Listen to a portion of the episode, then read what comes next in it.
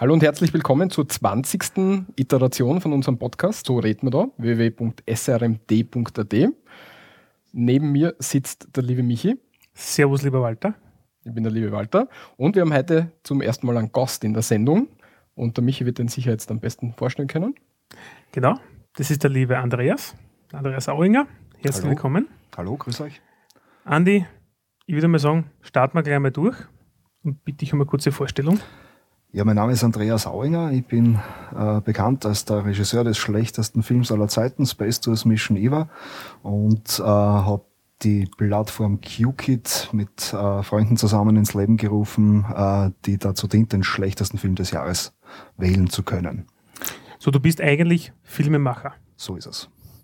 Kann man das so als Jobbezeichnung jetzt dann Ja, nennen? ja, in Österreich schwer, aber Wenn Österreich kann keiner davon leben, oder wie? so ist es. Das ist natürlich immer spannend, ja.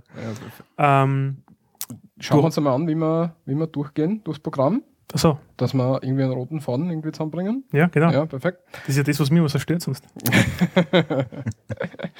Also als erstes werden wir uns ein bisschen ähm, mit deinem Werdegang dann beschäftigen. Dann schauen wir uns schauen wir ein bisschen in den österreichischen Film hinein, wie die Rahmenbedingungen in Österreich ausschauen und werden ein bisschen Filmpreise besprechen und am Schluss wenden wir uns noch der Dialektik ein bisschen zu, wo wir dann die um deinen Lieblingsdialektausdruck zum Beispiel fragen werden oder ob, m, wie du Dialekt und so weiter siehst und ob das auch vielleicht im Film und so weiter eine Rolle spielt. Mhm. Alles klar. Okay. ähm, wir kennen uns ja schon lang. Ähm, du hast eigentlich, oder wann hast du eigentlich dich mit dem Thema Film zu beschäftigen? Puh, das ist wirklich lang her. Äh, das, das, das, ein prägendes Erlebnis für mich war, das war noch vor Volksschulzeit. So der erste Film, äh, wo ich wirklich dran geblieben bin. Mich haben als Kind diese Zeichentrickfilme nie interessiert. Äh, und es war dann irgendwann einmal in der Fernsehzeitung ein, ein Mann abgebildet, der hat so grantig reingeschaut. Also ich habe mich gefragt natürlich, da war ich, keine Ahnung, fünf, sechs Jahre, Mhm. kurz vor der Volksschule eben. Äh, warum, ist, warum schaut der so grantig? Das gibt's ja nicht. Sagst, es gibt niemanden, der so grantig schauen kann. Was hat der für einen Grund? äh, und äh, konnte damals schon, äh, das hat mir meine, meine Tante beigebracht, äh, Uhrzeiten lesen. Und Mhm. habe dann rausgefunden, das ist etwas, was der ORF damals äh, um 15 Uhr am Nachmittag, das war glaube ich Samstag oder Sonntag, bringt. Mhm. weiß ich noch, hat's vorher für die Jüngeren unter uns äh, werden das noch kennen, äh, bitte zu Tisch gegeben. Das war eine Wiederholung. Das hat mich natürlich rasend interessiert. Und Ich kenne es auch nicht. ne? Keine war- Ahnung, was das ist. das war eine, das war eine Kochsendung mit äh, Brigitte Xander, Okay. äh, die, die man vielleicht noch von Ö3 her können, kennen könnte. Ähm, Moderatorenlegende, aber äh, tut jetzt nichts zur Sache, jedenfalls als 5-, 6-Jährige interessieren die keine Kochsendungen, wie immer sie auch heißen. Nein, definitiv nicht. Und es war ein schöner Tag, das war sie auch noch. Und dann habe ich mir gedacht, ah, was, egal, der soll krantig schauen, so viel er will. Äh, ich gehe lieber raus und Ball spielen, was auch immer. Äh, und habe dann gar nicht mehr zum Fernseher geschaut. Äh, und dann hat mich sozusagen die Stimme gerufen, nennt mich Ismail. Bumm, hingeschaut und dann war ich dabei. Das war Moby Dick. Und daher war der Gregory Baker's Captain Ahab. Und das war echt ein Film, der, da war ich das erste Mal in meinem Leben bewusst konfrontiert mit dem Tod. Der war sehr prägend. Und von dem Zeitpunkt an äh, habe ich mir dann hab ich, hab ich gewusst, am Nachmittag werden immer Filme gebracht und bin ich auf die Vormittagswiederholungen gekommen. Äh, und bin aber selber lange nicht auf die Idee gekommen, das selbst zu machen, äh, bis ich dann das erste Mal Videokamera in der Hand gehabt habe und das war dann sozusagen Liebe auf den ersten Blick. Wie alt warst du da dann? Da war ich dann 14. So lange hat's gedauert. Also Ja. Wie bist du dann zu der ersten Videokamera gekommen? die habe ich mir erschnort. Okay, weil die Also waren ja haben- früher immer recht teuer. So ist es ja. Sind heute ja nicht Also ich, bin, ich, so ich, ich weiß noch, ich bin zwei Jahre lang beim, glaube ich, kann man sagen, man macht keine Werbung mehr mittlerweile, beim Niedermeier. ja. Man kann schon Werbung machen, aber es bringt halt nichts mehr. äh, um der Auslage geklebt, da der eine, eine Sony-Kamera hatte. Mhm. Und die hat damals 20.000 Schilling gekostet. Ja, unvorstellbar, Und, das war, oder? Ja, das, da, da war ich zwölf. Also wirklich Ja. zwei Jahre lang äh, mit diese Kamera zusammengeschnort. Und meine Mutter hat dann irgendwann einmal den Rest draufgelegt. Äh, und dann bin ich mit den 20.000 Schilling zum Niedermeier und der hatte diese Kamera nicht mehr. Das war eine Tragik. Uh. Uh. Warum? Zwei Jahre Nachfolgermodell war da und er hat gemeint, wir haben es nur nicht mehr in der Auslage, sie haben damals schon noch, äh, äh, aber wenn es halt das Nachfolgermodell hat, dann aber, glaube ich, 22 oder 23.000 Schilling gekostet, also es hat das Budget gesprengt. äh, dafür war das Vorgängermodell dann billiger und ich konnte mir sogar noch ein Stativ dazu kaufen. 22.000 durch 13, 1.500 Euro, 1.600 Euro ungefähr.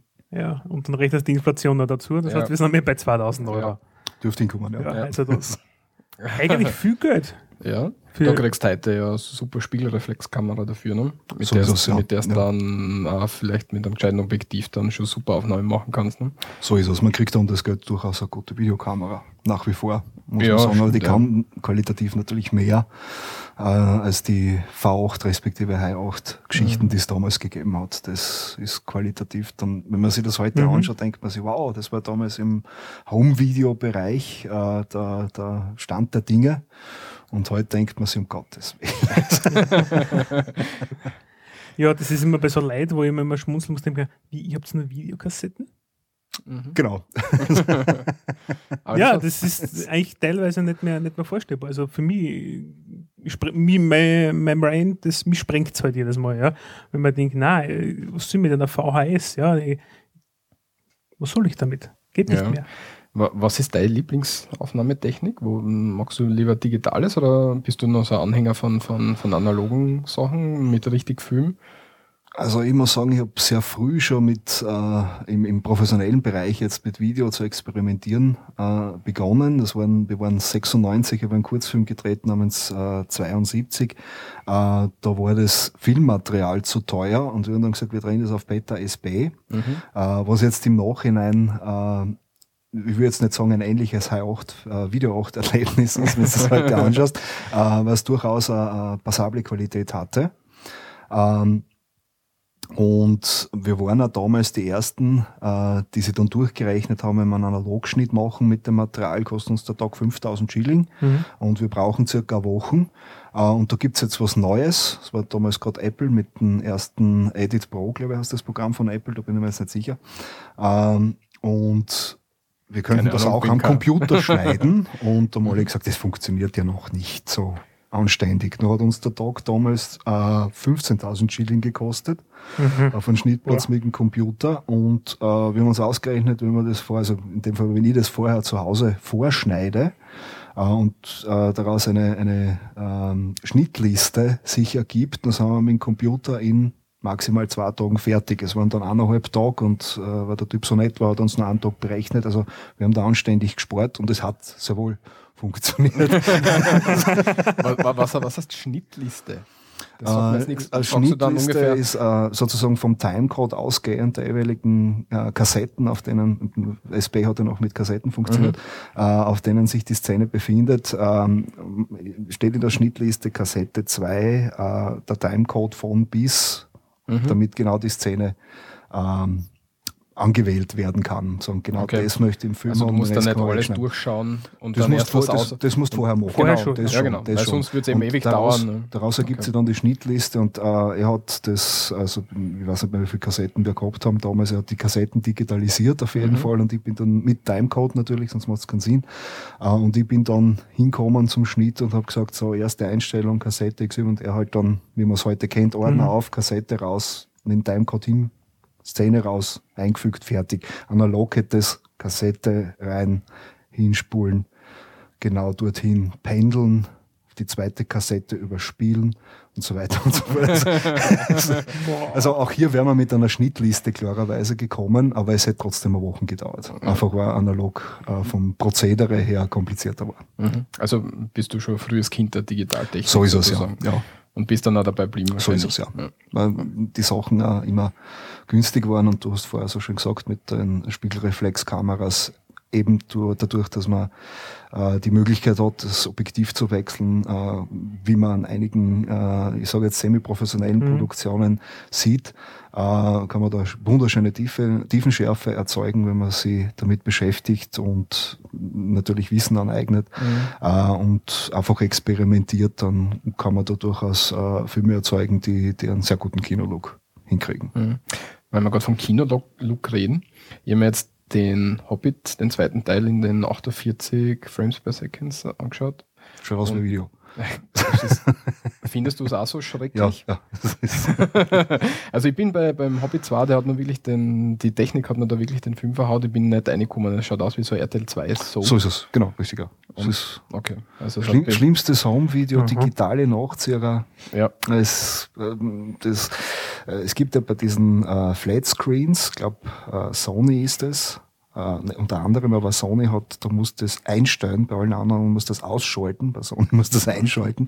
Uh, das heißt, glaube ich, bei Sony uh, Movie Screening oder so irgendwas in die Richtung.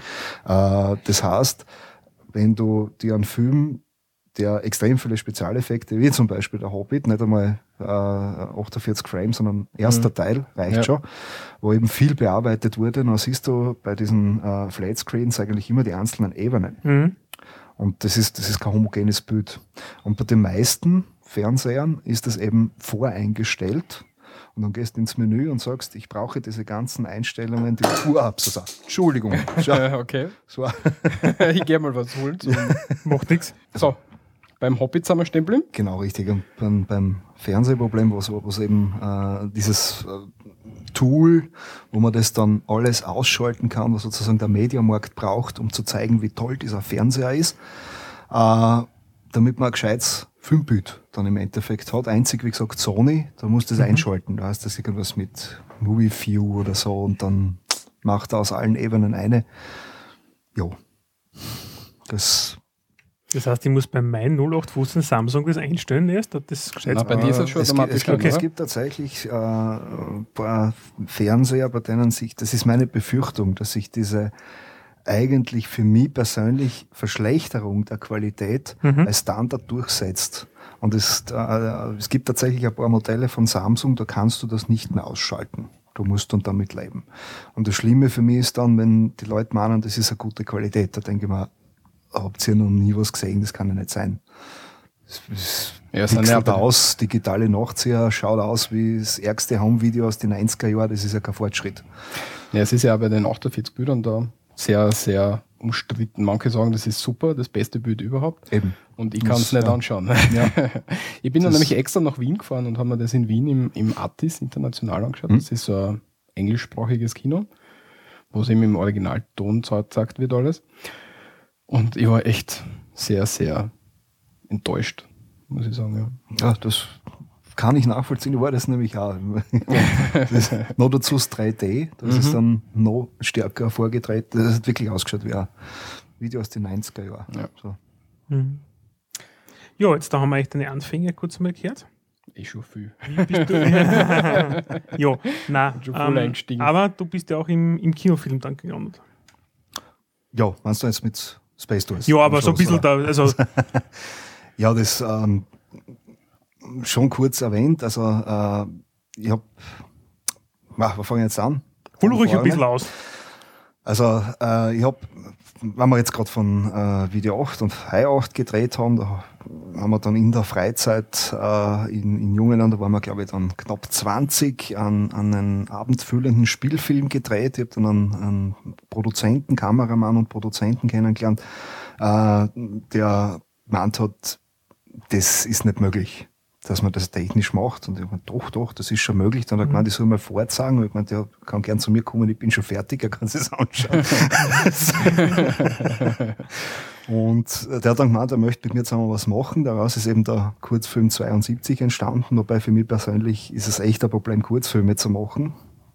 Da, bei mir wird immer alles klein 90 Minuten lang, weil ein bisschen mit Inhalt muss das Ganze schon, schon versehen sein. So ist es, ja. ja.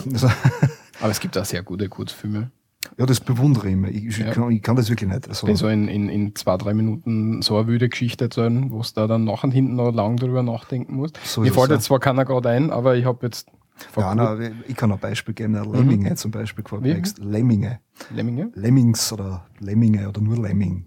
Das ist ein australischer oder neuseeländischer, ich glaube australischer Kurzfilm schon ein bisschen älter, also mindestens zehn Jahre, hat er sicher am Buckel. Mhm. Ähm, und da geht es eigentlich darum, dass ein paar Umweltschützer, ganz simpel, ähm, an einer ähm, Kanten für stehen, also an einer Felskanten stehen, wo dahinter das Meer ist, wo die Lemminger über die Felskanten ins Meer stürzen ähm, und so ein Netz gespannt haben, um die Lemminge aufzuhalten, um sie zu retten. Lem Lemming 8, kann das sein? Lemming 8, Kurzfilm 1994?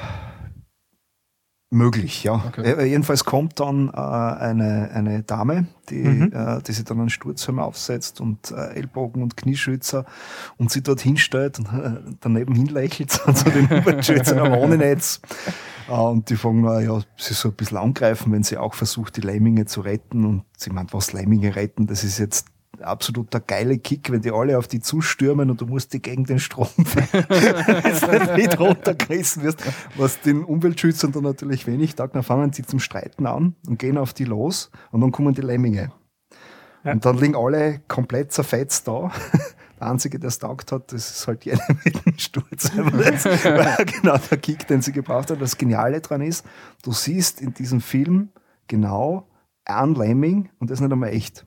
Du siehst immer so inzwischen, während äh, sie die, die, die Situation dort an, an diesen Grat zuspitzt, ähm, so ein Kopf und ein Vorderkörper von einem Lemming, der genauso gut der Handpuppen sein könnte, total schnell gefilmt, wie der halt dorthin läuft. Ja, das ist sozusagen der erste Lemming fahren äh, und das war's. Und sonst nichts. Und das war aber wirklich witzig, ganz eine eigene Idee. Also dauert, glaube ich, zehn Minuten Mhm. da so in die Richtung und ja, Cool. fährt extrem. Aber ich bewundere sowas, wenn sowas äh, jemand zusammenbringt. Ich kann es nicht. Also den Film, den wir gemacht haben, der dauert dann auch 40 Minuten. Ein kürzerer Film, ein kürzerer Film ist das dann geworden. Ja, dann hat es eine lange Pause gegeben danach, weil äh, aufgrund dieses Filmes sind wir dann auf die Idee gekommen, wir würden gern, das war 96, äh, ein Filmfestival machen in Graz. Mhm. Äh, was dann daran gescheitert ist, dass wir keine Filme gekriegt haben. Was heißt zum, zum Herzagen? Oder? Zum Herzagen, ja. Also das ist der, der, der Produzent äh, hat das schon öfter gemacht, äh, vor allem äh, für Leute, die sich über ähm, Filmakademien beworben haben und musste einen, einen, einen Referenzfilm drehen, Mhm. Kurzfilm. Und den dann einreichen entsprechend. Genau. Und dementsprechend hat er da genug Kontakte gehabt und da war echt ein bisschen sauer, dass da so gar niemand. Das heißt, ihr habt es einfach dann abgesagt. Ja, also ich habe einen Freund in Niederösterreich, der ebenfalls Marco Calantari, falls du nochmal einladen wollt, das dürfte auch ganz interessant werden. äh, der hat damals so wenig. Das wäre vielleicht gar nicht so schlecht. Zwettel, wenn wir ganz genau sind. Also er ist momentan zwar viel unterwegs, weil er äh, international immer wieder Werbespots dreht, aber einfach einmal googeln, anfragen. Mhm, glaub, mach mal. Der ist das, ja. Und ja, der hat damals auch einen Film gedreht gehabt und dann haben wir die zwei eben zusammengespannt und das eine Woche im, im Kino laufen gehabt. Das war's. Das war sozusagen dann das Filmfestival. ja, was schade ist, weil jetzt gibt's ja dieses Filmfestival in Graz als Diagonale. die Diagonale, glaube ich, hat 96 noch nicht gegeben, aber glaube ich jetzt da. Jedenfalls äh, war sie damals gerade in den Kinderschuhen, damals war sie noch ein Wanderfestival. Das hat Mhm. dann, äh, glaube ich, Anfang des vorigen Jahrzehnts sind die aus C-Soft waren in Graz, wenn ich mich da recht erinnern kann. Das kann sein, das weiß ich jetzt gar nicht. Aber bis Ja. dorthin sind ja die durch Österreich gedingelt und sozusagen bei der letzten Station Graz haben sie sich gedacht, in Graz gibt's nichts. Das haben wir uns auch gedacht. Deswegen bleiben wir da, ja. Dabei haben wir in Graz ja eigentlich keine so schlechte Kunstszene. Sollte man denken. Ist schon richtig, aber Gegenfrage, wo sind die berühmten Nachfolgeprojekte von 2003, die der Nagel angekündigt hat? Ah, und aus dem, für die Hörer, die sind nicht wissen, was 2003 jetzt gemeint ist, Kulturhauptstadt, also europäische Kulturhauptstadt der EU, war Graz damals 2003. Mhm. Und die Diagonale gibt es seit 1998 in Graz alljährlich. Ah, eben. Okay. Und, da, dann, dann war das vorher, glaube ich, zwei, drei Jahre. Das Wo schon schreibst du nicht. Das Wanderfestival steht das nur, waren. das, Ja, Okay, sehr spannend, ja. Mhm. Jo, das heißt, der erste Film war dann im Kino. genau, richtig. Und äh, aufgrund dieses, äh, dieser Produktion ähm, war dann halt einmal die, die erste Auseinandersetzung mit äh, den berühmten Förderstellen in Österreich. zugegen. Und ja, womit ich mir dann in der Branche natürlich auch keine Freunde gemacht habe, war, äh, weil ich gemeint hat, prinzipiell dem, nicht nur dem österreichischen Film, sondern dem europäischen Film fehlt es an einem Vertrieb. Mhm. Und äh, das war dann den, den Fokus dann komplett verlegt und wollte äh, wiederum zusammen mit mehreren, die das äh, ebenfalls so gesehen haben, einen österreichischen Vertrieb ins Leben rufen diese Idee hat sich mit der Zeit immer weiterentwickelt, weil dann ja das Internet noch stärker geworden ist und wir uns eigentlich alle gedacht haben, man könnte das ja übers Internet machen. Ähm, nur in Österreich ist es halt, wie soll ich sagen, wenn du sagst, da private Gelder, um Gottes Willen, das geht überhaupt nicht. Himmelarsch und Zwirn. da bist du bist gleich dann unten durch. Also das ich weiß nicht warum, ich habe keine Ahnung, aber für mich ist das eigentlich, ich, war, ich möchte nur ein Beispiel geben. Das erste Mal, dass ich beim, hat damals noch nicht ÖFI geheißen, heute heißt es ÖFI, eingereicht habe, habe ich das äh, gemacht, wie ich das gelernt habe, von, von der Produktion her. Du mhm. rechnest äh, alles zusammen und dann nimmst äh, Viertel noch so als. Sicherheitspolster an mhm. und von dem Betrag ein Drittel fürs Marketing. Das haben sie ah, mir dann okay. zurückgeschickt und dann, ob ich wahnsinnig bin dass ich das Marketingbudget zum Film dazu rechne. Das gehört ja nicht zu den Produktionskosten. Aha, ja, habe ich anders gelernt, aber das ist. Okay. Ja, also ich habe dann teilweise äh, aufgrund dieses äh, nicht zustande gekommenen Filmfestivals, wo da, da äh, Sachen daherkommen sind, wie, ja, dann sehen ja einen Film Leute. Ja, nein, nicht. Mal ernst, gell? Das war dann so, ja, darum geht's. Nein, ich weiß dann nicht, dann kriege ich auch keine Förderungen mehr. Hä? das war für mich auch nicht ganz schlüssig, die Argumentation. Okay, warum mache ich es dann? Okay, ja, das ist komisch. Okay, und das unterscheidet uns Österreich ein bisschen von, von, von anderen deutschsprachigen Ländern, dass wir mit der Filmförderung und mit dem Vertrieb so die Probleme äh, haben, oder? Jein, also das muss man jetzt äh, aus zwei Perspektiven heraus betrachten. Die eine Perspektive ist die historisch gewachsene. Mhm. Also ähm, es gibt äh, ein Buch, das heißt der Produzent, das wird als ähm, das ist ein Lehrbuch, das wird äh, an, an, deutschen Filmakademien äh, verwendet. Ich glaube auch in Österreich, da bin ich mir jetzt nicht sicher, ich weiß jetzt nicht, wer es geschrieben hat. Ähm, da ist ähm, historisch eine wunderschöne Einführung drinnen, äh, wo man auch sieht, wie das beispielsweise äh, während des Nationalsozialismus aufgebaut war, mhm. für Firmen es da gegeben hat, wie das vernetzt war und ganz oben ist dort dann Josef Goebbels gestanden. Äh, das ist halt nicht unähnlich dem amerikanischen Vertriebsweg, wo es halt auch verschiedene Firmen gibt und ganz oben stehen halt die fünf Majors. Nicht mhm. nur mehr einer, das ist klar, aber vom, vom Netzwerk her, meine ich jetzt, damit nicht okay. missverstanden wird, ist, ist mhm. es sehr ähnlich aufgebaut. Ähm, was nach dem Zweiten Weltkrieg dann einfach passiert ist, dass sie in, in beiden ähm, Regionen der Welt, also USA, Europa, ähm, eigenständige ähm, jetzt fällt mir das Wort nicht ein, ähm, Produktionen durchgesetzt haben, sagen wir mal so. Der Unterschied Was mit Produktionen? Also wir haben zum Beispiel da äh, in den ganz neu jetzt Horst Wendland, glaube ich, ganz bekannt mit äh, äh, Edgar Wallace und, und Winnetou, die ja weltweit vertrieben wurden. Mhm. Das, der, das war ein riesen äh, äh, in der gesamten Welt. Äh, was die Amis gemacht haben, die sind eben zu den Banken gegangen und gemeint, wir würden jetzt einen Film, damals noch analog, du hast ein paar Kubin, und es war damals üblich, dass du mal zuerst in New York mit, je nachdem wie groß der Film war, irgendwas zwischen 55 Kubin hattest, dort einmal gestartet bist, und dann bist du ins nächste, im nächsten Bundesstaat, im nächsten Bundesstaat und mhm. das so insgesamt zwei Jahre gedauert, bis ich dann ganz Amerika gesehen habe. Und die sind dann hergegangen, sind zur Bank gegangen und gemeint, wir würden das gerne bundesweit machen. Bank hat gesagt, gute Idee, weil da braucht man da mehr Kopien vom Marketing her aus dem Datum, wo der Film anläuft. Hat es natürlich noch immer Versetzungen gegeben. Von, mhm. von der Größe einfach gegeben, ja. Von, ja, genau. Also was Bundesstaaten, die halt nicht so wichtig sind, dass die jetzt den Film gleich sehen. Die waren noch einen Monat später dran, aber es hat diese zwei Jahre nicht mehr gegeben. Mhm. Äh, und die Banken waren mit der Rendite ja ganz zufrieden.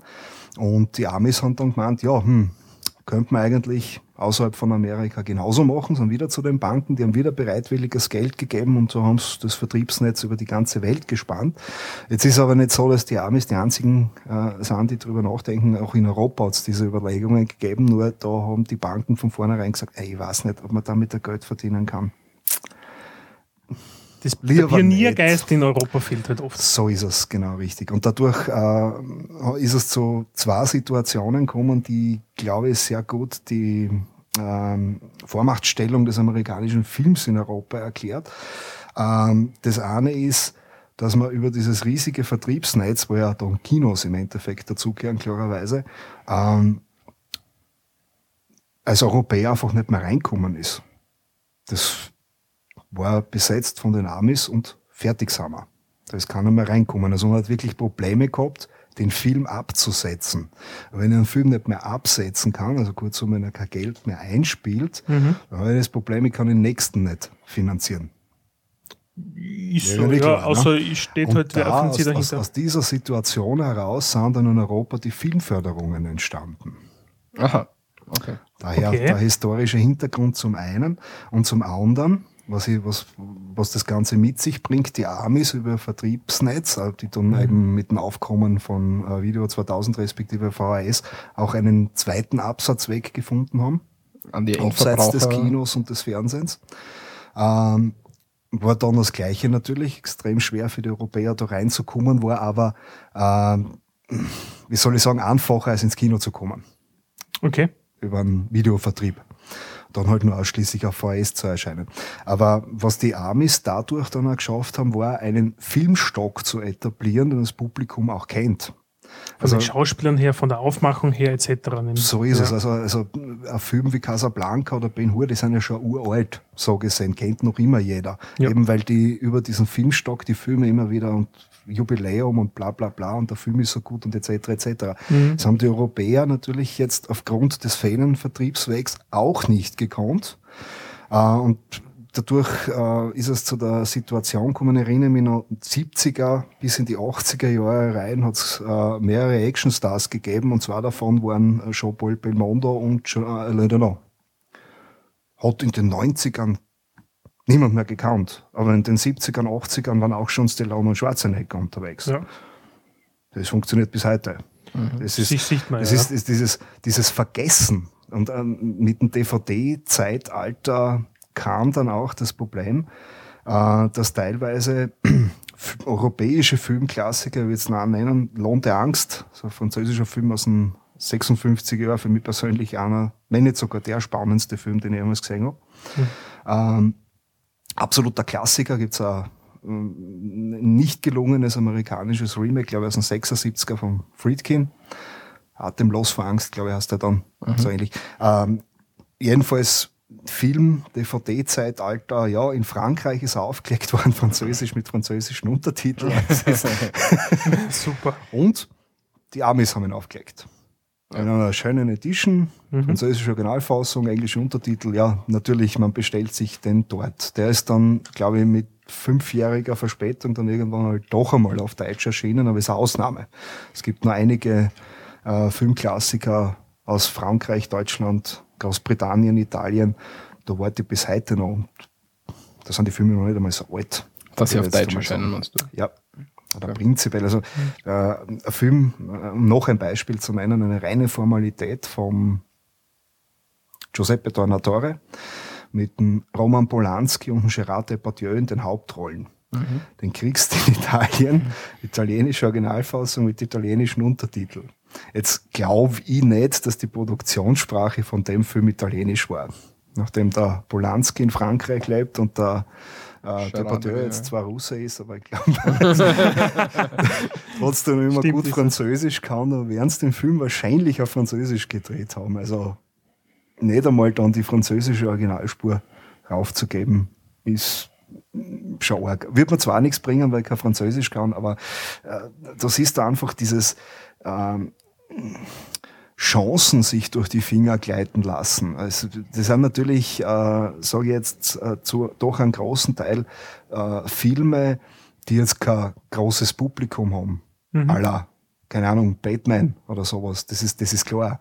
Äh, aber die trotzdem ein Publikum haben, die Geld dafür ausgeben würden, um den Film zu Hause im Regal stehen zu haben oder irgendwo runterzuladen. Die Frage ist nur halt, wie viel, wie viel Markt sie da gibt. Wenn ich jetzt anschaue ins andere europäische Ausland, in die Türkei zum Beispiel, die haben sehr viele Filme oder Bulgarien ähnlich, wo du einfach den Film im, im Originalton hast und eben mit Land Länderuntertiteln, weil du, ähm, weil es eben nicht rechnen wird, wahrscheinlich, dass du das jetzt um, um oder einsynchronisierst. Synchronisierst nachher, ja, so wie in Finnland, Weil, ist alles auf aber Englisch. was, was ich auch wieder total eigenartig finde, weil in, in, in der Türkei hast du auch 80 Millionen Leute, so ungefähr so wie Deutschland. In Deutschland, Österreich und Schweiz sind es halt ein bisschen mehr deutschsprachig, aber ungefähr, der Markt müsste halt ungefähr gleich groß sein. Aber die Türken tun sich das einfach nicht an, sondern die nehmen einfach den Originalton und legen da einen türkischen Untertitel drunter, auch in Kinos und so weiter. Ja, das ist, das ist, äh, ob synchronisiert oder Untertitel ist historisch gewachsen. Aber worum es jetzt mir geht, um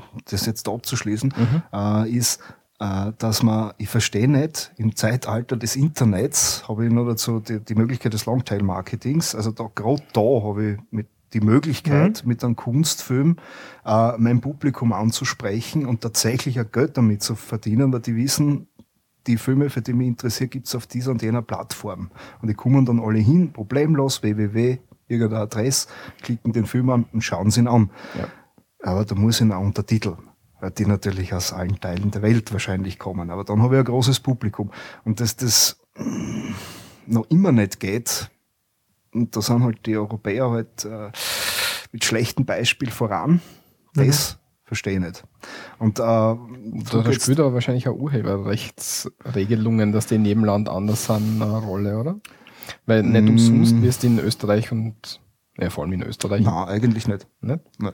Weil du hast ja die, weiß nicht, wenn ich mir so Plattformen wie Netflix und so weiter anschaue, die es die es in Amerika, in Kanada gibt, die es in Schweden, glaube ich, gibt, aber nicht in Deutschland und Österreich Das ist richtig, das hat aber mit dem Urheberrecht, oder mit dem, nicht mit dem Urheberrecht, sondern mit dem äh, Verwertungsrecht des Filmes selbst zu tun. Mhm. Aber nicht mit den Untertiteln. Also in Untertitel oder Synchronisation, äh, also ganz einfaches Beispiel, bleiben wir bei der Türkei. Du hast jetzt einen Film gedreht auf Deutsch. Mhm. Du möchtest ihn in, in der Türkei ins Kino bringen und dort ist es jetzt äh, Usance, Untertitel zu machen. Jetzt gibst du Untertitel in Türkisch in Auftrag, das passiert fertig. Ja?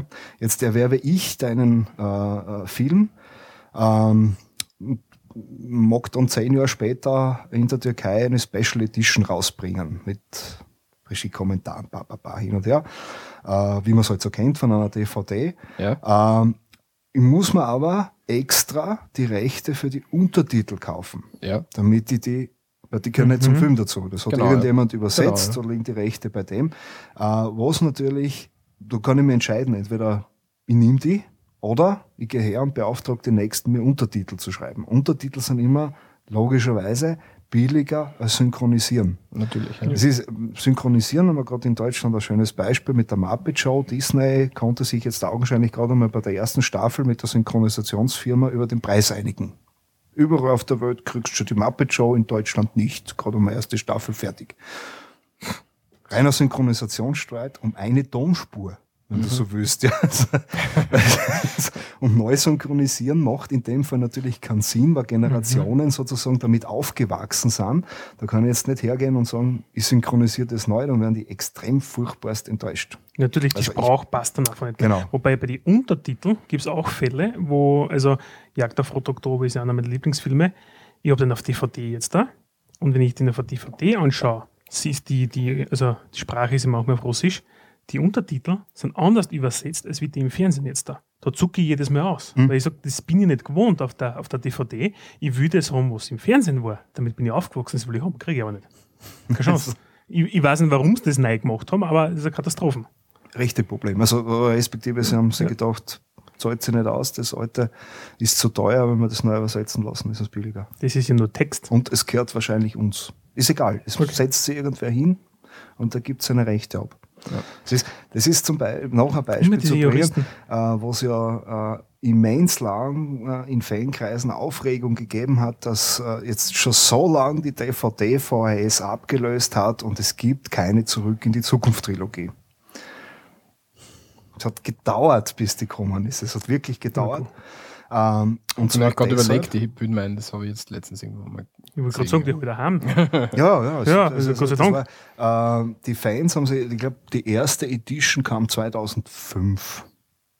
Dürfte circa Mhm. hinkommen, was schon sehr lang gedauert hat. Was, was einfach daran lag, dass Universal nicht an die ähm, Zukunft der DVD geglaubt hat und die Rechte an Columbia TriStar verkauft hat. Aber nur den Film. Und Columbia TriStar hat jetzt gewusst, sie können eine Trilogie rausbringen. Da sind dann die drei Filme drinnen. Aus. Kein Trailer, kein Zusatzmaterial, gar nichts. Und da stellen ihnen die Fans genauso Ein paar Mal. einen Baum auf, Mhm. weil, Das ist zu wenig. genau. Und Universal, äh, die, die haben die Rechte dann eben 2004 wieder zurückbekommen und dann gab es erst die Edition. Aber Ah, okay.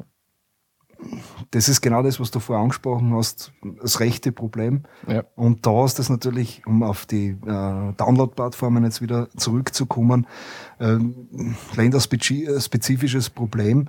Äh, insofern, dass du mit jedem Land, äh, wo sie natürlich ja, so jetzt Giganten schwer tun, Mhm. äh, das umzustellen, weil der Filmstock so, so groß ist, wenn du das jetzt vom Kleinen her, also vom Kunstfilm aus angehst, hast ganz andere Bewertungen pro Land. Ist ganz klar, aber das ist kein Massenprodukt. Ja. Aber in dem Fall nur zum Beispiel Deutschland herzunehmen, Netflix müsste dann bei jedem Film drum scheren, wie funktioniert das mit der FSK.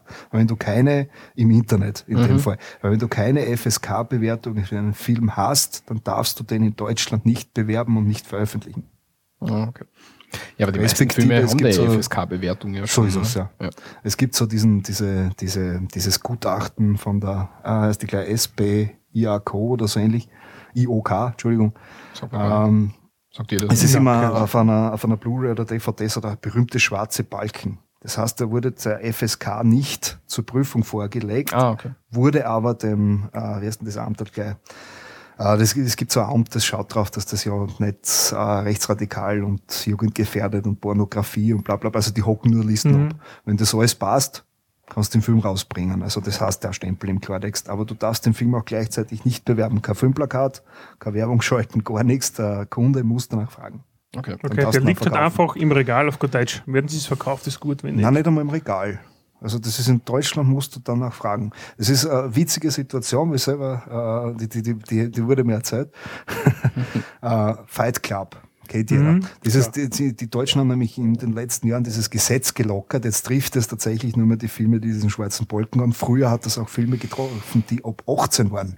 Deshalb gibt's auch diese Formalitäten ab 16 Versionen die immer furchtbar geschnitten sind, weil der Verleih natürlich hergegangen ist und gesagt hat, wir schneiden das jetzt so lang, bis wir die FSK 16 kriegen, damit wir einen Film bewerben können. Mhm. Ähm, und Fight Club war ein Film, der war ab 18, durfte in Deutschland nicht beworben werden. Es hat dann beim Saturn, war das glaube ich so ausgeschaut, der, der, ein Freund von mir äh, war sein Cousin in Deutschland besuchen, hat gemeint, den Film, den musst du anschauen, mir hat der extrem gut gefallen, bla bla bla. Und dann waren sie halt zufällig beim Saturn und meinen, wie heißt der Film nochmal? Fight Club. Ja, und gut, er geht zur Pudel, dort meint, ich habt ihr den Film Fight Club?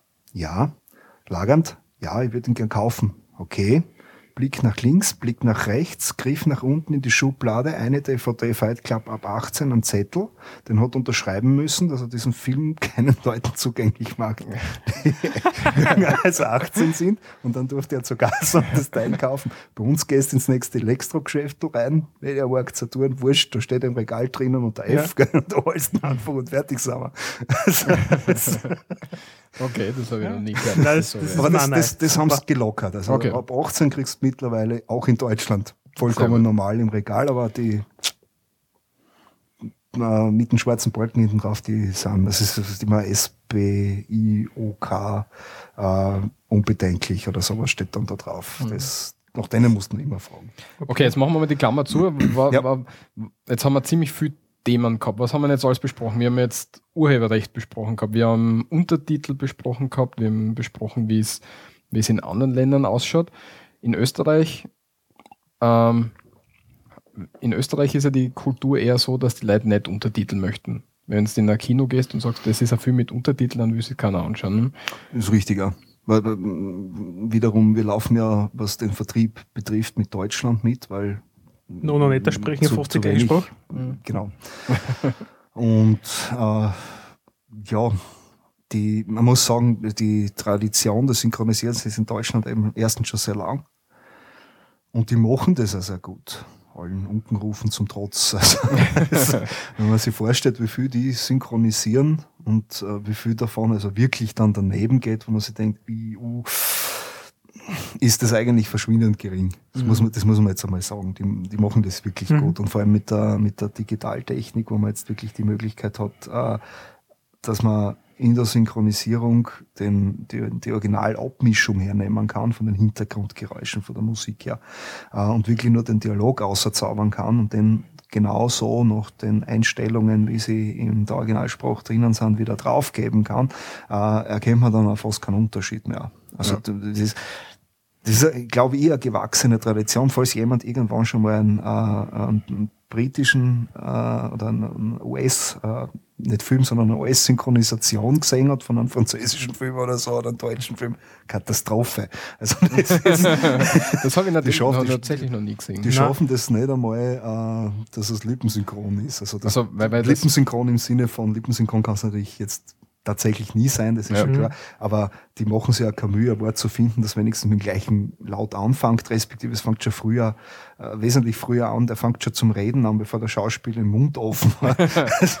und Das- das, ist das schon ich- fertig das und der ich aber Schauspieler beim- redet aber noch. Das ist super. Bei, bei österreichischen Synchronisationen also wenn ich mir anschaue, die, die alten Bud Spencer und Terence Hill Filme, da hast du ja die, die Tonspur hat oft nicht viel was damit zu tun, was gerade passiert Ja, in der so Szene. ist es, ne? ja. ja. Und du hörst ständig irgendwelche Leute, die dort in der Szene irgendwo sein müssten, dass die irgendwie einplappern, obwohl du sie nicht siehst und die sich vielleicht auch gar nicht bewegen. Also das, Aber das, das ist legendär. genau. Aufgrund dessen sind die Filme nämlich im deutschsprachigen Raum so gut gelaufen und die italienischen Produzenten haben sich gefragt, warum. und haben das dann übernommen. Also die, die ersten Filme von äh, Terence Hill und Bud Spencer waren ja tatsächlich ernst gemeint und die Deutschen haben sie haben diese Gag-Synchronisierung draus gemacht Mhm. und dann ist das in, eben im deutschsprachigen Raum extrem gut gegangen und dann erst sind die Italiener auf den Zug aufgesprungen und haben auch im Original schon Also das sollte gar nicht so witzig sein. ja, ja. Ah, So ganz okay. die ersten. Wir reden da wirklich von ganz den ersten Filmen. Das ist, da gibt's glaube ich, bei der allerersten Zusammenarbeit beim ähm, Zwei vom Affen gebissen, heißt der Film, glaube ich. Äh, kriegst sogar eine DVD noch mit zwei Synchronisations-Varianten. Äh, Varianten. Die eine ist die ernst gemeinte, da ist das ein Western. und die andere, äh, aufgrund dessen, dass das nachher mit den nachfolgenden Filmen so gut funktioniert hat und die Italiener eben auch auf den Zug in der Produktion schon aufgesprungen sind, äh, haben sie den Film noch einmal in die Kinos gebracht mit einer Comedy-Synchro, Super. die ja meistens im Fernsehen gespielt wird, klarerweise. Ja, also Also ich kenne eigentlich nur die. Also ernste Filme mit die zwei habe ich glaube ich noch nie gesehen. Und ich habe sie als Kind geliebt. Ja, also ich, Nach wie vor, oder? jetzt tut mir schon teilweise schwer, dass ich mir das anschaue. Also die, Na, das Krokodil und sein Nilpferd habe ich erst vor drei, vier Wochen angeschaut. Das ist noch immer super. Jetzt, Ja. Ich kann jetzt sogar auf der Mundharmonika schon das, das den Titelsong ein bisschen nachspielen. also das war, Okay. das war immer Nein, super. nein, Okay, das also, also würdest du das unterschreiben, dass du sagst, der, der ausländische Film tut sich im deutschsprachigen Raum sehr schwer, weil die in, im deutschsprachigen Raum die Kultur des Untertitels nicht so da ist, sondern du immer wirklich fast perfekt synchronisierte Fassung brauchst. Ja, insofern schon, aber das ist, äh, glaube ich, für einen nicht ähm, äh, englischsprachigen Film, also kein, keine US-Produktion im konkreten Fall, glaube ich sogar ein Vorteil, äh, weil es dem Publikum im Endeffekt vollkommen wurscht ist, woher der Film kommt.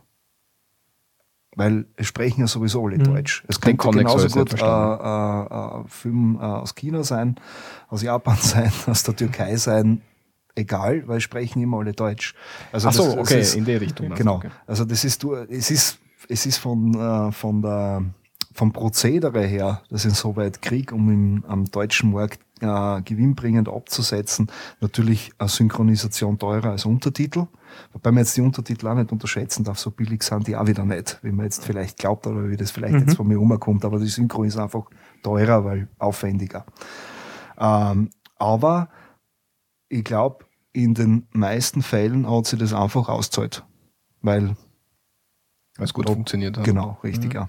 Und das, darf ich noch kurz, das ist auch deshalb, äh, du jetzt gerade gesagt hast, äh, eben die, die, die, die nicht englischsprachigen Filme ins Rennen geworfen hast. Das, ich glaube, daher kommt da diese Tradition des Synchronisierens. Die Italiener haben das ja auch gemacht, wenn wir gerade vorher über die Italo-Western geredet haben, äh, haben ja teilweise die Dialoge noch gefällt.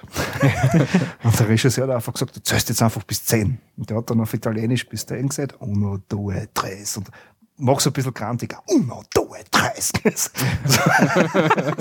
und das, dann haben sie irgendwas drüber synchronisiert, weil die Italiener ja sehr früh angefangen haben, amerikanische äh, Schauspieler zu engagieren. Und die haben natürlich alle kein Italienisch gekannt. Und das war dann wirklich so, der hat seinen Text auf Englisch gesagt und der Kroate seinen Text auf Kroatisch, der Italiener seinen Text auf Italienisch. Und die Schauspieler haben sich noch immer das letzte Wort gemerkt, damit sie gewusst haben, Wann muss wann ist, einsetzen? wann ist mein Einsatz. Das war's.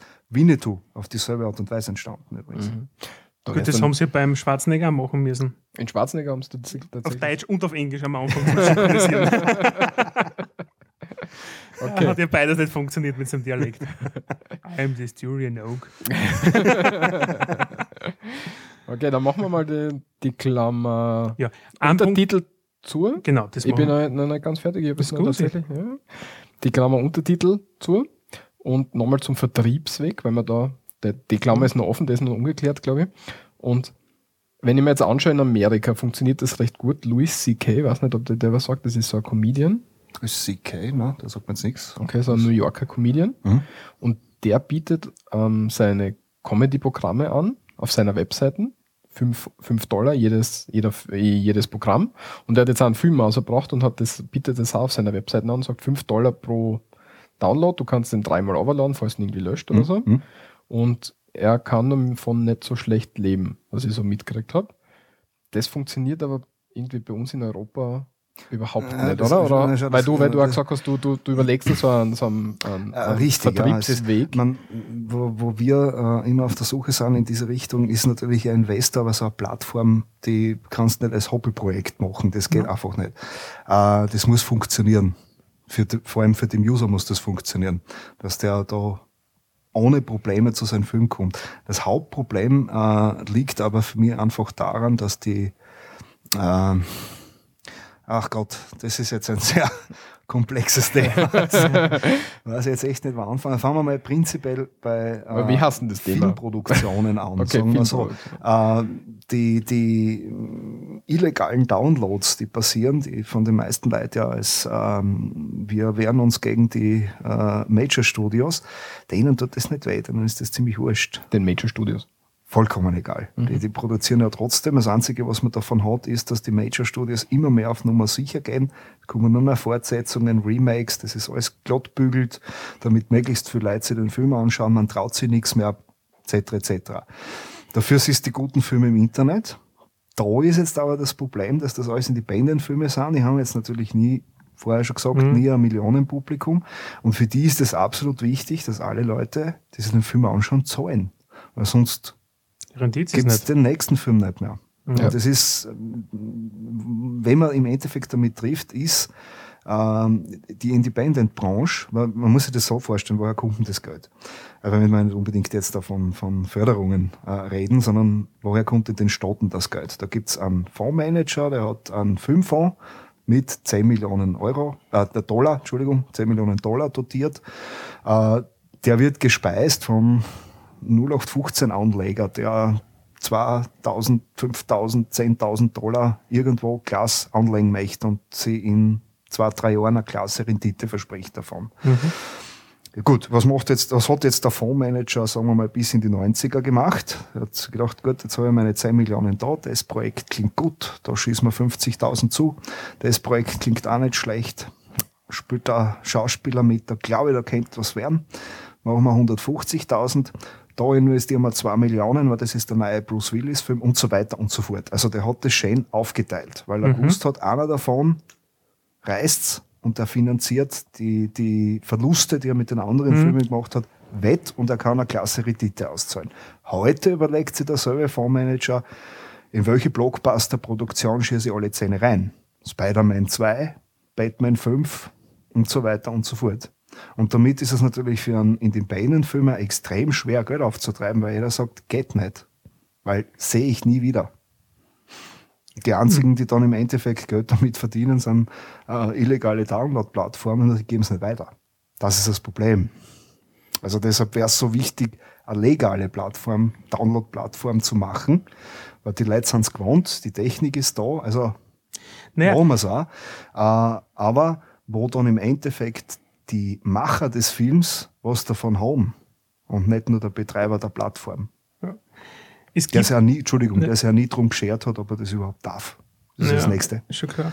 Es, es gibt ja legale Plattformen, wo man auch Filme teilweise ausleihen kann und so. Ja, Paradebeispiel ist ja iTunes ja, von Mhm. Apple, wo das wirklich super funktioniert. Und das haben wir selber da schon angeschaut. Ja, Also, also Film ausleihen für einmal schauen, die meisten Filme schaust du nur einmal. Ja. Und wenn du drei Euro einpfeffer, ist man das ja wirklich komplett tutti, wenn man das so will. Ja. Ist das nicht etwas, was auch schon teilweise in diese Richtung geht? Ja, das ist nämlich ein gutes Stichwort, darauf wollte ich jetzt nämlich hinaus. Also diese legalen Download-Plattformen sind für mich die Zukunft. Ist ganz klar, weil man sonst einfach in der Filmbranche auch, pardon, aufgrund dieser Situation äh, das Problem hat, dass der Nachwuchs fällt. Weil wenn man nicht üben kann, kann man nichts Gutes machen. Ganz logisch. Mhm. Und Darum gibt es dann die Expendable 77 nachher. so ist es, genau. äh,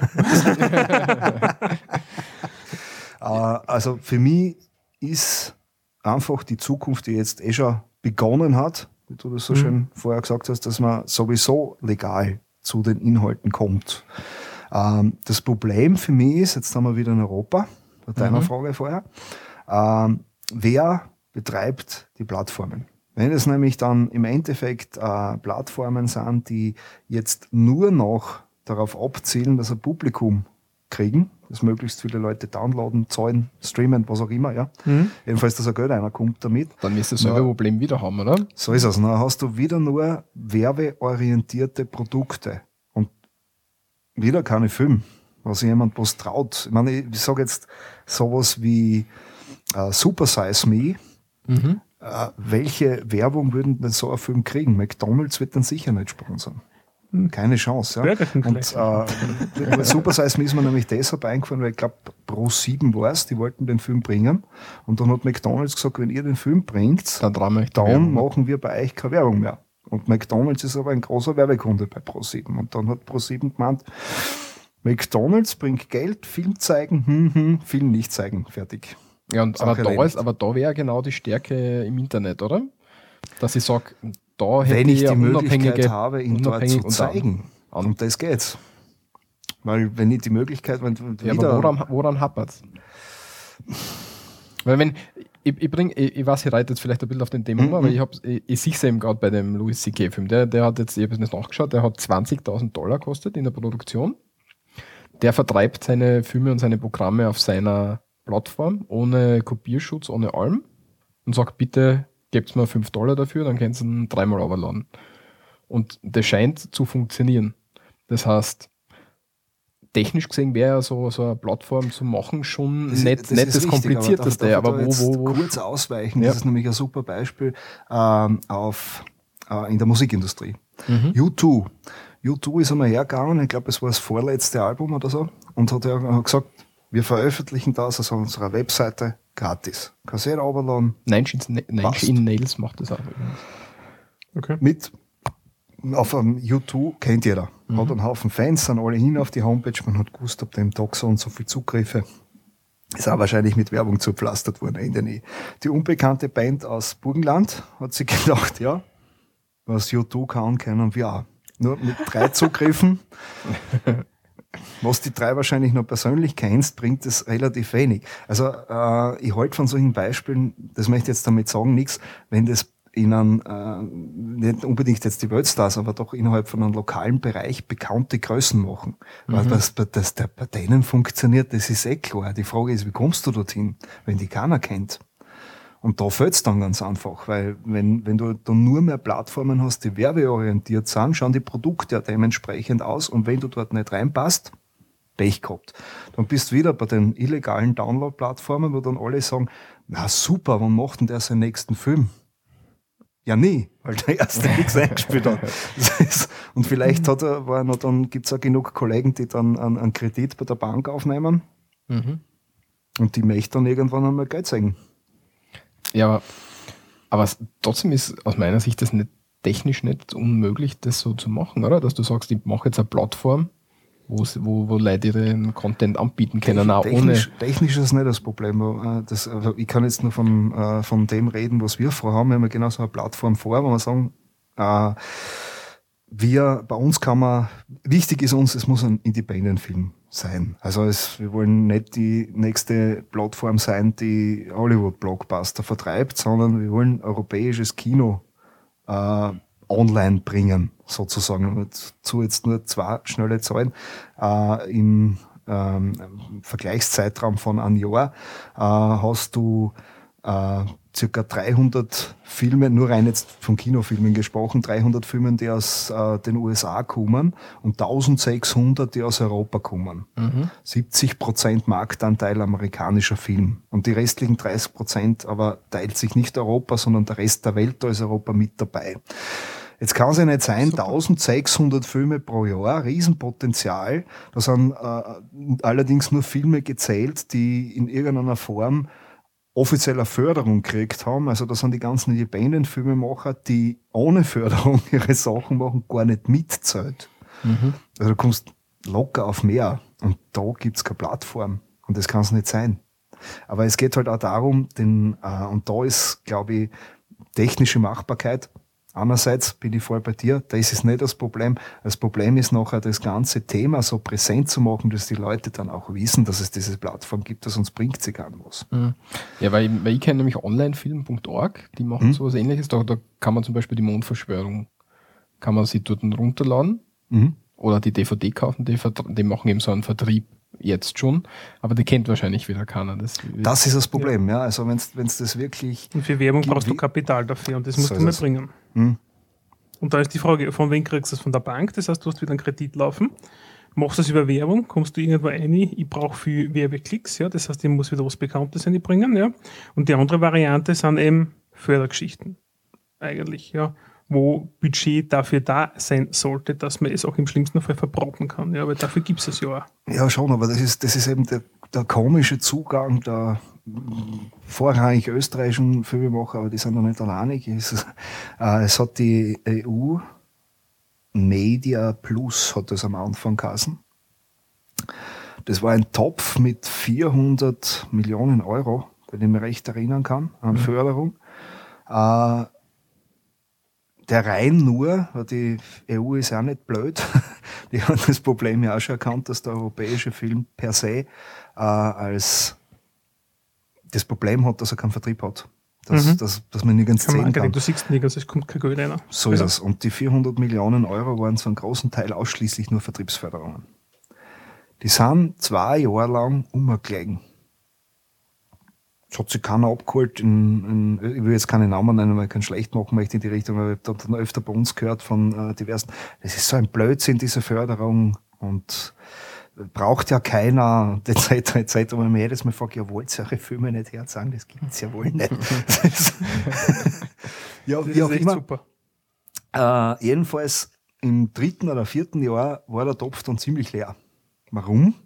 Weil die Amerikaner in Europa Filmproduktionsfirmen gegründet haben, die äh, meistens mit irgendwelchen Fernsehsendern verbandelt waren und über diese Produktionsfirmen diese Fördergelder von der EU abgeschöpft haben. und zwar äh, in Deutschland zum Beispiel ganz bekannt äh, Anatomie. Ja. Ist auf diese Art und Weise entstanden. Schrecklicher Film. Also jetzt nicht Einer- von, von, einer der von, wenigen, also sondern einfach so ist. Genrefilm, der ganz gut gemacht war, aufgrund amerikanischer Vorlagen, Mhm. ist schon klar. Ne? Äh, aber einer der wenigen Filme, die im Endeffekt dann nicht remaked wurden, sondern was versucht haben, einen zweiten Teil zu machen. Man nicht remaked, ich weiß nicht, es ist dann doch Pathologie gekommen, was sehr ähnlich ist, aber das war dann später und kann man nicht wirklich von einem, von einem Remake sprechen, weil die Handlung doch ein bisschen anders ist. Mhm. Ähm, aber sonst immer ausprobieren am europäischen Markt. Geht es? Wenn ja, machen wir ein Remake und da fahren wir noch mit einem gescheiten Werbebudget an und dann haben wir sie wieder alle, die Europäer. Also es hat Ende der 90er der damalige Sony-Chef so einen netten Spruch gesagt, äh, die Zukunft schaut so aus, dass die Japaner die Fernsehprogramme, äh, die, die, die, Entschuldigung, dass die Japaner die Fernsehgeräte herstellen, die Amerikaner produzieren, produzieren das Programm und die Europäer stellen die Zuseher. Okay. Sehr cool, sehr cool. Damit können wir die Klammer verdrehen. das, das ist ein nettes Schluss gewesen diesbezüglich, ja. Ähm, was ich jetzt aber schon kommen möchte, nämlich, ähm, wir haben ja die Thematik Filmförderung, Kulturförderung schon ein paar Mal angesprochen jetzt. Jetzt habe ich ausgesucht, wir haben auf Bundesebene fünf Stellen, auf Landesebene über Österreich verteilt 14 Stellen, ja. Wie zum Teufel kommst du jetzt zu dem Geld, wenn du einen Kinofilm machst, ja, wo gehst du denn hin? Wie schaut denn sowas aus als Filmemacher? Weil, sagen wir nicht besser, aber ob ich jetzt da zum Sinne als Steiermark gehe oder zum ORF Film- und Fernsehabkommen oder gleich beim österreichischen Filminstitut anklopfe, ich war überfordert. Puh, wo fangen wir an? Also dann, wahrscheinlich ist am besten, da hast. Wahrscheinlich ist am Nein, besten, also wenn du alle davon- gleichzeitig gehst, oder?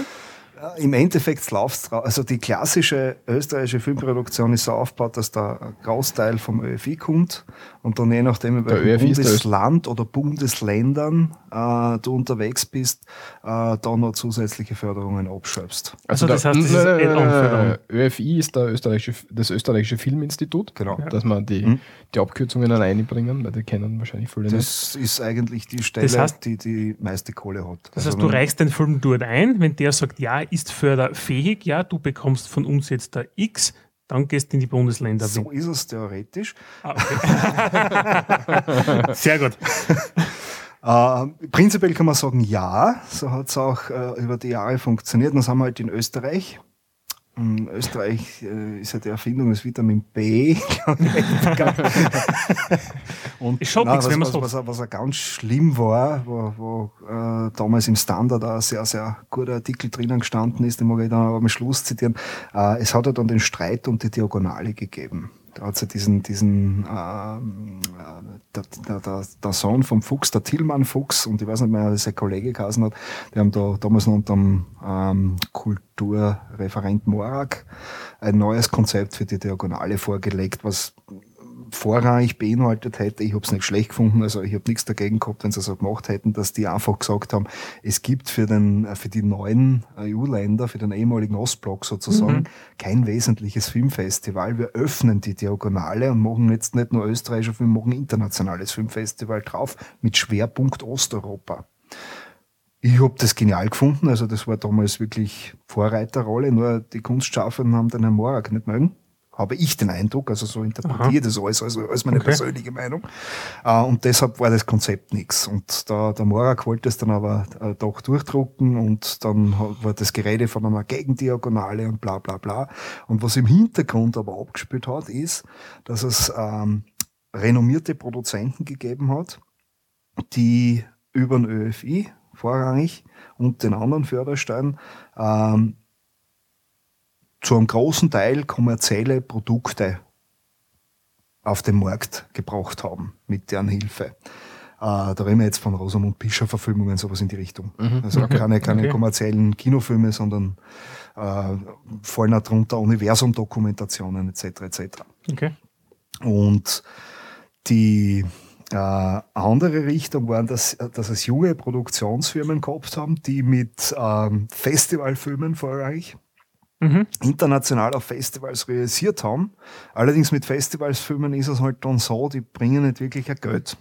Und jetzt war da im Hintergrund die Forderung an das ÖFI, dass die mehr Geld an diese Kunstfilme geben sollen, weniger Ja. Geld an Pardon, das Wasser. Ja, jetzt aber ist es richtig, gell? Nicht darüber. ähm, sondern ähm, äh, eben in den Kunstfilm mehr investieren sollen, weil das äh, internationalen Remin, Remone, äh, schau, Remon, Remini- Reminiszenz. Renommee. Renommee, ja. Renommee bringt. ähm, und die, die Problematik war allerdings, dass die ähm, arrivierten Filmproduzenten, äh, die halt, wie jetzt so sagen, seit Jahren am Futtertrag hängen, äh, das nicht wollten. Und dann kam es zum Streit. Das war der Hintergrund zu dieser De- Gegendiagonale. Da waren nämlich genau diese zwei Positionen so verteilt. Äh, und dann hat man sich geeinigt. Und jetzt komme ich auf das zurück, was ich vorher gemeint habe. Theoretisch. äh, es ist nämlich so, dass die nur mehr Filmfirmen fördern, die bereits eine Filmförderung vom ÖFI bekommen haben. Das heißt, wenn du jetzt eine Filmproduktionsfirma neu aufmachst, Mhm. dann brauchst du einen Partner, der schon mal von der ÖFI eine Förderung gekriegt hat.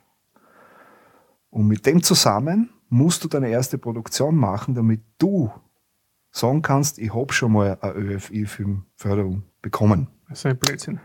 So alleinig wirst du nichts kriegen, weil geht nicht.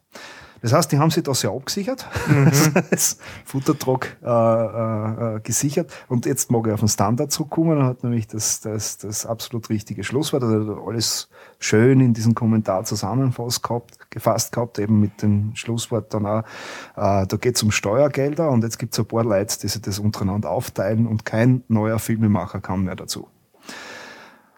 Das war jetzt in den letzten Wochen in Österreich los und es hat niemanden interessiert und das zeigt ja wohl, wo der österreichische Film wirklich steht.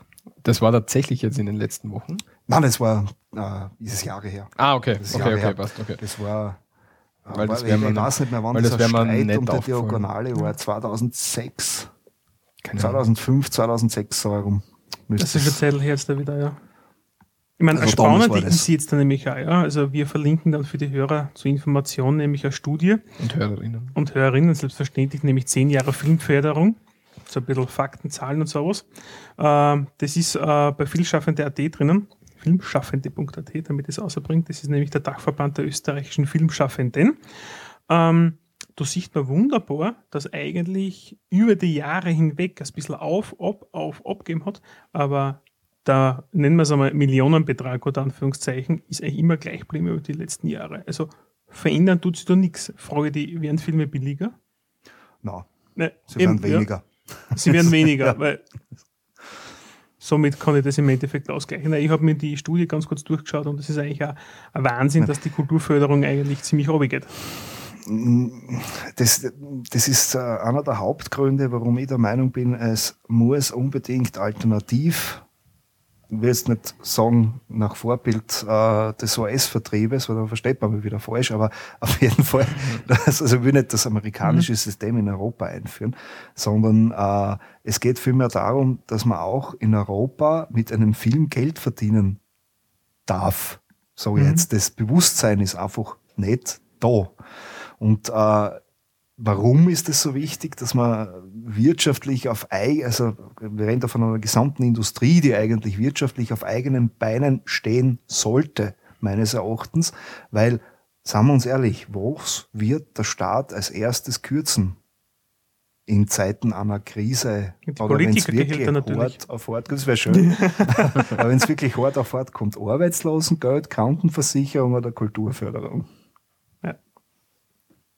Ja. Und dann Klar. ist halt gut, wenn du einen Ersatzplan B hast und nicht nur einen Plan, sondern vielleicht sogar schon umgesetzt. Ein zweites Standbein. Was du sagst, gut, der Richtung kommt jetzt nichts, aber ist uns wurscht, weil wir einen Vertriebsweg haben, über den geht es auch. Das ist ja zum Beispiel bei der Synestheria ist so ein Fall, wenn du die beide da drin hast, stimmt ja im Prinzip, aber äh, die Synestheria war am Anfang dotiert mit einer Million Euro, aber der Großteil, ich glaube 800.000, wenn ich mich recht erinnern kann, vom äh, Land Steiermark gekommen sind. Mhm. Ein großer Wurf vor, aber vor aber die steirische Filmförderung 240.000 Schilling pro Jahr. Schilling. Aha, ah, nicht schlecht. Also das war echt Riesensprung und äh, das war dann so, dass in den Statuten drinnen gestanden ist, dass Nur ganz kurz, 17.400 Euro. Okay. Dass sich in einen Maßstab bringen kann. Pro Jahr. Pro Jahr. Nämlich. oh ja. Ja, was wüsst mehr, oder? Also da war dann eine Million schon, da hast du was anfangen können damit. Und ähm, es war eben so aufgebaut, dass glaube ich 800.000, 700, 800.000 kamen vom Land und der, der Rest über äh, private Sponsoren.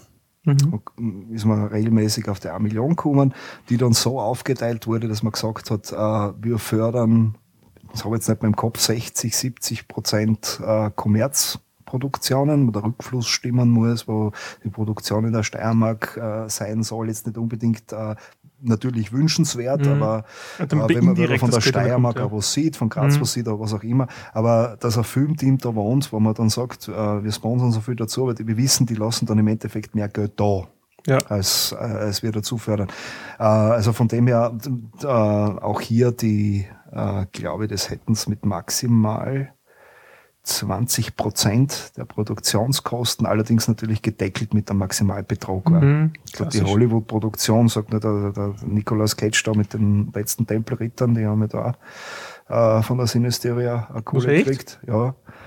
Äh, und Okay. Wenn, wenn man da jetzt da von einem Produkt, typischen äh, amerikanischen Produktionsbudget ausgeht, Sinisteria muss dann 20 Prozent brennen. das ist- geht sich nicht wirklich aus. Also deshalb gibt es einen Maximalbetrag. Also Ja. äh, höchstens 20 Prozent und dann dieser Maximalbetrag dann noch dazu. Ähm, und andererseits Kunstfilme oder Experimentalfilme, halt, was nicht eindeutig Kommerz ist, drücken wir es einmal so aus, äh, 30 Prozent das von dieser Million. Äh, allerdings mit maximal 50 Prozent, die es dazu geschossen hätten und auch hier wieder ein Maximalbetrag.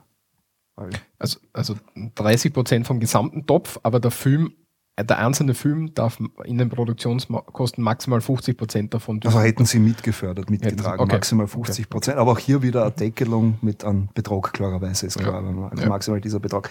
Das hat dann über Jahre gut funktioniert, bis das Ressort an den Herr Flecker kam und der hat dann gemeint, wir brauchen eine eigene Filmförderung, wozu war es keiner. Was jetzt dazu geführt hat, dass man bei der Sinisteria, es läuft nämlich noch immer unter Sinisteria, äh, wenn du dort einreichst, das kannst du ohne, dass du beim ÖFI Mhm. Geld hast. Also es ist einfach, du bist jetzt steirischer Independent-Filmer und deine Produktion kostet nicht so viel. Gute Chancen, dass du das kriegst, muss man dazu sagen. Vorher waren die Chancen allerdings besser. Warum? Jetzt musst du es in sechsfertiger Ausfertigung dort einreichen. Drei gehen an die Sinisteria und drei an die, wer ist das so schön? Cinearzt Starmark. Die Sinisteria ist nur mehr ausschließlich für Kommerzproduktionen da und die Cinearzteria, Titel ist Programm für Komm her. Ah, Für Kunstfilme. Kunstfilme. So, jetzt kann da was passieren, dass nämlich die Sinisteria sagt, dieser Film ist kein Kommerz und die anderen sagen, dieser Film ist keine Kunst. Vorher war das eine Kommission, die haben gesagt, der Film gefällt uns, den wollen wir fördern, wo passt dann dazu? Wo gehen wir dazu? Heute, jetzt Pech hast, Falls du einen Lotten raus. genau, richtig. Das- Ah, das ist super. Na, es ist dann relativ spannend. Aber auch hier gilt natürlich, es gibt bei jeder Filmförderstelle, wenn du das berühmte Mhm. österreichische Vitamin B hast, dann geht alles besser. Und Aber- bei aber- aber schaut- aber Kommerzproduktionen schaut muss man dazu sagen, das ist immer so gemeint, dass du bereits einen Vertriebsweg vorweisen musst. Das heißt, du musst schon hinkommen und sagen, ich würde meinen Film, wenn er denn gefördert würde, dann so- spielt denn der ORF. Du brauchst wie einen beispielsweise. Businessplan eigentlich für eine Ja, Firma. Ja. ja. Weil dann kriegst du bei einer, also in der Forschungsförderung, wo ich war und die ganzen Berufsförderungen, die es dort gibt oder Entwicklungen, ja, äh, regional oder auch bundesweit, ja, da war das auch so. Also wenn du dann ein gescheites Konzept gehabt hast, dann hast du es gekriegt. Ansonsten, ja, So ist es. Also halt das ist aus. in der, in der Kommerzförderung immer die Voraussetzung, dass du im Vorhinein schon einen Vertrieb hast. Wie immer der aussieht. Das muss ich jetzt nicht unbedingt sagen, ich starte mit 50 Kopien in äh, Deutschland und Österreich in diesen und jenen Kinos, sondern was du sagst, der ORF spielt den Film. Okay. Was Aber ist- ja durchaus auch um eine TV-Produktion handeln kann.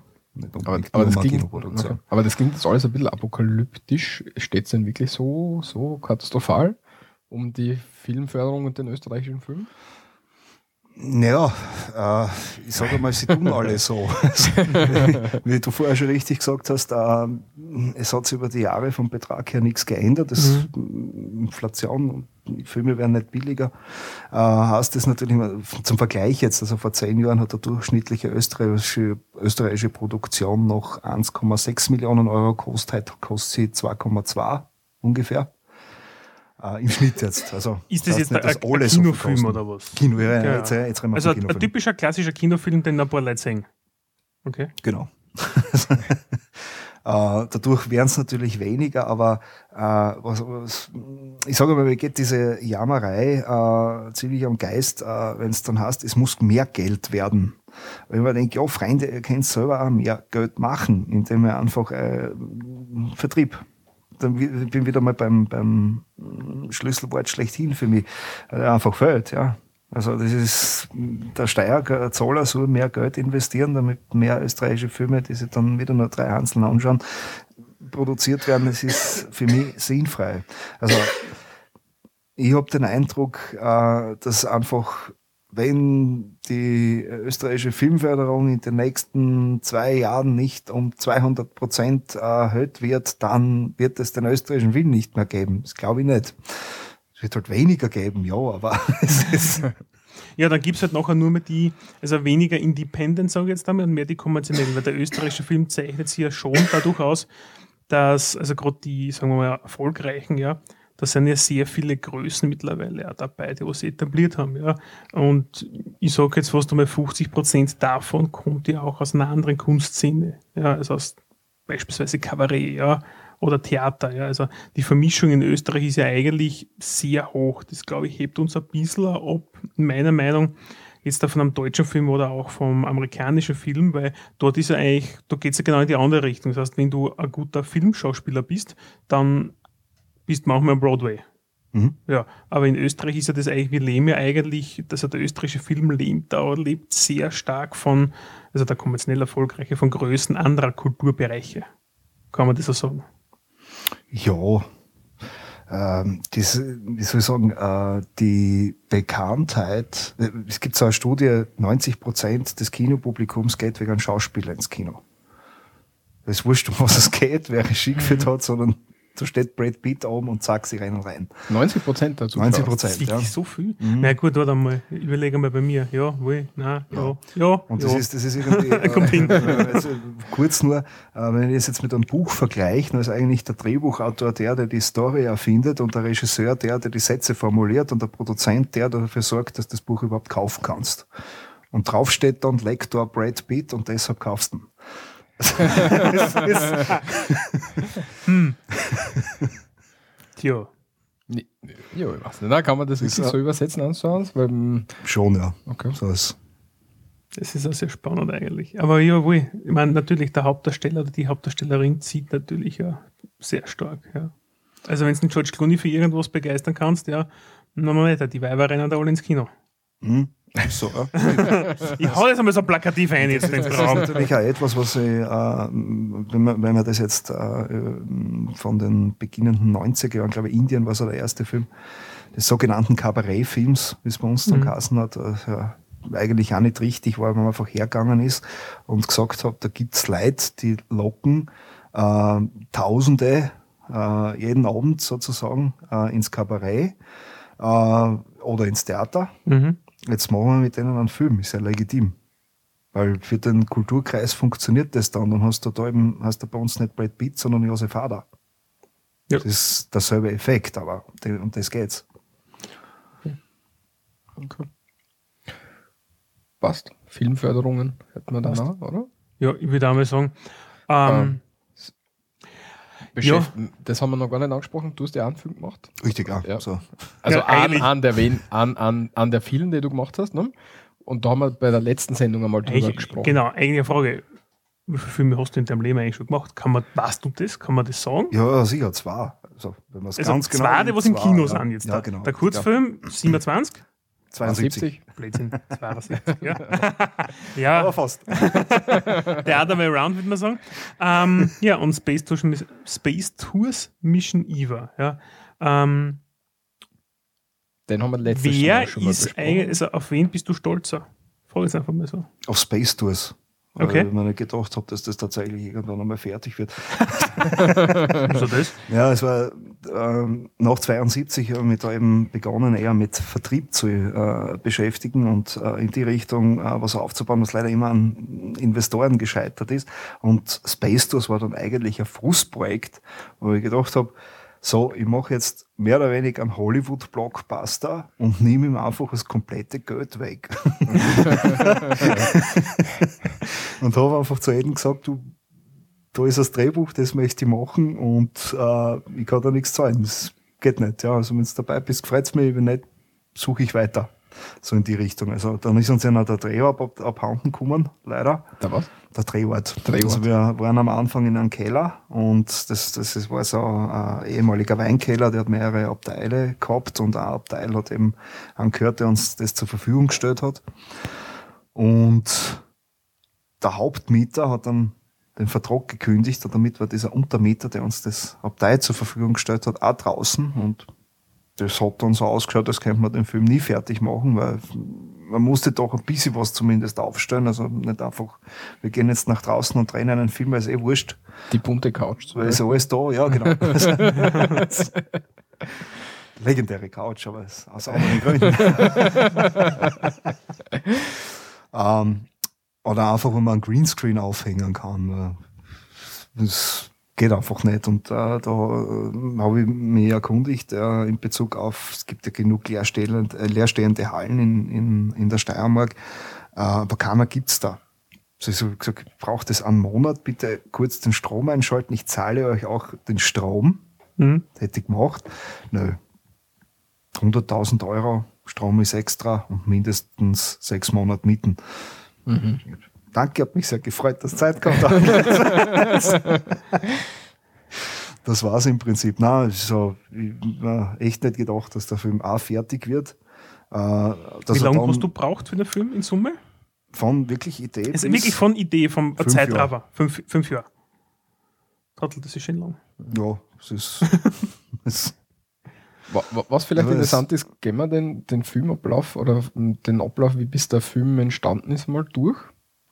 Also, ähm, Weil es ja generell fang, Filme betrifft, genau, solches, also genau, wie geht also, man da vor jetzt da? Ja? Genau, was ist, wenn jetzt irgendjemand sagt, der das hört, der möchte da gerne einen Film machen?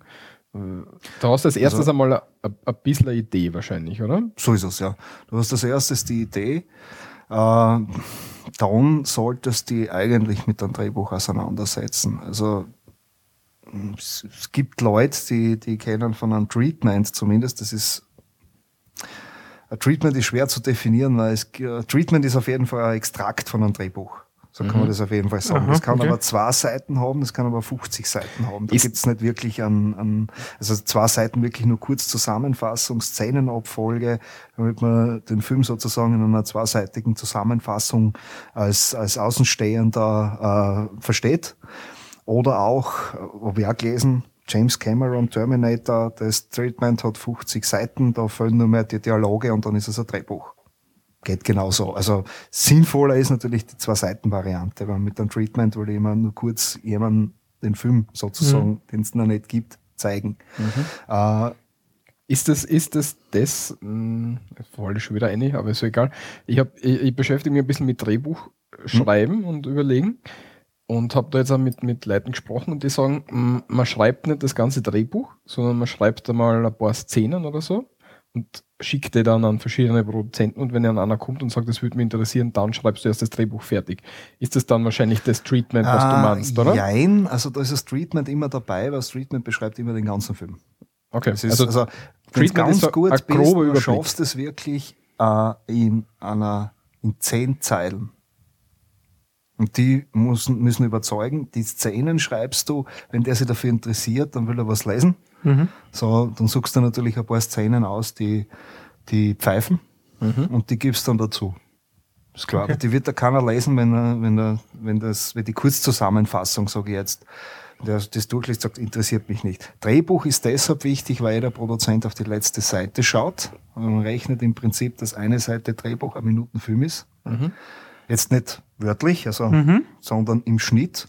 Und äh, der Produzent schaut dann auf die letzte Seite, da steht dort 240. Er sagt er, danke, war sehr schön. zu lang, ne? Genau, richtig, ja. ja. Also der rechnet dann damit, dass der fünf, vier Stunden dauert. Mhm. Das, ja, aber auch, auch, recht haben dürfte. Ja, okay. Deshalb ist es wichtig, also ans, ans, ans Drehbuch ran. Ich gehe immer so ran ans Drehbuch für mich das allererste, also nach der Idee, wo ich sage, okay, was ungefähr, da möchte ich hin, lege mich da aber auch nie fest. Äh, schauen wir mal, wohin dann, wohin dann die Reise geht. Äh, was ich dann als erstes mache, ist charakterisieren. Die Zuerst dir die Charaktere überlegen. So ist es, ja. Weil die im Endeffekt die Geschichte erzählen. Das mhm. bin ja nicht ich. Mich sieht ja keiner. also, also kann es, äh, machst du das dann so, dass du so eine Art Lebensläufe oder genau, Beschreibungen der Charaktere schreibst, die überlegst, die jetzt vielleicht zusammenschreibst, dass sie konstant bleiben über die Zeit? Wenn du das also nur im Kopf hast, dann werden sie sich wahrscheinlich verändern. Ne?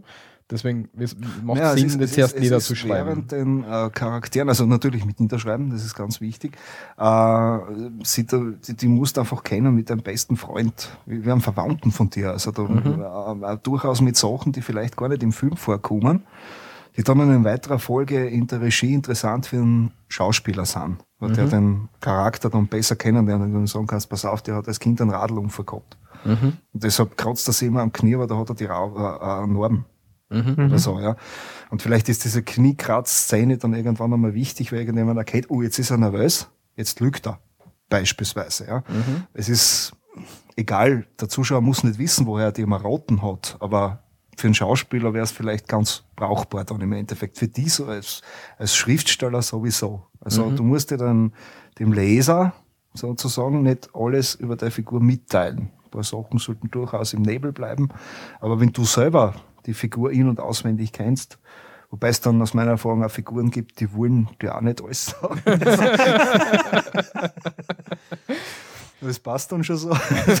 Aber man kommt einfach bei der Charakteristik dann äh, in, im Zusammenspiel mit der Idee auf Szenen drauf. Man sagt, ah, das ist wichtig, dass ich das zeige. Das ist wichtig, dass das drinnen ist, bla bla bla. Und nach der Charakteristik hat man eigentlich gleichzeitig, so geht's mir zumindest immer, eine Szenenabfolge erarbeitet. Und dann schaut man, ob die Szenenabfolge dramaturgisch einen Sinn macht. Also, also ob's, sag immer, ob's spannend ist, ob's pfeift, ob das, ob, ob alles logisch ist. Also wenn ein Zuschauer, für mich ganz schlimm, wenn man in einem Film drinnen sitzt und sich denkt, warum macht er das jetzt? Genau. Nicht Ja, machen, das ist ja komplett unlogisch, ja. Wenn es eine Erklärung gibt, ist alles okay. Ja, wie in Ah. einem, einem Standard-Horrorfilm, wenn draußen jemand ist, gehe ich halb knockert als Frau alleinig in den Garten aus, oder? Genau, richtig, ja. Mhm. Das, das macht klar. aber Sinn, weil den Horrorfilm schaust du dir an, was die halbnackte Frau draußen im Garten sehen will. Ah, Das ist einmal ein netter Gesichtspunkt. Ah, okay. Okay. Es, ist was, äh, es gibt äh, für mich so ein Standardbeispiel, das ich immer bringe, wenn ich sage Superman. Ja? Mhm. Äh, schlimm wäre es, wenn es keine Antwort auf die Frage hast, warum kann Superman fliegen? Wenn die Antwort drauf ist, das Außerirdische von einem fremden Planeten, da auf der Erde sind andere Bedingungen und deshalb fliegt er, kann ich jetzt sagen, ah, so ein Scheiß, aber ich kann nicht sagen, es gibt keine Erklärung. Ja. Also du kannst es da im, im Kopf irgendwie hinspinnen, dass es für die äh, äh, äh, äh, zumindest eine irgendgeartete Erklärung dafür Genau, richtig. Ja. Okay, also, Also, diese, Sachen und diese, diese Erklärungen sind für mich halt auch wichtig, dass man dem Zuschauer mit auf den Weg gibt, sie nicht mm, provokant äh, hinschreibt, sozusagen, dass äh, der Dümmste mitkriegt, warum das so ist, Mhm. aber dass man es halt in, in der Dramaturgie, im Szenenaufbau mit transportiert. Das Mhm. ist wichtig. Hast du jetzt das Drehbuch selber verfasst für Mission Eva? Ja. okay.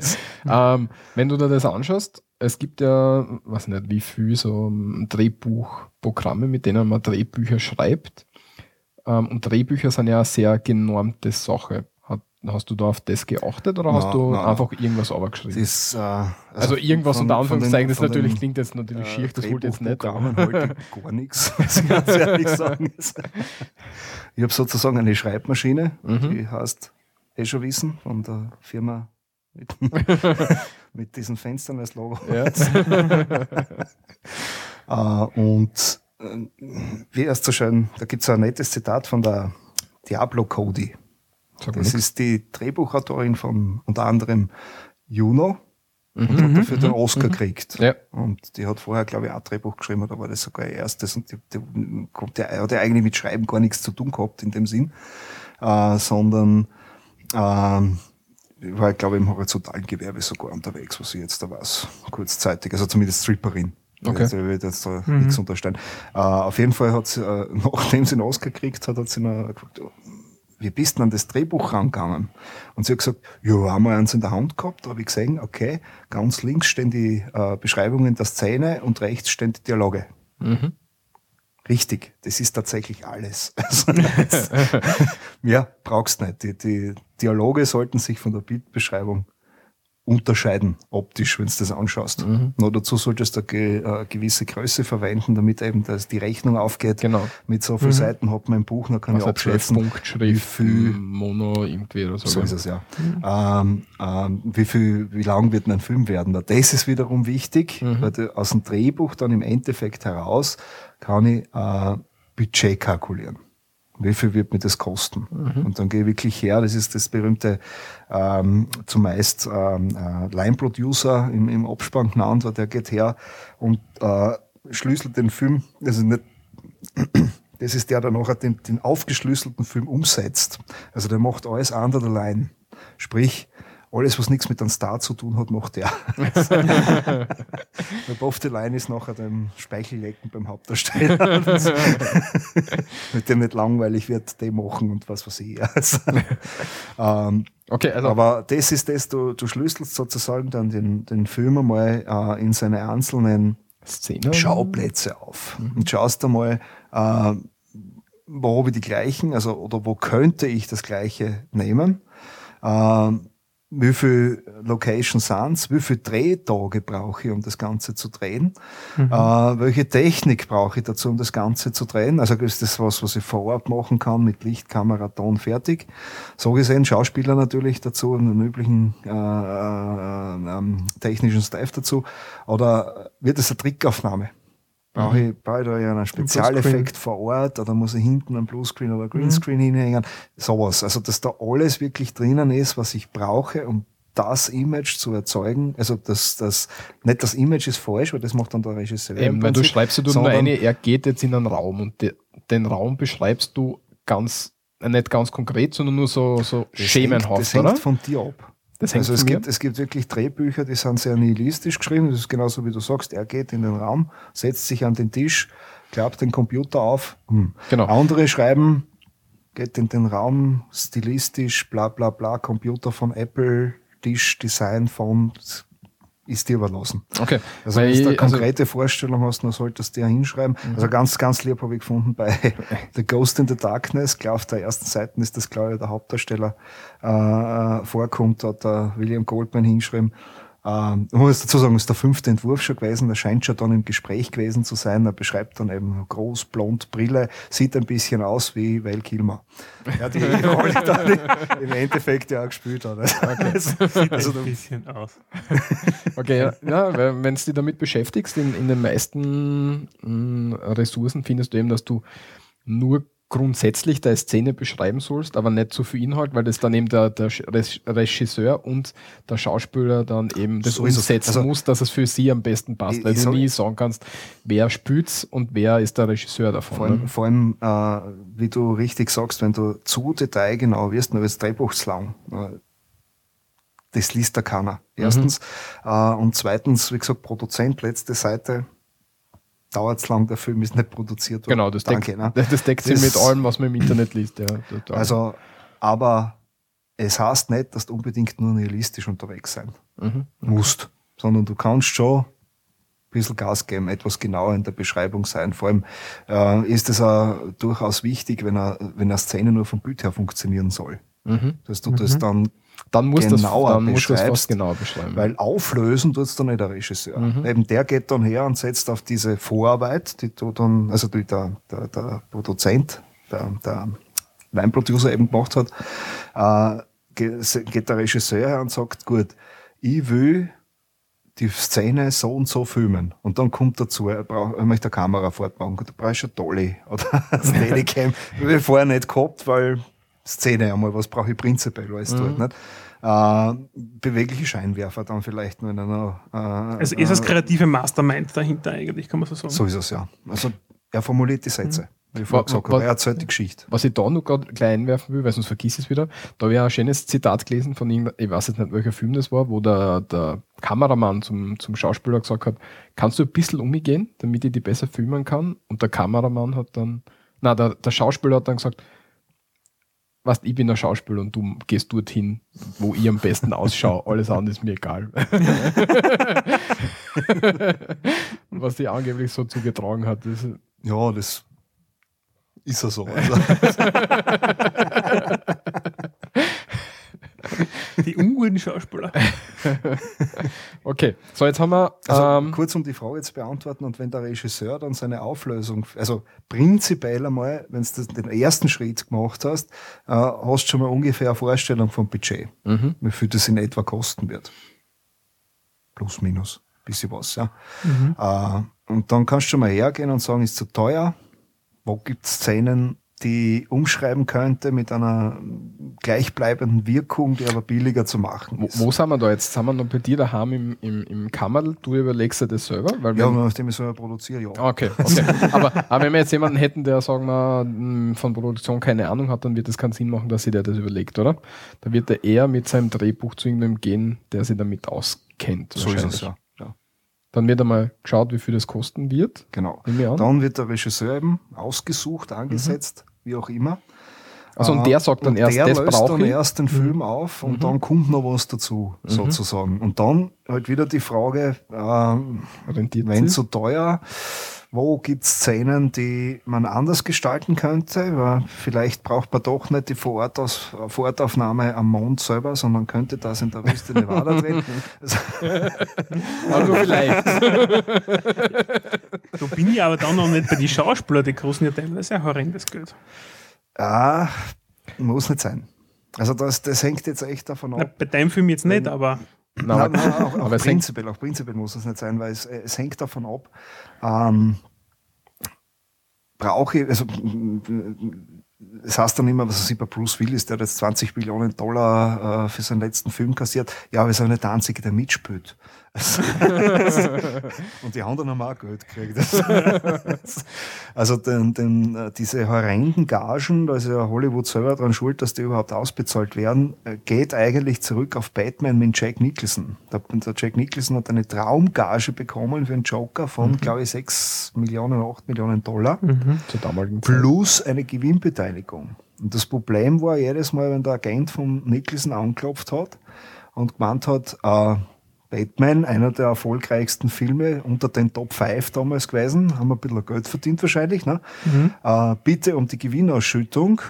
Und die gesagt, na, wir sind froh, dass wir den Film überlebt haben. Also gerade, dass wir nicht zusperren haben müssen, welcher Gewinn. Ah, und äh, über das hin, hinten, Über das hin nachher haben die Agenten einfach angefangen, wenn die Firmen mit Gewinnbeteiligung kommen sind, gemeint haben, das ist die Grundgage. Der Film könnte aufgrund dessen so viel einspülen, nehmen wir das einmal an, und haben die Gewinnbeteiligung dann einfach dazugeschlagen und gesagt, das ist die Gage und dafür gibt es keine Gewinnbeteiligung. So entstand das. ah, okay. Also da sind sie wirklich selber schuld, einfach zu gierig gewesen, zu geizig, die Sachen auszuzahlen, sonst wäre das bei weitem nicht so weit Weil nicht jeder von den Schauspielern, die viel verdienen, ja, da kommt der Film für einer. Ja. Es gibt ja genug Filme, die halt einfach eine Miese schreiben. So ist es, ja. Ja. Richtig, ja. Und äh, das andere ist, äh, vom Schauspieler abhängig natürlich, wenn das ein Regisseur ist, der einen gewissen Ruf hat. Es gibt da vor allem jetzt wieder den Blick über den großen Teich Woody Allen oder jetzt der, der, ähm, äh, der Anderson. Äh, Grand Budapest Hotel, glaube ich, ist glaube ich ein aktueller Film. Das sind Leute, die zahlen äh, ihren Schauspielern Mindestgagen. Weil das ist so, wie, so wie hat mir mal Koch erzählt, beim weißen Rösel verdienst nichts. Aber wenn du das im Lebenslauf drinnen stehen hast, das ist eine Referenz. Gleich wie in deiner Filmografie, ein Film von Woody Allen, du hast mitgespielt. Das kann was. Dass du nichts verdient hast, wurscht. Das ist einfach nur Image. verdienst du später noch, aber die Genau, anderen. richtig. Und, und wie, wie hoch ist der Anteil von, von Schauspielern, die da mitmachen wollen, weil sie einfach vom, vom Drehbuch oder von der Idee her so angetan sind? Darf man jetzt da nicht unterschätzen. Das wäre nämlich jetzt die, die dritte äh, Kategorie, die dann einfach sagen, ich will diesen Film machen, weil ich finde das Thema wichtig, mir gefällt das Drehbuch, ich will die Rolle spielen, was auch immer. Also da, das soll man auch nicht unterschätzen. Kurzum, die gibt's natürlich auch durchaus im 20 Millionen plus Bereich genauso, wo dann halt Die bieten sich halt einfach eher an. so mal, schauen wir mal, ja, es sind dann meistens Wunschprojekte, die teilweise dann auch nicht zustande kommen. Ich weiß jetzt nur vom Johnny Depp, der will irgendein so, ähm, wie heißt denn das gleich, was mit S, Charatan oder so ähnlich, Charatan, Keine Ahnung. verfilmen schon seit Jahren. Funktioniert einfach nicht, hat nicht hingekriegt kann. Johnny Depp, ja, kriegt kein Geld für diesen Film. Also, also das ist, da geht es den anderen auch nicht anders. Woran wird es da scheitern? Am Drehbuch oder, oder an der Idee vom Film her? Oder? Also im konkreten Fall, um bei dem Beispiel jetzt bleiben, äh, scheitert, soweit ich das mitkriege, Ja, ja, da ist sicher, nicht der große. Hollywood-Insider, der Ja, sagt, genau sicher, daran liegt sondern, sondern die habe ich Fragen. mitgekriegt, dass die Produzenten einerseits meinen, dass die, der Film zu teuer wird und andererseits, äh, dass äh, aber aufgrund dessen, dass er zu teuer wird, der komplexen Thematik, die das Buch schon drinnen hat und der Film dann auch in diese Richtung logischerweise gehen wird, äh, zu wenig Publikum anlocken wird, dass er seine Kosten einspielt. Mhm. Simple Überlegung. Okay. Also, soweit ich das bei dem Projekt sagen kann. Das trifft auch äh, meistens zu. Also wenn irgendwas nicht produziert wird, dann steckt genau die Überlegung dahinter, ist Relation von wie viel Geld muss ich reinstecken, damit das was Gescheites wird und was kriege ich raus, nicht stimmt. Mhm. Leider, teilweise bei diversen Stoffen, die würde man ja doch gerne als Film sehen, aber Ja, ich hätte gerne ein Buch verfilmt. Deswegen habe ich mich damit beschäftigt und habe mir überlegt, wie können die das Buch in ein Drehbuch umschreiben sollen. Also so Ja, das ist, das halt. ist natürlich äh, eine andere Sache, weil das Problem äh, bei einer Romanadaption ist für mich immer, äh, dass man an den richtigen Stellen streicht und Genau, dass man sich eines, eines bewusst ist, was immer am Endeffekt rauskommt, ist, Ist nur die Interpretation des Buches. Also es Mhm. zwar die, dieselbe Story haben äh, und du magst ja die Handlung mitkriegen, aber äh, es, gibt, es gibt für mich ganz wenige Sachen, die wo es wurscht ist, ob du das Buch liest oder den Film anschaust. Vor mir jetzt ad hoc genau zwei ein. Was? Das ist vom Winde verweht. Ah, okay. Buch, Film, das ist dasselbe. Und äh, meine persönliche, einer meiner persönlichen Lieblingshorrorfilme, da äh, Innocent, heißt auf Deutsch Schloss des Schreckens. Das ist eine Verfilmung von Die Drehung der Schraube von Henry James. Und da gibt's glaube ich, pro Jahrzehnt findest eine. Mhm. waren die aus den genau 60er Jahren schwarz-weiß mit der Deborah Kerr vom Jack Clayton. Die ist brillant. Und da ist es wurscht, ob du die Novelle liest von James oder den Film anschaust, meines Erachtens. Also vielleicht habe ich das Buch auch nur so, genau so verstanden, wie der das verfilmt hat. Das wäre natürlich jetzt auch möglich. Aber ja. Ja, bei mir wäre jetzt auf die Schnelle nicht so eben, die finde viel. aber ganz interessant, dann gibt's Bücher, die kannst du nicht verfilmen. Das geht einfach nicht. Da bist du verpflichtet dazu, dass du die Interpretation machst. Das ist zum Beispiel der Prozess von Kafka. Da Mhm. gibt's da gibt's äh, den Versuch einer ernsthaften Verfilmung dieses Buches aus den 90er Jahren, eben mit dem Anthony Hopkins, Jason Roberts und dem äh, Kyle McLachlan, Wie heißt der Film? der Prozess. Achso, der Prozess. Okay. Und er hat wirklich versucht, das Buch zu verfilmen. Das geht aber nicht, weil der Kafka schon beim Lesen dazu zwingt, dass du es interpretierst. Also Mhm. alle Verfilmungen, großartig zum Beispiel Orson Welles aus die 60er Jahren mit dem Anthony Hopkins, der Jean Moreau, Romy Schneider. Äh, das ist eine Interpretation. Und äh, da ist mir zum Beispiel äh, ähm, das erste Mal aufgefallen, dass Kafka keine Zeitansage drinnen hat. Weil der Ars hat das äh, in den 60ern verfilmt und der Stoff spielt in den 60ern. Und er Okay. funktioniert. Und dann ist mir aufgefallen, ja stimmt, eigentlich hat der Roman überhaupt nichts drinnen, was auf irgendeine Zeit hindeutet. Das heißt, er kann ihn in jeder Zeit spielen. So ist es, ja. Und das wäre mir zum Beispiel ohne der Interpretation von Wales bei seinem Film gar nicht aufgefallen. Und dann wird es natürlich spannend. ne? Mikro wieder einschalten, dann funktioniert es leichter. Okay. Ja, bei mir wäre jetzt auf, auf die Schnelle eben nicht wirklich ein Film eingefallen, der super zum, zum Buch passt. Bei Herr der Ringe lässt sich darüber streiten. Manche sagen, es, ist, es, es hat gut funktioniert. Das finde find ich auch, weil es ist halt, hätte halt besser sein können und manche wichtige Stellen fehlen aus meiner Sicht. Ja, das ist Wo es generell, überhaupt, du nicht, ein Buch liest. ja, wo es überhaupt nicht funktioniert hat, was zum Beispiel bei Bernhalter durch die Galaxis. oh, da bin ich bei dir. Also das, Also das war, war das. Ah, die, das war also enttäuschend. die Schauspieler waren ziemlich cool, Mhm. aber es hat halt überhaupt nicht funktioniert aus meiner Sicht leider. Da habe ich mich sehr gefreut auf den Film und ja. Und dann ist nichts draus geworden, ja. Ja. Das, und beim Herr der Ringe, das ist, da unterholst du mit dem Falsch. Also, ich glaube, ich werde das Buch in zwei Stunden verfilmen.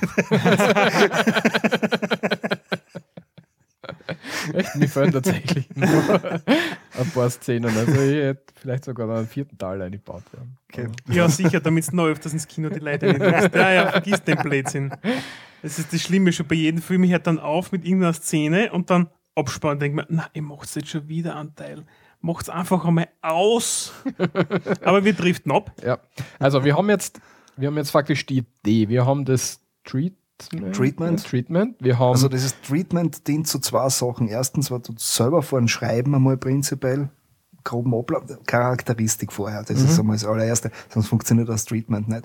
Ich meine, du kannst für dich, das würde man Ah, auch schon Treatment äh, nennen, äh, wenn's, wenn die Idee schon so ist, dass, äh, dass du sagst, ja, hm, ich, ich schaffe zehn Zeilen, um das niederzuschreiben.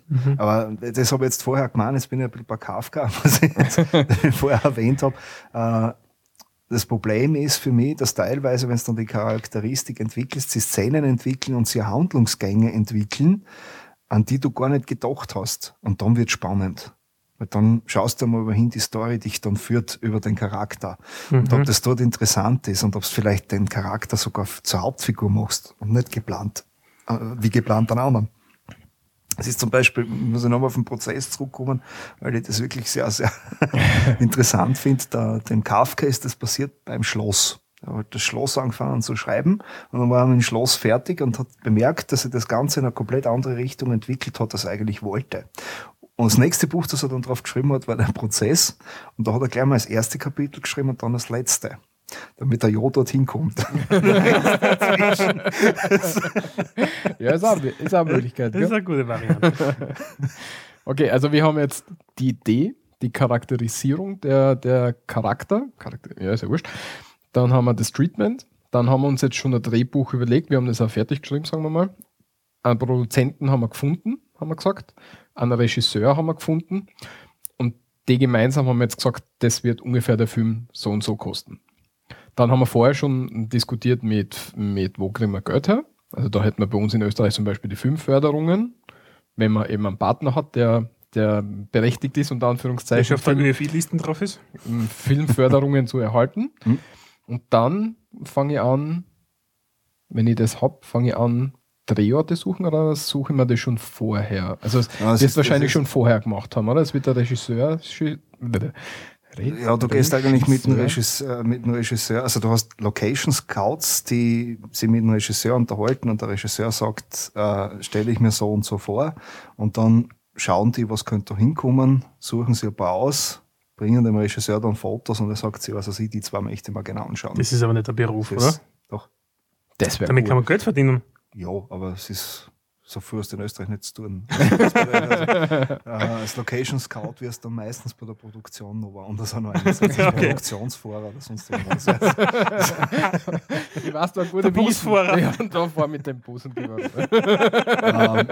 außer, außer du drehst es natürlich indoor. Also du lässt, äh, es ist ein Set, das du auf jeden Fall bauen musst. Dann setzt du eher mit einem ähm, ähm, Set-Designer zusammen. Mhm. Bühnenbilden und sowas. Genau. Ja.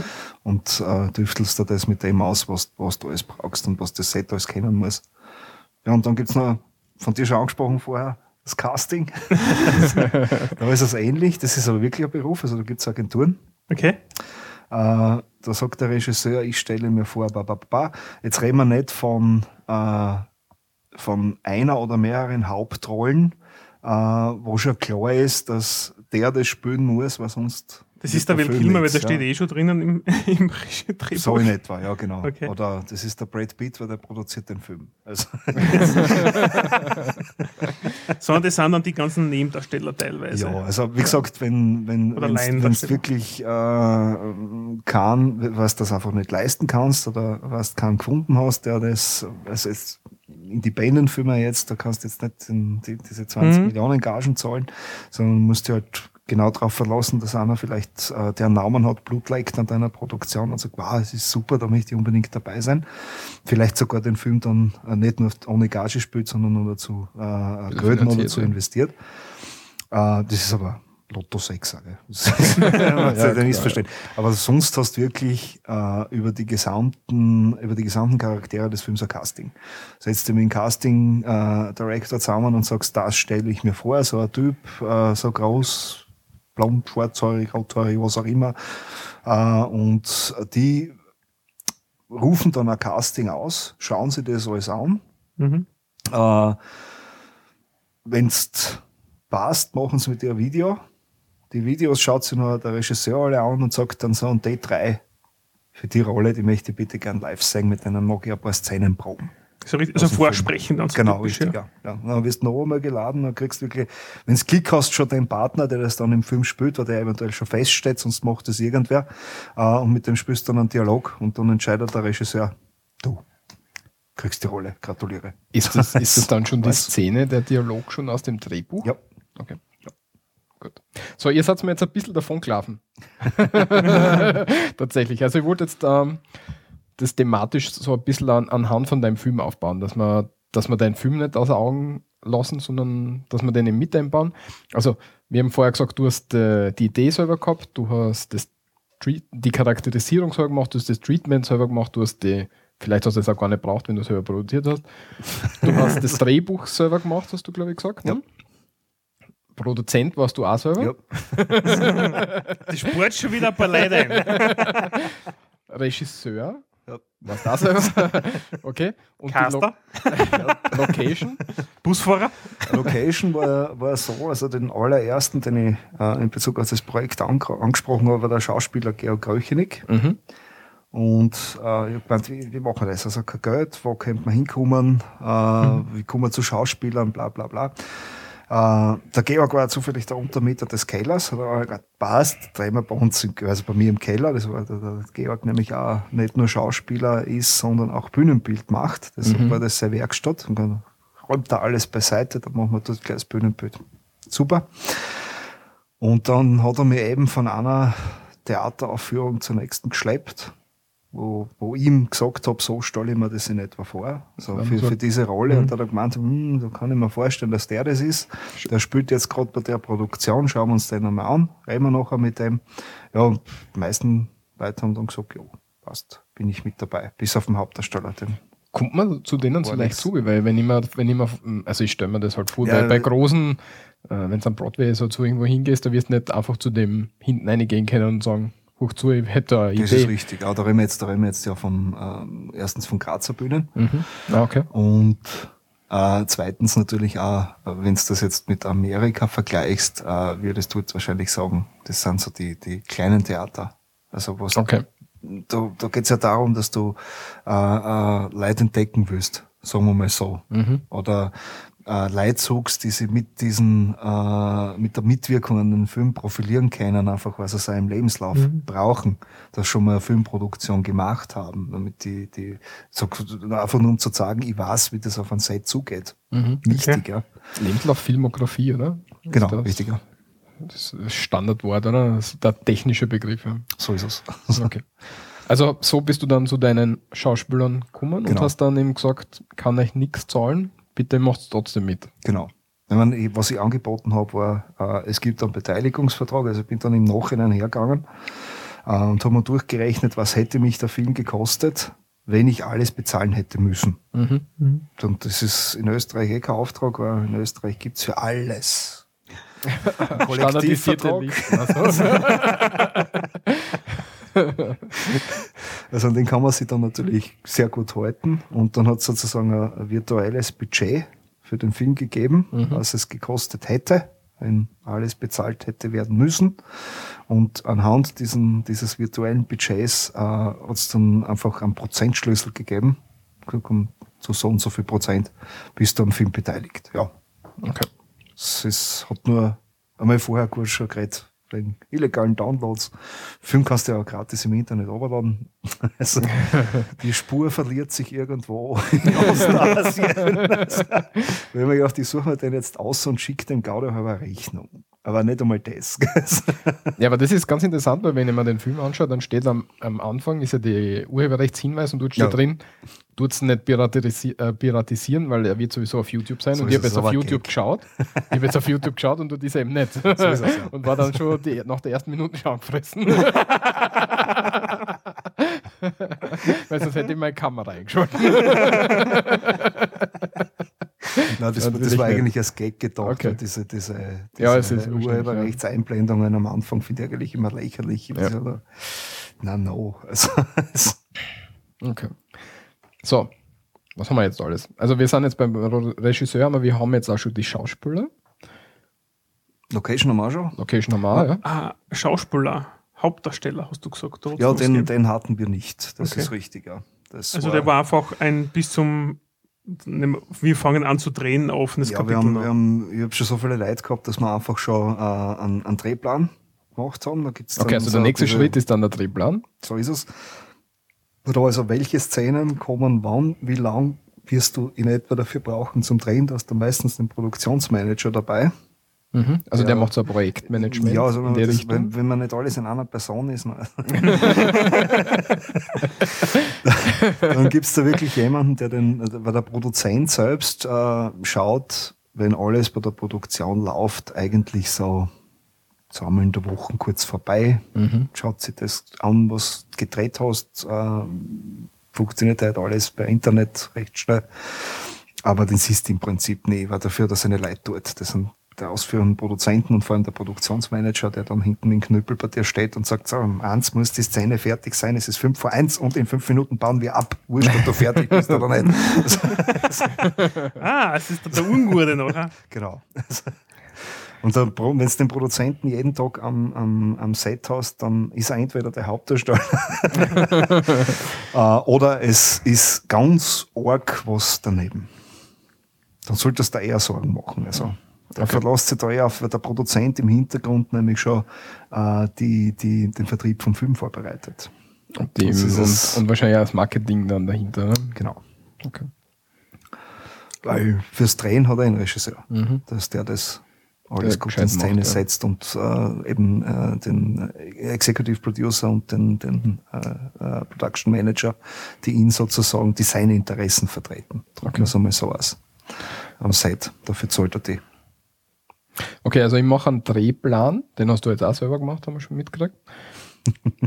dort, sage dort steht dann halt Beispiel, beispielsweise drin, am Montag drehen wir Szene 3 und 5 und 7, weil die einfach in der, So an, ja. an dem Set Daraus- spielen. Daraus Oder an dem Drehort dann spielen? Sogenannte Dispositionslisten, Dispo-Listen. Da steht dann drinnen eben genau das, was du gesagt hast, aber auch alles, was ich dazu brauche. Okay, ich Also brauche wer Auto. holt den Schauspieler ab Ah, und sorgt so- dafür, Mhm. dass er um 8 Uhr dort ist? So richtig, richtig. Alles, das ist der ganze Tag durchgeplant. Das Also brauchst du, Arbeit. du Welche brauchst ex- Requisiten brauche ich an diesem Tag in du brauchst die Tröte Welche, um, um drei Turten. so ist es ja. Wenn die Tröte nicht Turten ist, dann kostet es einfach Geld, weil wir müssen die Tröte holen fahren und das wollen wir eben damit So ist vermeiden. es, genau, richtig. Deswegen hast du wahrscheinlich so ein riesen Team an Projektmanagern im Hintergrund, die So sich dann ja. darum Wenn, kümmern. man kann's, ähm, ich meine, heute hast du so Computerprogramme, wobei äh, allerdings die, die, Ja, die professionellen ne? Produktionen immer noch äh, mit den, mit den Handy, Handouts arbeiten. Äh, weil du hast nämlich für jede Position eine extra Farbe. Das heißt, wenn du jetzt Produktionsführer bist, du kriegst deine Dispo-Listen, dann siehst du da fünfmal rot, Mhm. weil das der Farbe ist, und dann schlagst du auf und sagst, okay, da habe ich das zu und da habe ich das zu und da habe ich das zu. Und du weißt, das ist meine dorthin, Aufgabe. genau, okay. bis dorthin ist das erledigt. Äh, deshalb die verschiedenen Farben. Ne? Äh, warum das bei, bei professionellen Produktionen, äh, professionellen, also wirklich, äh, die, die vom vorn bis hinten aus produziert sind, weiß man nicht damit, noch immer gemacht wird, ist, was schon öfter vorkommen ist, am Computer ist das auch super. Es funktioniert dann mit den Farben gut, jeder kann sich, kann sich da auf dem Server einloggen mit dem Passwort und dann schauen, was habe ich heute tun. Äh, das kannst du von einer Zentralstelle aus steuern, du brauchst nichts ausdrucken, etc. etc. Problem ist nur, wenn da der Server abstürzt, ist alles weg. Und Ja. deshalb wird noch zusätzlich trotzdem mit Hand, Handouts gearbeitet, damit Als das Sicherheit. im Fall des Falles noch immer da ist. Ja.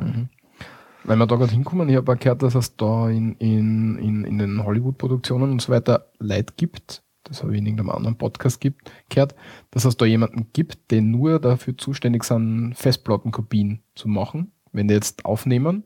Da ist einer dort, dem seine Aufgabe ist, Festplatten einitouren und das auf so mö- viel möglich Festplatten wie möglich auf und dann schauen, dass die Daten nicht verloren gehen können. Genau, richtig, ja. Also Ja, ja. genau der Typ wird dann auch wissen, ich brauche zu dem Zeitpunkt fünf Festplatten, Das das, wird dann dort auch drinstehen. Exakt, ja. Mhm.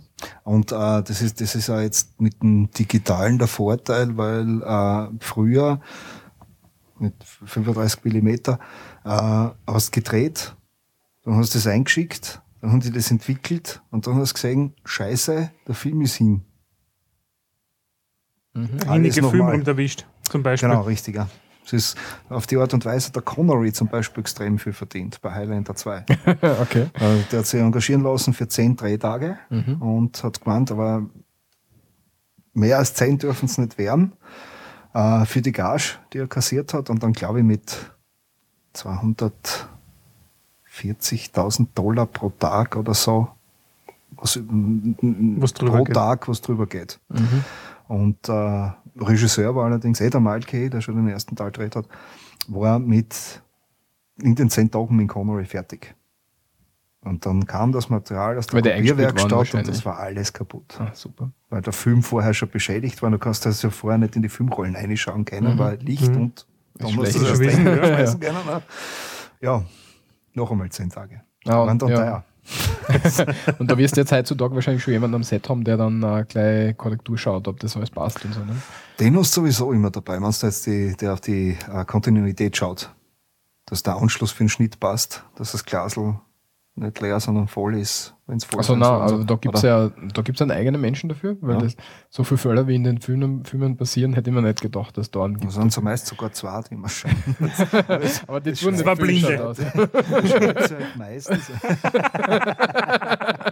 ich habe jetzt so, so ein blinden Stockding gemacht, Gestik gemacht. Ja, es, es, schreibt sich halt meistens nicht jeder alles auf. Ne? Und bei zwei hast du immer das Problem, dass der eine glaubt, der andere schaut eh zum Beispiel aufs Glas Wasser. Ja. Und dann das kommt der auf einmal, man, du, wissen das, voll oder zu, äh, voll oder, oder leer.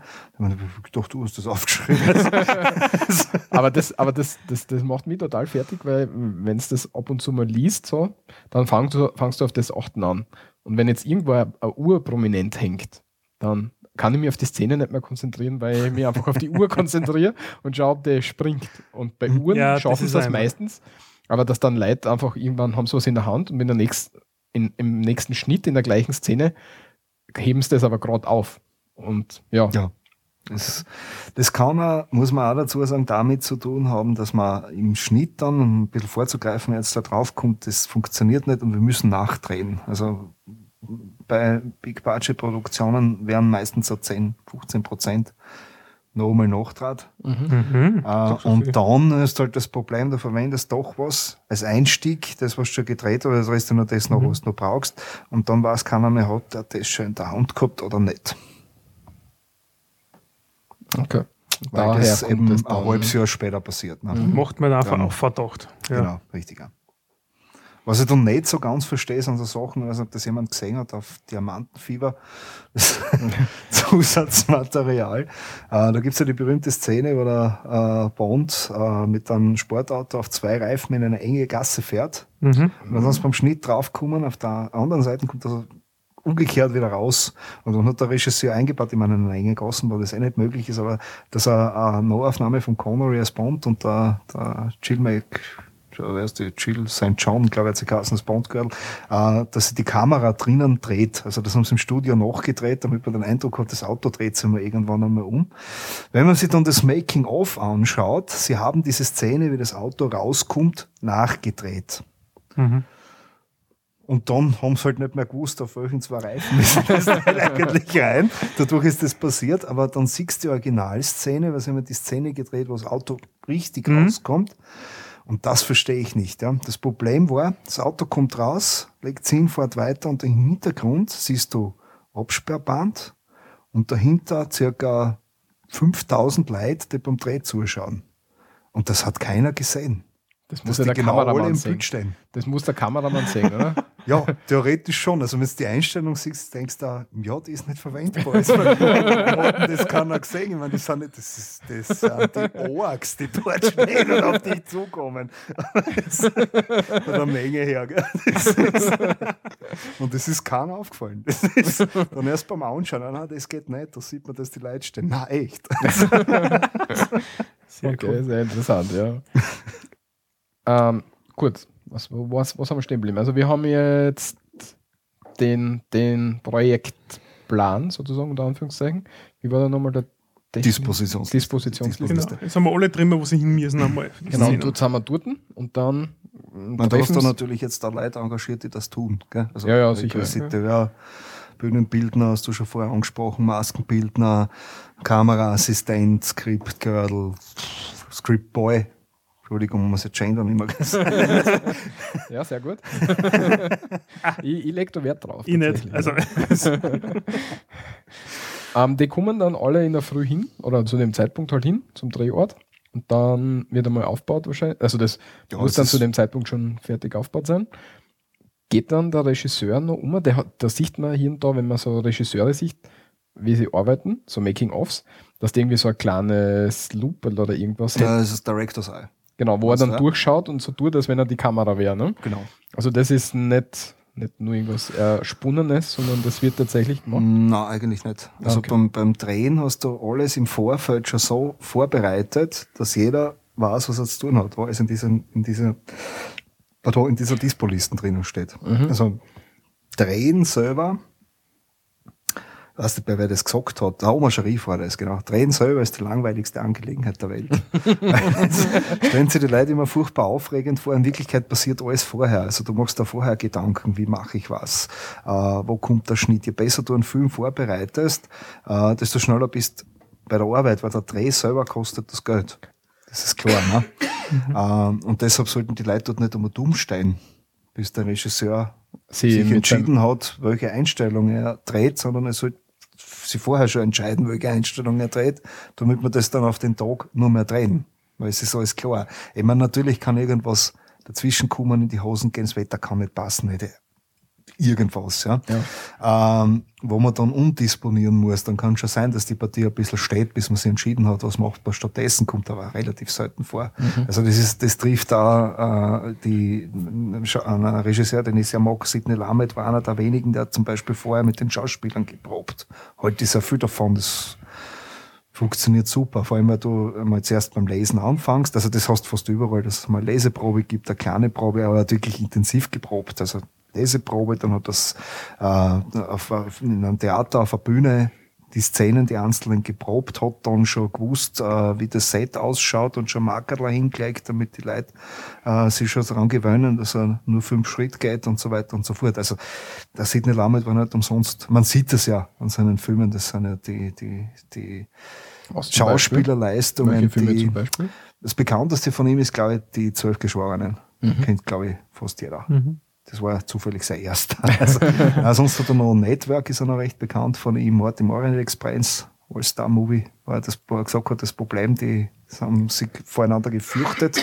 Die Schauspieler ist dann draufgekommen, okay, äh, alles klar, du hast auf der einen Seite äh, die Filmschauspieler, die nie Theater spielen, und auf der anderen Seite die Theaterschauspieler, die nie Film machen. Und die haben voreinander so einen Respekt gehabt, die waren voneinander, voreinander so eingeschüchtert. Ja, weil das zwei unterschiedliche Arbeiten sind. ne? Genau, richtig. Und das hat ja mal der Sidney Lamet gesagt, das war bei eines langen Tagesreise in die Nacht mit der Catherine Hepburn, Dean Stockwell und noch zwei Bekannten. Da hat er eben gemeint, äh, die Kunst beim Regie, also beim, beim Schauspielführen ist, ähm, die Schauspieler nicht füreinander, sondern miteinander spielen zu lassen. Und die Schwierigkeit ist, dass jeder Schauspieler andere Technik hat. Ja, weil wenn man sich anschaut, Theaterschauspieler, die, die haben ja nur äh, ihre Bühne. Die haben ja kein, kein Bildschirm, den man sich irgendwie daheim vor zwei Meter vor den Fernseher hinsetzen, hinstellen kann, Hm. sondern den, den muss, den seine Emotion muss jeder in der letzten Reihe auch sehen können. Das heißt, es reicht nicht, wenn er nur Augenbrauen aufhebt, sondern der muss halt große Gesten machen, nehme ich an. Ne? Und, So ist das, ja. und, der, und der Filmschauspieler, den sicher Brustbild unter Umständen. der große Gäste macht, ist Genau. vorbei. Genau, weil die, ist- die du unter Umständen eh nicht mehr, weil du eh nur sein Gesicht siehst und da reicht eben ein Augenbrauen heben. genau, Ne? genau. Und das, da wird halt wahrscheinlich der Unterschied rauskommen. Ne? Okay. Gut.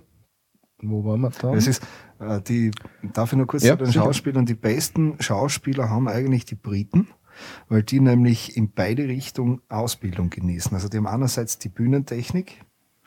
Das heißt, dass du auf der Bühne musst ja ganz genau wissen, wo du stehst. Aber wenn du Mhm. einen halben Meter daneben stehst, stehst du nicht mehr im Licht. Genau, weil der Lichthaber ja voll schlecht kann. Genau, richtig. Mhm. Ja. Und das ist etwas, was du beim Film auch absolut brauchst. Aber beim Film hast du genauso einen Makerler. Mhm. Es gibt so den berühmten Brett Pitt Blick. Am besten sieht man den in Rendezvous mit Joe Black. Einer Da meiner er- Lieblingsfilme auch, ja, Da tatsächlich. macht er da Folgendes. Also, ah, okay. Da macht er Folgendes. Er schaut nach seiner Bodenmarkierung, ob er richtig steht und dann schaut er aufs Licht, ob er im Licht steht. Und dann So eine beginnt er Kreis- erst den Dialog. Kopf-Kreisbewegung. So, so der berühmte Brad Pitt.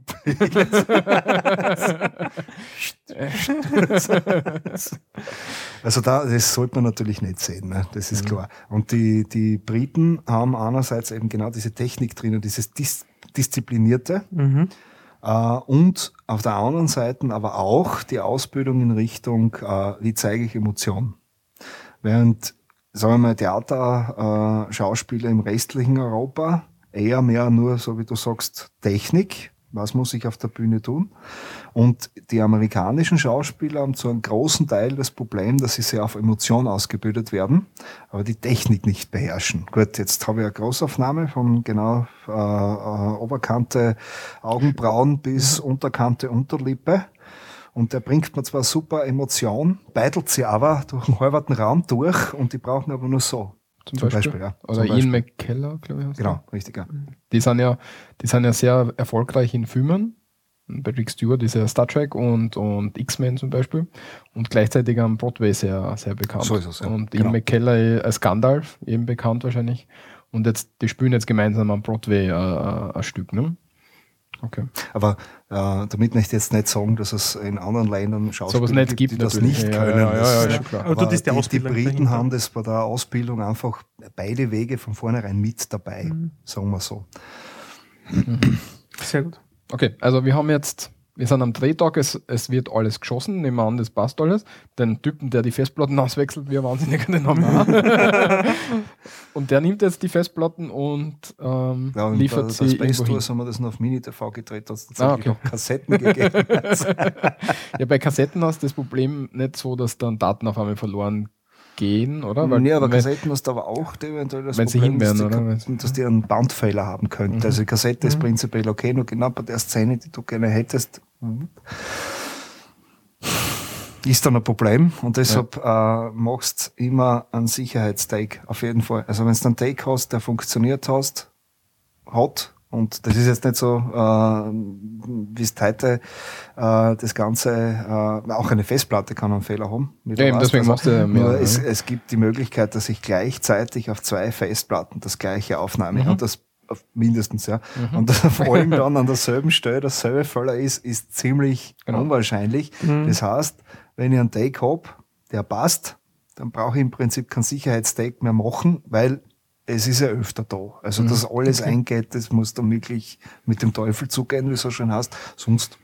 Deswegen machst du mehr Redundanzen. Aber ne? früher, also früher, noch nicht einmal so lange her, hat man eben immer einen Sicherheitstake gedreht. Also sollte die, die gleiche dem- Szene noch einmal. so ist es, ja. Obwohl gleich es schon gepasst hat. Du hast gesagt, ja, und jetzt bitte noch einmal gleich für die Technik. Noch Falls- einmal gleich für die Technik. Ist das auch tatsächlich mit den Szenen, mit dem Schlag, mit dem Holzding, dass Ja, du das- markierst die das- Szene, das- was ist das jetzt? Das und so? brauchst du deshalb, weil sonst Bild kennst du und nicht mehr aus, Ton separat aufgenommen werden. Und jetzt Mhm. hast du im Bild aufgrund der Klappe irgendwas, wo du eindeutig dann den Ton anlegen kannst. So, wo auf das dem Ton hast du dann nämlich ist. das Chappern drauf. Aha. Und dann bist du bei der restlichen Szene synchron. Dafür ist das da. Ah, Man okay. natürlich auch, damit du im Bild siehst, welche Szene das ist. ja. Aber dafür klagst du das runter. Sicher, das- das Anlegen muss- vom Ton. Zwei Sicher, Fliegen mit einer Klappe. Ja, sicher, Mhm. das muss, das muss natürlich mm, separat aufgenommen werden, die Audiospur, weil du ja mehrere Spuren hast. Umgebungsgeräusche wird wahrscheinlich über ein, zwei Mikros einer kommen, So die ja. Sprecher Ja. kommen über ein Mikro einer und so. Nein, war bei uns nicht der Fall. Wir haben genau ein Mikro gehabt, das ist direkt in die Kamera gegangen, deshalb haben wir nicht wirklich eine Klappe gebraucht, weil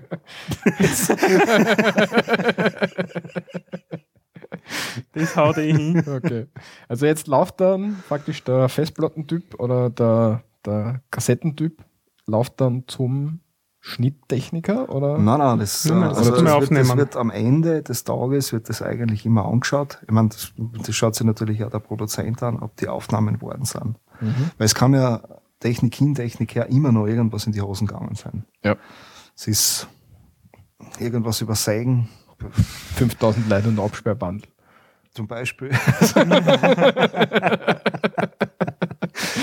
Licht nicht richtig gesetzt und damit ist der äh, Spezialeffekt nicht machbar, wenn man den Greenscreen dann Mhm. doch nicht gut ausblenden kann. Irgendwas, ja. Also man, man kontrolliert das dann am Schluss, oder ist es einfach nichts geworden. Ja. Das ist auch möglich, weil der Schauspieler nicht gut drauf war, sie vom Feiern noch nicht erholt, äh, erholt gehabt hat oder was auch immer. Das ist- Mit einem Rausch eingeritten. Also was, was du entweder sagst, gut, hat alles funktioniert auf den Tag, die Szenen können wir alle vergessen, brauchen wir nicht mehr, haben wir schon. Oder was du sagst, äh, da müssen wir noch bessern. Das, das müssen wir jetzt noch irgendwie unterbringen. Dafür gibst du die 10, 15% Spaze hinten noch aus. Genau, richtig. Ja. Okay. Okay, dann, dann ist das nicht der Festplattentyp, sondern ist das der designierte Typ, der dann am Schluss eben die Kassetten und die Festplatten nimmt und dann in ein Produktionsstudio bringt Genau, richtig, wahrscheinlich. ja. Und die gehen dann her, ein Schnitttechniker, 7 Also Millionen. zuerst, ja, äh, so viel kriegt er nicht. nein, nein, aber 7 Millionen Schnitttechniker, die sich dann darum kümmern, dass die. Nein, nein, nein, gibt's noch einen. Gibt's noch einen? Es gibt noch einen. ja. Also der, der Martin Scorsese hat einmal so schön gesagt, der Regisseur, der seinen Schnitt aus der Hand gibt, gibt seinen Film aus der Hand.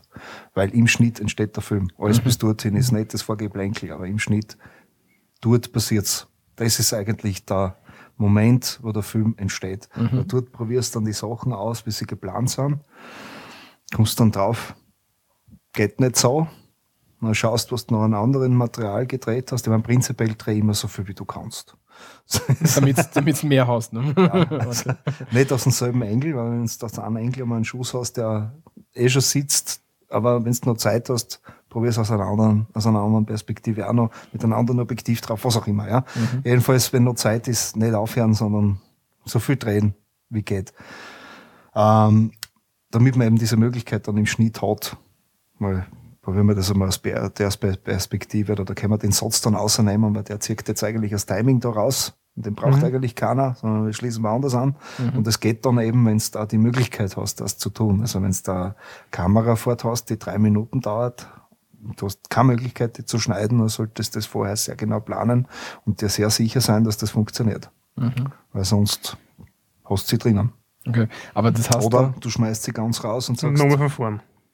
magst du entweder was anderes oder wir müssen das noch einmal drehen. Aber Aber- bei Kamerafahrten ist das immer so eine Geschichte. Das ist sehr Okay. aufwendig dann. aber, aber ganz nachvollziehen kann ich es noch nicht. Du hast gesagt, es gibt nur einen Schnitttechniker, der, der ist für den ganzen Film zuständig. Ja, dem du, du hast ja Also da gibt- Million Es gibt Leute- jetzt also- zwei Möglichkeiten. Zu diesem Zeitpunkt drehen der Produzent und der Regisseur noch miteinander. Theoretisch hat der Produzent immer das Recht auf den Final Cut. Mhm. Das heißt, wenn der sich den Film anschaut und sagt, ne, Schluss gefällt mir nicht, bitte umschneiden, äh, ist das zu tun. Es gibt sehr wenige Regisseure, die den, das Recht auf den Final Cut haben. Wirklich haben, auch wenn sie den Film selber nicht produzieren. Wenn sie ihn selber mitproduzieren, ist es klar, dass sie ihn haben. ne? ja, ja. Aber sonst gibt es da sehr wenige. In Europa ist das anders. Also Mhm. in Österreich zumindest ist das anders. Da hat das letzte Wort der Regisseur, was teilweise dann vielleicht nicht so gut ist. Wenn der Produzent sieht und denkt, Vielleicht jetzt lade den anonymes Film Voting. Und das am Schluss, bis dort war gut. vielleicht sollten sie anonymes Voting einführen, also als Ja. Mehrheitsentscheidung. Ja, aber im Prinzip sitzt du einfach äh, mit, es kann schon sein, dass du mit mehreren äh, äh, Schnittmeistern zusammenarbeitest, aber das ist dann eher eine Zeitsache. Also wenn der sagt, ich habe für deinen Film genau zwei Wochen Zeit, dann weißt in, in zwei Wochen schneidest den Film nicht, das geht nicht. Okay. Es ist unmöglich und dann kommt der nächste, aber ich sage mal, meistens hast du einen, den du vertraust. Und der da dann auch Vorschläge macht in, in die Richtung. Probieren wir es mal so. Oder wenn du mit einer Szene schon zufrieden bist, dann noch immer sagt, ja, aber die zeigt da mal was. Was ja heute mit dem Computer kein Problem ist. Nicht früher war das aufwendiger. Aber sitzt da jetzt tatsächlich der Regisseur mit dem Schnittmeister zusammen und, und die machen das gemeinsam? Sollte er. Oder aber gebe ich das bin einfach da, Ich ab? bin da voll beim Scorsese. Also, Okay. sonst gehst du nachher ins Kino und denkst da, ah, das ist mein Film interessant. Ich mir das vorgestellt. Nein, ich meine nicht, ja, aber, nicht, dass du ins. Kino gehst, aber sondern dass, dass dann halt sagst, okay, wir haben jetzt so einen Szenenblock und ich schaue mir den Szenenblock an und wenn der passt, dann und dann halt für Szenenblock, für Szenenblock mir das durchschauen, nicht bei jedem, bei Nein, nein, jeder das- kleinen du bist- Schnitt du bist Arbeit dabei Eigentlich die ganze Zeit dabei. Okay. Aber das ist, wie gesagt, das ist wirklich, das, dort entsteht der Film. Also Mhm. da bastelst, im wahrsten Sinne des Wortes, den Film raus. Das, alles, was du bis dorthin gemacht hast, ist das Grundmaterial für diese Bastelei. Dort machst du den Film Okay. im Schnittraum. Wer war, das, tatsächlich. wer war das bei Space Tours? Sag jetzt Ja, nicht du selber. ich, ja. Also bis auf, ich glaube, Animation und Schauspieler, glaube ich, was du alles tun. Richtig. Und Musik. Jetzt, jetzt Musik nicht, Tanz. nicht. Ja, das wäre meine nächste Frage gewesen. Wo kommt denn da jetzt die Musik ins Spiel? Weil für mich ist, ist Filmmusik eines der wichtigsten Sachen, weil da gibt's, da, da habe ich schon mal gesehen, so ein Video, werde ich nie wieder finden, aber da gibt's so eine Szenen, eine Szene, die mit einmal mit so, ein, so einer, einer drängenden Musik unterlegt ist Hm? und einmal mit einer romantischen Musik. Und das ist die gleiche büttliche Das Szene. komplett Und das ist aber komplett andere Geschichte, die erzählt So, wird. Ne? Darf ich da nochmal auf den Schnitt zurück? Da gibt es nämlich vom, warum der nämlich im, im, im warum der Film im Schnitt entsteht, da gibt es nämlich vom Hitchcock ein schönes Beispiel. Der hat einmal gesagt, äh, wissen Sie, ich kann James Stewart filmen, wie er lächelt. Ich nehme diese Einstellung und schneide darauf einen Kinderspielplatz. Dann ist es ein nettes Lächeln. Ich nehme diese Einstellung und schneide darauf einen Mann, der seine Frau schlägt. Dann ist es ein bösartiges Lächeln. Mhm. Das ist der Unterschied. Der Schauspieler lächelt aber immer gleich. Sondern was? Warum lächelt, er lächelt er? Das löst der Schnitt auf. Deshalb ist der Schnitt einfach Eines der wichtigsten Sachen. genau richtig. Bevor wir zur Musik kommen, äh, was, du, was dann, wenn der Schnitt fertig ist, angelegt wird, ist der Ton. Okay, dass der Ton. Hintergrundgeräusche, weil dann muss man was nachsynchronisieren. Etc. etc. Musik, Oder die 5000 Leute haben fünf gekostet und es ist aber menschenleere Gegend am Mond. genau. Na, Musik ist im, im Großen und Ganzen so, dass man dann, wenn der Film in, ein, in einer Schnittfassung vorliegt, wo vielleicht noch nicht alle zufrieden sind, weil Regisseur und Produzent müssen sagen, ja, passt, so machen wir's. Aber äh, in Details jetzt da, nehmen wir eine Szene raus, lassen wir sie drinnen, verlängern wir sie so in die Richtung. Ja, also, aber prinzipiell, es gibt einen Rohschnitt, sagen wir mal so. Dann kriegt es der Produzent, äh, der, der, Entschuldige, der Filmkomponist und hat dann drei Wochen Zeit, den Soundtrack zu schreiben. Wer ist dein Lieblingsfilmkomponist? Kannst du da Morricone. Hm? Morricone, Ennio Morricone. Okay. Und da möchte ich jetzt gerade sagen, es hängt aber wiederum vom Regisseur ab, weil der Sergio Leone beispielsweise, der, der Morricone vorher schon laut Drehbuch und ungefähren Vorstellungen, was er gerne hätte, die Musik komponieren und einspielen lassen und hat die dann zum Dreh dazu gespielt. Mhm. Also das ist total eigen. Äh, Leone war da in diese Richtung nicht der Einzige.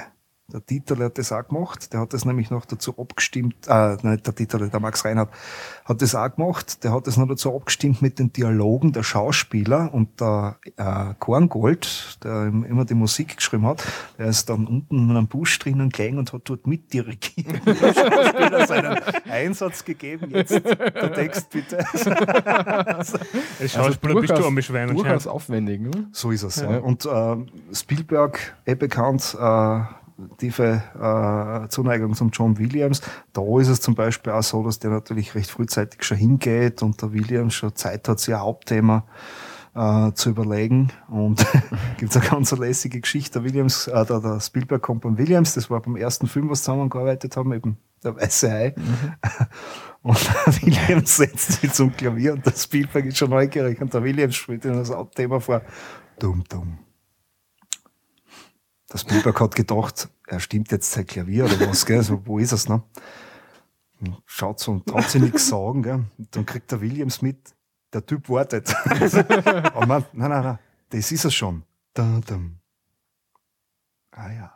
Also, das war's dann im Endeffekt, aber Das ich glaub, stimmt. Äh, ah ja. Spannend. Klavier. Das hätte sie sicher super. Super, super Szene dann, ja. Mhm. Also auch hier kommt's vom, äh, hängt vom Regisseur ab, Mhm. wie er da gerne arbeitet. Wobei jetzt gerade in letzter Zeit finde ich es sehr schade, dass nur mal das Einheitsgeklopfe vom Hans Zimmer genommen wird. Der war Ja, weil er gut. halt, ja, weil er halt da recht gut ist, oder? Nein, es ist immer das Gleiche. Also das ist, das ist was, wenn ich aus einem, einem Film Ja, rausgehe, halt der, mir, der mir episch, gefallen hat, dann äh, möchte ich eine Melodie im Kopf haben, ohne dass ich es gemerkt habe, weil gute Filmmusik zeichnet ja Mhm. aus, dass sie mir während des Films nicht stört. Äh, aber ja trotzdem, dass ich sie mitkriege und ich habe das im Kopf und verbinde das automatisch mit dem Film. Beim, Dirty wenn, Dancing. Äh, ich, hätte, ich, hätte, ich hätte gern Rush zum Beispiel, hat mir extrem gut gefallen. Und das Mhm. Einzige, was, äh, was ich dem Film echt vorwerfen kann, dieser Film hätte auch einen anständigen Soundtrack verdient und nicht das übliche Hans Zimmer geklopfe. Aber wenn man jetzt Rush anhört oder Man of Steel oder irgendeine Marvel Avenger äh, Geschichte, das ist das Gleiche. Das hat keinen Erkennungswert mehr für mich. Was er eventuell sehr viel damit zu tun hat, dass man halt dazu übergegangen ist, eher mehr Songs dazu zu spielen, damit man mit dem Soundtrack, was jetzt denen im Download-Zeiten machen eh nicht mehr kann, der ja. Fall ist, aber noch zusätzlicher Geld machen kann. Finde ich schade. Also ich bin ja der Vertreter der klassischen Filmmusik. Halt schon. Herr der Ringe, das kann was. Das hast du sofort im Ohr, damit gehst du raus, du weißt sofort, das ist Herr der Ringe. Stört den Film nicht. Ja. Großartig. Okay, also das ist tatsächlich das Wichtigste an der Filmmusik, dass die, dass ihr da in, im Film nicht auffällt. Also nicht, Ja, nicht sollte, bewusst sollte, auffallen, genau, richtig. sondern den Film eher begleitet. Genau. Also mein, mein persönlicher Lieblingsfilm, Ja, Dirty Dancing kann ich mein persönlicher Lieblingsfilm hat zum Beispiel überhaupt keine Musik. Mhm. Und das ist mir erst in dem Augenblick aufgefallen und glaube ich zum dritten oder vierten Mal angeschaut und mich gefragt, wann setzt er denn Musik ein? Und dann habe ich gewartet. Auf das Wort, auf d- solche Zwei Sachen, Stunden lang habe ich gewartet. solche Sachen fallen aber erst auf, wenn du einen Film öfter gesehen hast. Genau, Weil dann, dann weißt du schon, welche Szenen und so kommt.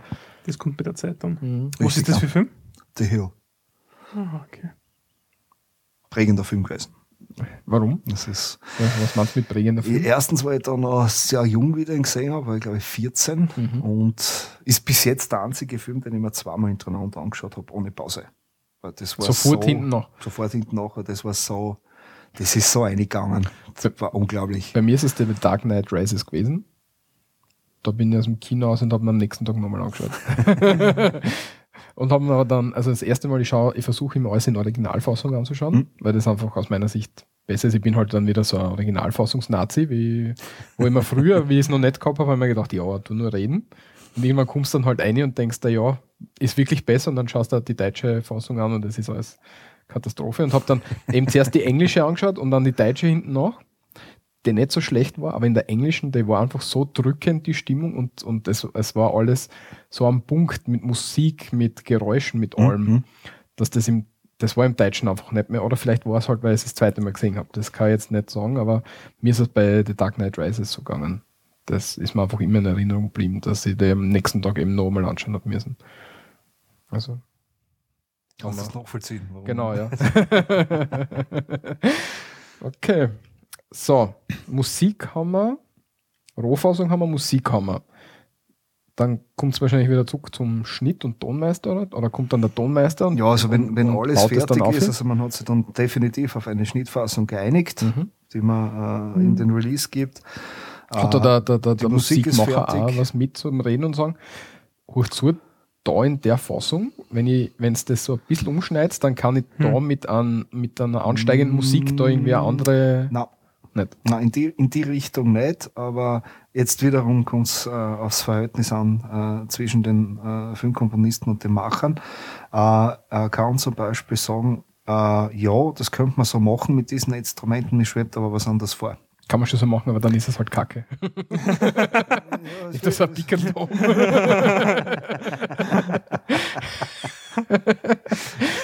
Ja, das wird dann kommen. Also, wo man, ich sage mal, ah, mir fällt jetzt da kein Beispiel ein. Da gibt's, oder da gibt's ja einiges in diese Richtung, aber da fällt mir jetzt wirklich kein einziges ein. Aber nur zum Verständnis, wenn jetzt der Howard Shore hergekommen wäre, als Beispiel, ist er nicht, also Ja. als, als Beispiel und gesagt hätte, du, klassischer Soundtrack gut und schön, aber meines Erachtens, ah, da gehört eine Bank rein die ganze Zeit über.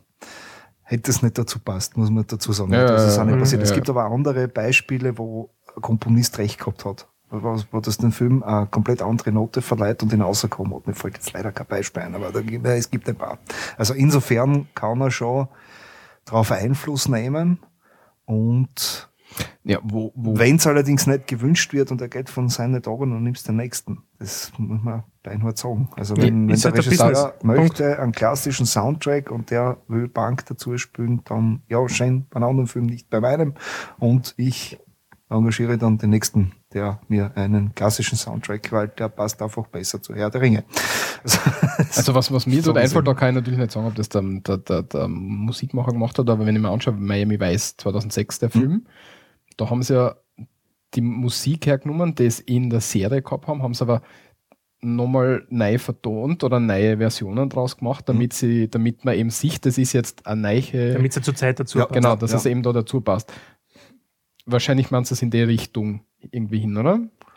Nein, nein, nein. Ah, das, okay, also okay, das, okay. äh, Der Komponist kommt, äh, vollkommen egal, welche Stilrichtung er einschlägt, äh, immer dorthin, wohin muss. Mhm. Das, sonst kann, verstehe ich sein Handwerk nicht. das, also das, das ist nicht. Bei fertigen Songs wird das allerdings so, genau das, was du jetzt gesagt hast, öfter gemacht. Weil Mhm. da möchte ich vielleicht genau in dem Moment, äh, dass der Refrain geschmettert wird bei dem bestimmten Schnitt und das geht sich nicht aus. Ich möchte aber den Anfang von dem Song haben, da muss was raus. Ja. So, dass es passt. Das ist klar. Also das, das glaube ich, was du jetzt gemeint hast bei Miami Okay, Vice, genau das ja. haben sie ja gemacht. Mhm. Äh, ja, da macht man das, aber da habe ich äh, sozusagen einen fertigen Song, den ich dazu verwenden möchte. Was Okay. ja schon, schon einigen Filmkomponisten auch schon als Also da wird nicht irgendwie irgendwas neu komponiert extra für den Film, sondern du hast schon fertige Musik. Okay. Genau, Okay. richtig, ja. Also Aber das, das ist, ist- beispielsweise der, der äh, Stanley Kubrick 2001, Mhm. ganz bekanntes Beispiel, gibt es einen Soundtrack zu dem Film, komponiert von Alex North. Ist aber nicht eingesetzt. Na, weil der Kubrick beim Schnitt nämlich äh, diese ganzen klassischen Sachen schon dazugelegt hat und dann am Schluss, nachdem der North fertig war, schon alles eingespielt war. Ist "Na, nett, aber eher na, nicht. wir bleiben bei der Klassik, weil das, das ist besser. Und hat ihn einfach eliminiert. Detto Easy Rider, da gibt's nämlich tatsächlich auch einen Soundtrack dazu, nur der Dennis Hopper mit den äh, ganzen Songs der damaligen Zeit, unter anderem halt berühmt Steppenwolf äh, Mhm. mit, mit äh, Born to be Wild, das Ganze schon unterlegt gehabt und hat er gemeint, na, das bleibt jetzt, da tut man nichts um. Da hat durch die Finger geschaut, da weiß er aber nichts nicht, was war. Oh. Okay. Passt. Also wir haben jetzt eine Fassung, wir haben Musik, dann kommt es zum Tontechniker, macht verheiratet also, es der Ton, dann. äh, die, die, der Ton wird dann extra bearbeitet. Und, ähm, also wie gesagt, wir sind ja jetzt eigentlich schon dort, oder, wo man sich geeinigt hat auf eine Fassung, Mhm. die man releasen wird. Dann kommt das Ganze sozusagen final zur Tontechnik. Die kommt erst ganz am Schluss Und- wahrscheinlich, weil, genau, weil richtig, dort ja. muss es richtig Und passen. ne? dort wird dann alles zusammengemischt, dass es wirklich pfeift. Mit 150 Tonspuren oder mehr. Ja, das ist, das ist, das ist oft, ja, Ja, was dann die ganzen Effekte, ich meine, ich finde es ja lustig, ich habe es gesehen, ja, es gibt Effektemacher, ist ja ein Beruf de So facto, es, ja. ja. Das Und ist zum Beispiel etwas, wenn du das haben wir noch- das haben wir noch ja, übersehen, wenn ja. du im Nachhinein die Nachbearbeitung der Effekte, das dauert dann natürlich. Ne? Mhm. Wenn du, du machst zwar, äh, das ist wichtig, dass du in dem Fall vorher den Schnitt machst und Mhm. in dem Fall äh, prinzipiell hast du immer ein Storyboard auch. Komplett vergessen. Das Storyboard, wo passt das Sachen. Äh, das hast du schon in der Vorproduktion, äh, damit du weißt, wie die Szene funktioniert und was du drehen möchtest. Oder Storyboard sagt da auch schon, ob das eventuell funktioniert oder nicht. Und vor allem brauchst du das Storyboard auch bei, genau bei Effektaufnahmen, Mhm. äh, damit du damit der Schnittmaster dann auch weiß, was in der Szene passiert, weil es passiert ja noch nichts. Der Aber- steht vor einer Also er muss sich das vorstellen jetzt irgendwie, da Genau. kommt jetzt und dann hat, dann noch was. dann daneben ein Storyboard und äh, dann wird das Timing bestimmt und erst wenn das fertig ist, kommen die Effekte rein. Äh, es ist mein gut, wenn man sich noch nicht sicher ist äh, oder im Nachhinein dann irgendwelche Unstimmigkeiten kommen, ob die Szene drinnen bleibt oder nicht, hat man halt das Glück, dass die, die Effekte für eine gelöschte Szene dann auf, äh, die man irgendwo Blu-ray oder so Mhm. mit draufgeben kann, schon da sind. Aber prinzipiell machst du das erst dann, wenn du da sicher bist, dass die Szene im Film drinnen ist, was einfach schweineteuer ist. Wo, wo, wo will man das ab einordnen in unserem Ablauf? Also wir haben jetzt, Postproduktion. Hm? Postproduktion. na, aber das, was du gerade gesagt hast, Storyboard. Storyboard. Ah, Ist das beim Drehbuch dabei? Ja. Ist das beim Ja. Drehbuch noch dabei, bevor Das ihr am Produzenten ist- und so? ist was die ganzen Szenen festschreibst genau. auf gut Ah, okay. Also, äh, wichtig, dem wichtig. Storyboard äh, ist aber jetzt nicht nur, wenn es das mit äh, Spezialeffekten zu tun Mhm. hast, sondern auch bei Action-Szenen. dass man, dass man genau weiß, wohin fährt denn das Auto, was ranzt denn alles, wo stürzt dann ab, wo landet das Flugzeug auf dem Auto im Endeffekt oder was auch immer. Ja. Mhm. Also, also das Zeichnest, du musst dir vorstellen, das funktioniert im Prinzip wie ein Comic. Mhm. Schaust Mhm. du das durch und Okay. siehst Dann dann, erübrigt sich ist schon ob genau, man das da- auch damit selber der, noch damit der das Kameramann auch weiß, wie fährt er. Also Mhm. da sind auch schon die Bewegungen äh, angedeutet. Also gibt- der muss sich da- dann vorstellen, wenn da ein animiertes Auto jetzt da ist, dass er so die Klippen so durch habe So ist es. Also das ist das klassische Storyboard, was natürlich auch gibt, ist das animierte Storyboard. Man sieht das Ganze wirklich schon. Also das heißt, dass in, in einem 3D-Raum die Mhm. Kamera fort schon simuliert wird und äh, alles, was vor ihm passiert, auch schon da ist. Das kannst du natürlich, das kannst du natürlich niemand sagen, weil es nur äh, als ähm, Arbeitsunterlage dient, aber nicht äh, als, als fertige Szene. Aber das, Das ist ist- für, für Leute, die sich für Filme interessieren, halt das, das ultimative Interessante. Ne? Ja, So, was, was so Storyboard-Filme siehst du, kannst du eben auf YouTube ein paar kannst du anschauen, ne? die dann Ja, irgendwie eben, eben, geleakt ja, sind genau. oder so. Ne? Und dann ist es interessant, wenn du dann die Szene dazu siehst, dann siehst du eigentlich ganz genau, dass das dann eins zu eins umgesetzt wurde. Weil dafür hast du Storyboard. Mhm. Das machst du da also in der Postproduktion, was uns wieder dazu führt beim Drehen selber.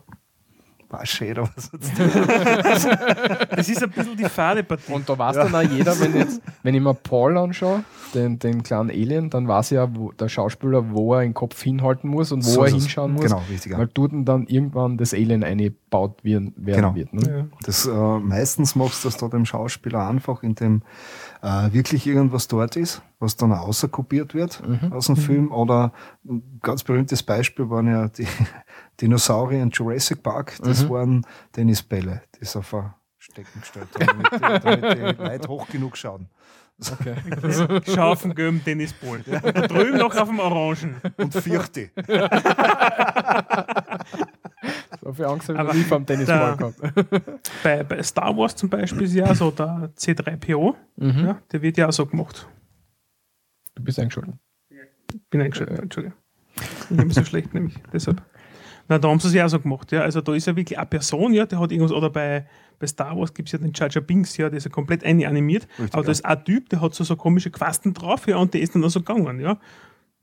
Richtig, ja. Als wer der, der. Und den haben sie dann im Endeffekt rausgenommen, haben ein grünes Kostüm an, zack, wieder schauen, ne? Und Dann geht das da die. Figur rein. Okay. Das ist scheiß dann- Hocken, Schauspieler. dann Rennst um, du- aber bist gar nicht drinnen. Dann hast du halt noch, was eventuell schon gleichzeitig mit der Produktion selber, aber auf jeden Fall in die Postproduktion einwirft, äh, rein, reinkommt, das ist äh, äh, das Motion Capturing. Also Mhm. wenn da, wenn's eine Figur hast wie Gollum, mhm. vorher von Herr der Ringe, Der dann auch so Was dann herumgeht, was die Punkte hast. Ja, eben- genau. äh, eigentlich spielen siehst und die Animation nur mehr auf seine Mimik aufsetzt. Mhm. Aber wie gesagt, das ist halt dann im Endeffekt wirklich eine Sache, wo du vielleicht mit Circus mehr drehen kannst, als du im Endeffekt brauchst. Oder weil der Circus auch nicht zufrieden war, man, nein, das war jetzt nichts oder Mhm. du hast übertrieben oder so schaut der Galopp nicht. Ja. Aber äh, die, die Techniken, sind die dann, werden die dann parallel zum, zum Schnitt schon gemacht oder werden die dann erst im, im, im Rohschnitt und werden Endschnitt also, dann Äh, eingebaut? ein paar Sachen, äh, es hängt jetzt wieder davon ab. Also prinzipiell hast du immer zuerst den Schnitt, weil du nur das dann im Auf, in Auftrag gibst, was du tatsächlich für den fertigen Film brauchst. Mhm. Äh, es gibt jetzt natürlich Produktionen, wo du im Vorhinein schon weißt, dass du das brauchen wirst. Ich sage jetzt einmal Titanic, dass das Schiff untergeht. Ja, geht nicht anders. Naja, Muss, du, du kannst schon, ja du kannst schon vorzeitig dafür, dran ne? arbeiten. Also das, das sind dann Einstellungen, was du weißt, die hast du sicher drinnen. Mhm. Also die, die äh, googelst natürlich dann so früh wie möglich an, ist klar. Was auch wieder davon abhängt, ähm, sind die Produktionsbedingungen selber. Es gibt doch einige Filme, wo äh, schon extrem viel investiert worden ist, die nachher nichts geworden sind. Hot Soon, Ridley Scott zum Beispiel, 40 Mhm. Millionen Dollar, Nichts geworden. nie fertig waren. Die haben, glaube ich, nicht einmal angefangen. Die Richtung, also Okay. faszinierend. Gut, also dann habe ich meine Dann hast du geschnitten, der Ton ist drinnen am Schluss, die Mhm. ganzen Effekte sind drinnen, Dann- die digitale Nachbearbeitung ist dann drinnen. Dann schicke ich es ins Presswerk und presse es auf DVD, äh, Blu-Rays und DVDs. ja, Dann. außer ich will es vorher Außer ins Kino. bringen. Ja, da da kommt auf eine Festplatte und das kommt dann per Download hinter das eigentlich. Genau. Beziehungsweise dann kommt die ganze Marketingmaschinerie entsprechend. So ist es, ja. Also das Marketing fängt, äh, wenn möglich, so früh, also Das Marketing wird schon vorher anfangen, oder? Weil du schaust, du ja, schaust, dann dass du die dann, Plakate ähm, aufhängen einmal. Genau. Und austeilen und Trailer was weiß ich was. wird- Nein, nein, Trailer vorher, ist wesentlich vorher schon. Also du versuchst schon, du versuchst schon während der Produktion äh, da einen, einen, einen Wirbel zu machen. Mhm. Also Und Trailer ist, glaube ich, das beste Beispiel, weil du hast oft in Trailer Szenen die drinnen, Szenen, genau, die dann richtig. nachher anders ausschauen oder anders vertont oder die Dialoge anders sind. Das So ist furchtbar, das hasse ich wie die Pest. Ja, aber es Ich- liegt daran, dass der Film noch nicht fertig ist, der Trailer allerdings schon draußen. Genau. Das Ja. ist alles. Nein, aber da, wo war denn da? Ich hab gedacht, ich bin das war der Episode 3 Star Wars, ja. Kino, ich war drinnen, es gibt den Trailer, ja, da steht er halt auf, nachher, nachdem es ein Darth Vader, also wirklich die komplette schwarze Montur und sagen haben, und auf einmal fährt der hoch und der Imperator sagt, äh, Rise, Lord Raider oder so ähnlich, glaube ich, ist es gegangen, gell? Und im Film, er fährt hoch, ich hab gedacht, zurückspulen, ihr habt den Ton vergessen. da fehlt was. Also ich hasse ja Trailer wie nichts Gutes. Wie geht's dir da damit? Vor allem bei, vor, allem bei witzigen Mhm. Filmen habe ich das Problem, dass die meisten witzigen Szenen im Trailer sind. Ja, Und, der Film nicht gut. weil, äh, ja, Also das da- mag, da das mag schon sein. Hangover jetzt grad 3, da gibt es auch witzige Szenen. auf Ziegen starten. Ja. Das ist, äh, ich bewundere den Menschen, der den Trailer geschnitten hat. Der hat es nämlich geschafft, wirklich den ganzen Film zusammen zu, schaff- zu fassen und du brauchst dir den Film nicht mehr anschauen, weil alles, was gut ist, ist schon im Trailer ja. drinnen. Können wir die, Aber das Interview da- noch nochmal machen, weil das den Film vergessen. Stimmt, das ist ein cooler Film. Nein, das ist der schlechteste Film überhaupt. Na, Also ich der den ist extrem fad gefunden. Das, also mit der Besetzung hättest Ja. mit ich der habe die Idee dahinter so geil hättest- gefunden eigentlich. Ja, die Idee hättest ist wesentlich mehr machen können, als außer gut. Nein, ich hab den voll witzig gefunden. Ja, auf jeden Fall ist alles schon im Trailer drinnen, aber trotzdem macht, er der Trailer, macht dich der Trailer so neugierig, dass du den Film trotzdem anschauen möchtest. und, du, und du hoffst, es kommt noch irgendwas, was du nicht gesehen hast. Und bei, bei Hangover 3, also das braucht man nicht diskutieren, dass es ein schlechter Film ist, aber da gibt es die eine witzige Szene mit der Giraffe Mhm. und das im Trailer. Brauche ich nicht mehr ins Kino gehen, wenn So ich ist den Trailer ja. gesehen habe, weil alles andere ist Nein, der Film ist schlecht. Sehr schlecht, ja. sehr schlecht. Ja. ja leider. Ja, sag ich, Das war schon Fortsetzungen. der zweite nicht mehr, das glaube ich, vom Ei. Also, Ja. Nein, der stimmt, zweite war Schema was ich Das- gesagt habe, nicht schon wieder. Hangover ist so Highlander-Schicksal, es hätte besser nur einen gegeben. Ich, bin ja, ich bin ja froh, dass von Matrix immer nur einen Teil draht haben. Also dass da keine mehrere Teile gibt. Was Matrix? 2 und 3. Gibt's nicht. Gott sei Okay. Dank haben sie nur einen mir Draht. Ja. persönlich der zweite am besten gefällt. Wirklich? Ja. Na, mir gefällt der erste am besten einfach, weil er, weil er das so ein neues Genre aufmacht irgendwie. Und neu war von der Idee her, von der Umsetzung her. Ja, ich habe mir Was da wahrscheinlich zu viel erwartet, weil vom ersten war ich doch enttäuscht. Ich habe beim Fotologischen Kongress kann man aber schauen, das Film. Es ist, war, vor allem habe ich nicht, ich habe ich hab den Film, glaube ich, nicht verstanden. Da habe ich schon öfter mit Leuten diskutiert, weil ich gedacht habe, Ah, okay. ja, ich, sein, ja. äh, ich glaube, ein Mensch mit einem IQ von Forrest Gump hätte noch 20 Minuten heraus gehabt, ich kann da drinnen alles machen, denn das ist nicht die Realität. Haha. Nein, das glaube ich eben nicht. lustig. Und ich mir gedacht, so, und was macht jetzt der Auserwählte? Und der Auserwählte kommt nachher drauf, ich kann in der Realität alles machen, denn das ist nicht die Realität. Haha. Es war sie seit Minute 20.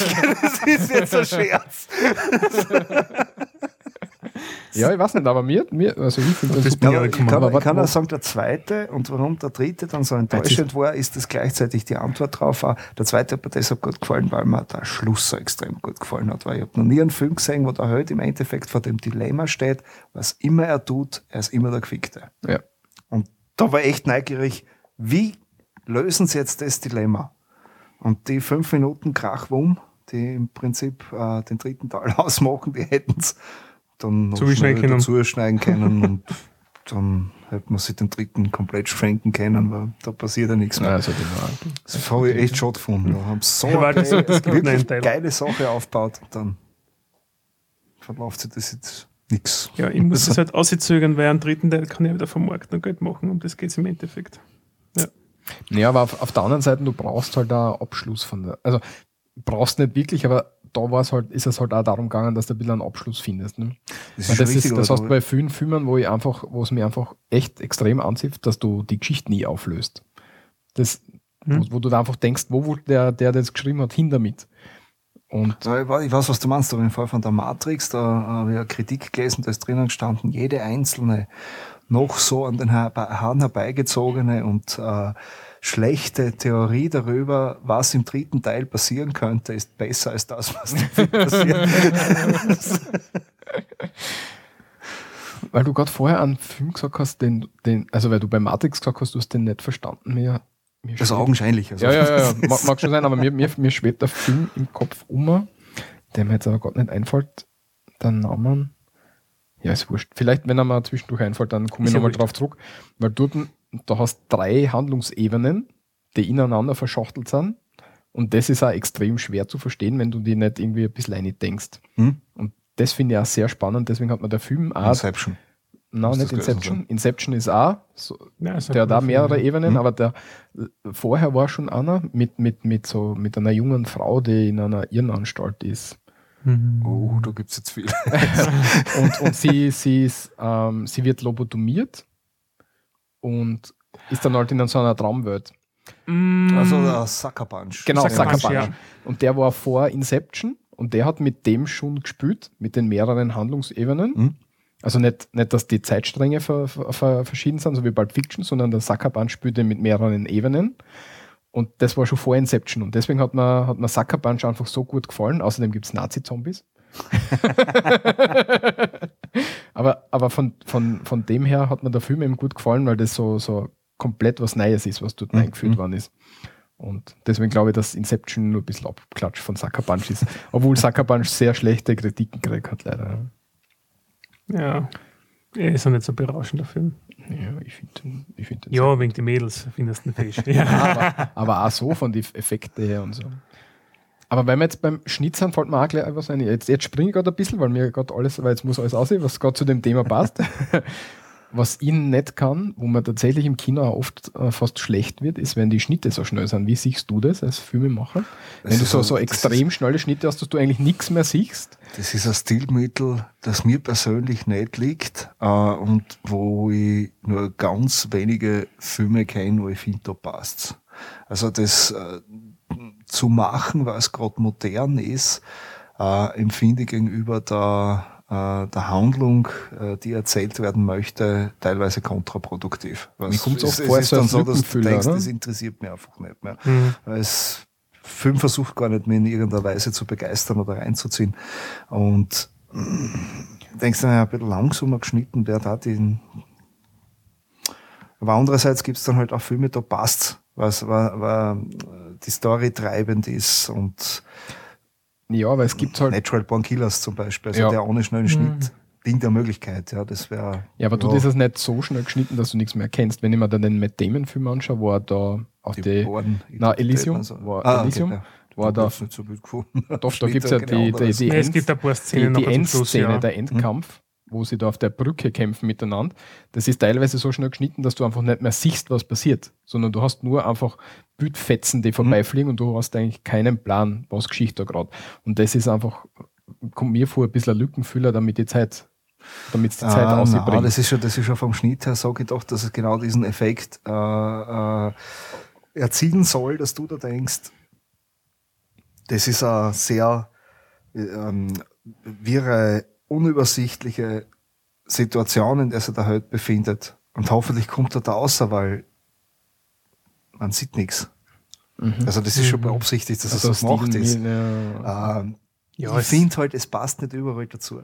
Es ist halt etwas, da greifen es alle auf und das wollen sie dann machen. Das ist so, wie hast du diese schräge Musikrichtung? Jetzt das, was immer so macht, das. Ah, Weiß ich schon. sag schnell, Whittle. Ja, weiß ich. Ja, früher hat man Technomusik eingespielt und jetzt da hat man so ganz, ganz schlimme, tiefe Töne, jetzt da, was da so immer so, so. Ja, ja, ich, ich, ich suche es aus, kennt Ja, genau. Auf jeden Fall et- etwas, was jetzt in jedem Film momentan irgendwo als Stilmittel verwendet wird. Ja, weil das halt gerade eine moderne Musikrichtung ist. Das ist halt der, der Unterschied da dazu, oder? Ja, nein, aber ich kann das nicht überall und immer dazu tun. Ja, aber das machen sie halt momentan. Whittle, such ein bisschen schneller, wie das heißt. Ja, ich bin eh schon dabei. Hey, gerne in die Tastatur. Die Dubstep-Zauberflöte Genau. habe ich da dazu. Dubstep. Dubstep, ja. Dubstep ist eine Katastrophe. Es probiert, es versucht jeder, das irgendwo zum Einmachen. Ja. Und das ist halt einfach, hu, ich muss mit der Zeit gehen, ich muss das aufmachen. Genau, richtig, ja. Und das ist, das ist auch beim, beim, äh, bei der Schnitttechnik, so immer, meines Erachtens hat sich das jetzt in, gerade in letzter Zeit eh wieder gebessert, aber so Anfang des vorigen Jahrzehnts war das noch dazu mit, teilweise mit Videoeffekten dann drinnen, so mit Shutter-Effekt-Verzögerung oder was auch Aber es immer. gibt so viele Sachen, Das- die, die sind, da gehen dann flöten. Ich meine, ein cooler Film, der ist Nikotina. Kennst du den? Ja, den habe Ja. ich mir noch nicht angeschaut, der liegt bei mir zu Hause. Den habe ich mir schon, sogar schon zweimal angeschaut mittlerweile, ja. Der hat einfach so coole Effekte, weil da ist das, das ist das Bild quasi eingefroren, dann zoomt es richtig so zusammen auf einen Punkt, alles andere wird verschwommen und dann kommt es so aus und dann geht es um die Szene weiter. Also das ist eine Mhm. ganz eine coole Technik, das habe ich nur dort gesehen. Das ist, glaube ich, von irgendeinem mexikanischer, also Ja, ein mexikanischer ja. Film. Kennt kein Schwein den Film, ja, aber ziemlich cool gemacht. Wirklich sehr cool. Solltest du mal anschauen bei Zeiten. Ja, liegt, liegt bei mir. So. Also der? Film ist jetzt draußen an die Kinos verteilt. Wir sitzen alle in der Premiere und freuen uns. Ja. Jetzt da können wir eigentlich kurz einen, einen, einen kurzen Schwenk wieder zu deinem Genau. Film machen, ja. Äh, Wie war die Premiere? Wo war die Premiere? Premiere war im Annenhof-Kino. Mhm. in Graz. Und in Graz, ja. Und ja. Dann ist er dort ein bisschen gelaufen. Ja, aber warst, warst du im Endeffekt zufrieden mit dem, was rausgekommen ist? Oder hättest du da gedacht, das, Mit das dem- oder das hätte ich gerne anders gemacht? Also mit dem, mit dem Film prinzipiell äh, war ich zufrieden. Sag mal, ich mein, das haben wir beim Schnitt dann äh, gedacht, dass man gedacht, es funktioniert alles. ui, ui, ui. man, natürlich ist einiges unter den Schneidetisch äh, gelandet. Ähm, Oder die, diverse Sachen dann schneller gemacht. Äh, als eigentlich im, im Drehbuch drinnen waren, nur der Dialog dann länger, weil wir Mhm. zu lang, war kann ich kürzen und wieder schauen. Ähm, aber ja, das, am schönsten hat das eigentlich der Helge Super, das war mein, mein Assistent, Multiple Functional Assistant, also Ehemaliger Feuer- ehemaliger Feuerwehrkollege von mir. Ah, schau. Äh, der hat das mal so schön ausgedrückt, wenn wir noch in Los Angeles waren, beim Filmfestival, hat er mir so zugeraunt im Kino. Ja, wenn wir den grindigen Köller gesessen sind, jetzt da vorstellen können, dass wir mit dem Film einmal in einem Kino in Los Angeles sitzen. Ich hab gesagt, na. Und wie waren die, wie waren die Reaktionen von den Schauspielern? Die waren Gott sei Dank alle zufrieden. Sonst wäre schlimm gewesen. aber Grafen ist er im Annenhof und bei der Premiere war er dabei, die Hütte war ja voll, ja. Äh, wie ist es dann weitergegangen? Weil ich weiß nur, in Wien ist er einmal gelaufen. Na, davon weiß ich nichts. Also Wien weiß ich jetzt nichts. Das hat mal glauben. Weißt du nix? Also mir ist es vorgekommen, dass du in der Cineplex der Film nämlich auch einmal drinnen gestanden. Cineplex? Aha. Na, Oder irgend so. Das wäre überraschend, weil Cineplex keine, keine B-Movies zeigt, oder? Kommt mir vor. Ja, du Oder kannst, selten. Wenn ich sage mal so, wenn du Okay, es dir leisten kannst, das Kino zu mieten, ist dann wurscht, was du zeigst. Ja, das, das finde ich total schade, dass in, in Österreich die Kinos nicht irgendwie alte Sachen aufgreifen und über den Tag hinweg zum Beispiel ähm, alte Filme nochmal zeigen. Ah, es ist, Das finde ich extrem schade. Also ich, bin, ich bin einmal beim Rechbauer Kino mit einer Liste aufgetaucht. Und so Filme, die Mhm. ich gerne mal im Kino gesehen hätte. Ganz oben natürlich der Hill. Ne? Mhm. Die, die, die Listen so genau und durchgeschaut. Ist alles zu teuer. Was ist da ja? das finde ich, das finde ich extrem schade, weil du kannst einfach das Kino rund um die Uhr laufen lassen und du würdest wahrscheinlich oft Leute drin sitzen haben, die. Ja, was das, kostet auch alles. Ja, ich weiß Ja, ich, weiß was, was ich mich frage, ist, äh, was mit der Technik geworden ist, die Filme prinzipiell über äh, Saat ausliefern zu lassen, weil ich sehe das schon so, da haben die Ausstattungen werden immer besser. Äh, ähm, die, die, die Sachen kommen teilweise schon früher ins Internet als ins Kino kommen und muss ich dann noch ins Kino gehen. Klar, es geht ums Gemeinschaftserlebnis und äh, ich muss schon ein großes Wohnzimmer haben, damit ich dann wirklich so eine große Leinwand drinnen habe, außer ich gehe ins Skydorf Movie. Ja, das, das ist mein Fernseher Ja, größer. mittlerweile ist es ein Stereo-Kino geworden, gell, vor zwei Jahren oder so. Also ich gehe ja- ich gehe ja tatsächlich mm, ins Kino, weil ich glaube, dass Filme einfach fürs Kino gemacht sind und dass du dann den Film zumindest einmal im Kino gesehen haben musst, damit du weißt, wa- was für Epicness der verbreiten sollte im Grunde. Da hast du nicht ganz unrecht, ja, aber ich, ich sehe das so, dass das von der Masse her äh, nicht mehr so gesehen wird. Also die Leute wollen sich das daheim anschauen, runterladen. Also deshalb sehe ich in Zukunft, sagen wir mal, ein Kinosterben.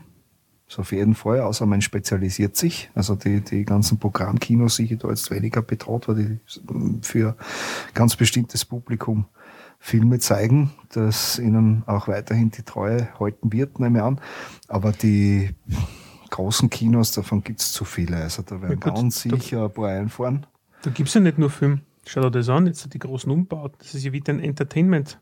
So ist es, ja. langsam. Also die, in diesem, in diesem Sinne sehe ich die Zukunft durchaus bei diesen, was ja technisch angeblich schon möglich war vor fünf Jahren, mogen tut es noch keiner, äh, dass der Film per Saat bestellt wird. Also das Satellit mhm. Liefert den Film ans Kino XY. Und das hieße, dass man die Möglichkeit hätte, zu sagen, zum Kinobetreiber, pass auf, ich möchte am Samstag komme mit ein paar Freunden, ich möchte mal Easy Ride ausschauen. Weil den Film möchte man im Kino sehen, beispielsweise. Ja. Äh, der Kinobetreiber sagt dann, ja gut, bieten wir an, es müssen mindestens 20 Leute drinnen sein, nur findet die Vorstellung statt. Mhm. Kündigt dann dann an, Easy mhm. Rider um 20 Uhr in dem Saal. Du hast natürlich jetzt deine Freundmiete, kommst locker aus 20. Das reserviert, kauft, ba, ba, ba, und in dem Moment findet die Vorstellung statt und äh, dann wird spannend, wenn du das Kinoprogramm anschaust, was spielt der heute? Ja. das kann variieren. Das erst an dem Tag dann wirklich äh, warst, ja. Uh, und der Film über Satellitlieferung kein Problem und dann siehst das im Kino, was du sehen willst. Ich glaube, dass da das Gemeinschaftserlebnis dann wiederkommen wird im Sinne von, ich gehe mit meinem Freund und wir suchen uns den Film sehr bewusst aus. Aber wenn das ein älterer Film ist, wurscht. Mhm. Ja, und also da, da sehe ich die in Verbindung eben genau mit diesen äh, Entertainment-Geschichten, die sie jetzt schon mhm. bieten, äh, die Zukunft des Kinos. Weil, wie gesagt, sonst brauchst du ein großes Wohnzimmer. ja, ja, ich würde es schade finden. Kino ist halt einfach. Es ist halt noch was Eigenes. Eins muss ich auch dazu sagen, ja, gestern bei Captain America 2, also ich bringe es halt nicht dazu, dass meine Couch so peppelt, wenn es einen Bass auftrast. Also, zumindest nicht über die Musik. Aber, na gut, ähm, ähm, dann möchte man eigentlich, also mein Ziel ist jetzt da bisschen um weiter zu schwenken, bevor der Walter jetzt da was sagt. Oder willst du noch was einwerfen? Ich will nur was fertig machen. Also, weil wir, weil wir gerade okay. vorher von, also, weil wir jetzt gerade im Kino sind und das auch ausliefern an die Leute, da gibt es ja immer die Diskussion mit Blu-ray und DVD und so weiter. Und dass Blu-ray angeblich keine Zukunft hat oder so. Und dass mm. das nicht mm. durchsetzen wird, weil das immer die, die was in, in die Online wird, online gehen wird. Ja, da habe ich aber auf der anderen Seite. Hat sich schon durchgesetzt, um ersten sagen. Und zweitens, Blu-ray hat ein bisschen den, den äh, Geruch ein Prinz Charles Schicksal zu erleiden. Also bevor es einen Thron mhm. setzen kann, hat es die nachfolgende Generation schon überholt. Und das ist natürlich der Online-Dienst, klar. Ja. Okay. Siehst du das auch so, dass das mehr in die Ja, es passiert schon. Also okay. es ist Blu-ray. Äh, Schaut an die Streaming-Dienste, was es gibt. Früher die Google Box Game, jetzt gibt es Apple TV. Wenn man, ich weiß es nur von Apple, jetzt Apple TV, kaufe ich mir eine, kostet 99 Euro. Das ist, äh, das ist eine Bagatelle, ja. Mhm. Dafür, dass ich die riesige Library im Hintergrund über iTunes habe und da sind Filme en masse drinnen, ja. Egal ob neue oder auch ältere. Was brauche ich da schon großartig? Jetzt da Blu-ray. Also, wenn ich nicht zufälligerweise ein paar Filme jetzt auf DVD da haben, hätte ich hätte kein DVD bleiben, immer, immer den ausborgen müssen, ja. Ich besitze keinen mehr, ja. Ich kann weder DVD noch Blu-ray abspülen. Gibt's nicht. Ja, was halt bei den Blu-rays schon hast, dass du das Zusatzmaterial oder bei DVDs schon hast, das Zusatzmaterial. Ich bin der Meinung, das wird online auch kommen. Das kommt online. Weil das, kriegst, weil das kriegst im Moment nirgends. Im Moment kriegst du stupide den Film, wenn du Glück hast in der Originaltonspur, sonst halt nur die synchronisierte Fassung. Wenn du anschaust, Max Dom oder so, da, mhm. sind, da ist das meiste ist halt synchronisiert und wenn es die Originalfassung haben müsst, dann ist schon schwierig. Ja, das, ja, ist das, nichts, was das, sind, das sind alles technische Geschichten, die, glaube ich, in den nächsten zwei bis maximal drei Jahren erledigt sein müssen. Es Vielleicht dauert es aufgrund rechtlicher Geschichten, haben gerade vorher über Synchronisation geredet, ein bisschen länger, aber dass ich die Originalspur äh, nicht mit anbiete, das kann nicht sein, weil das habe ich ja sowieso immer dabei. Da geht es Ja, ja, dann eine zusätzliche Sprachspur. kostet ich halt anbiete. extra, ne? Die, die Originalspur nicht, die gehört sowieso zum Film, die habe ich ja.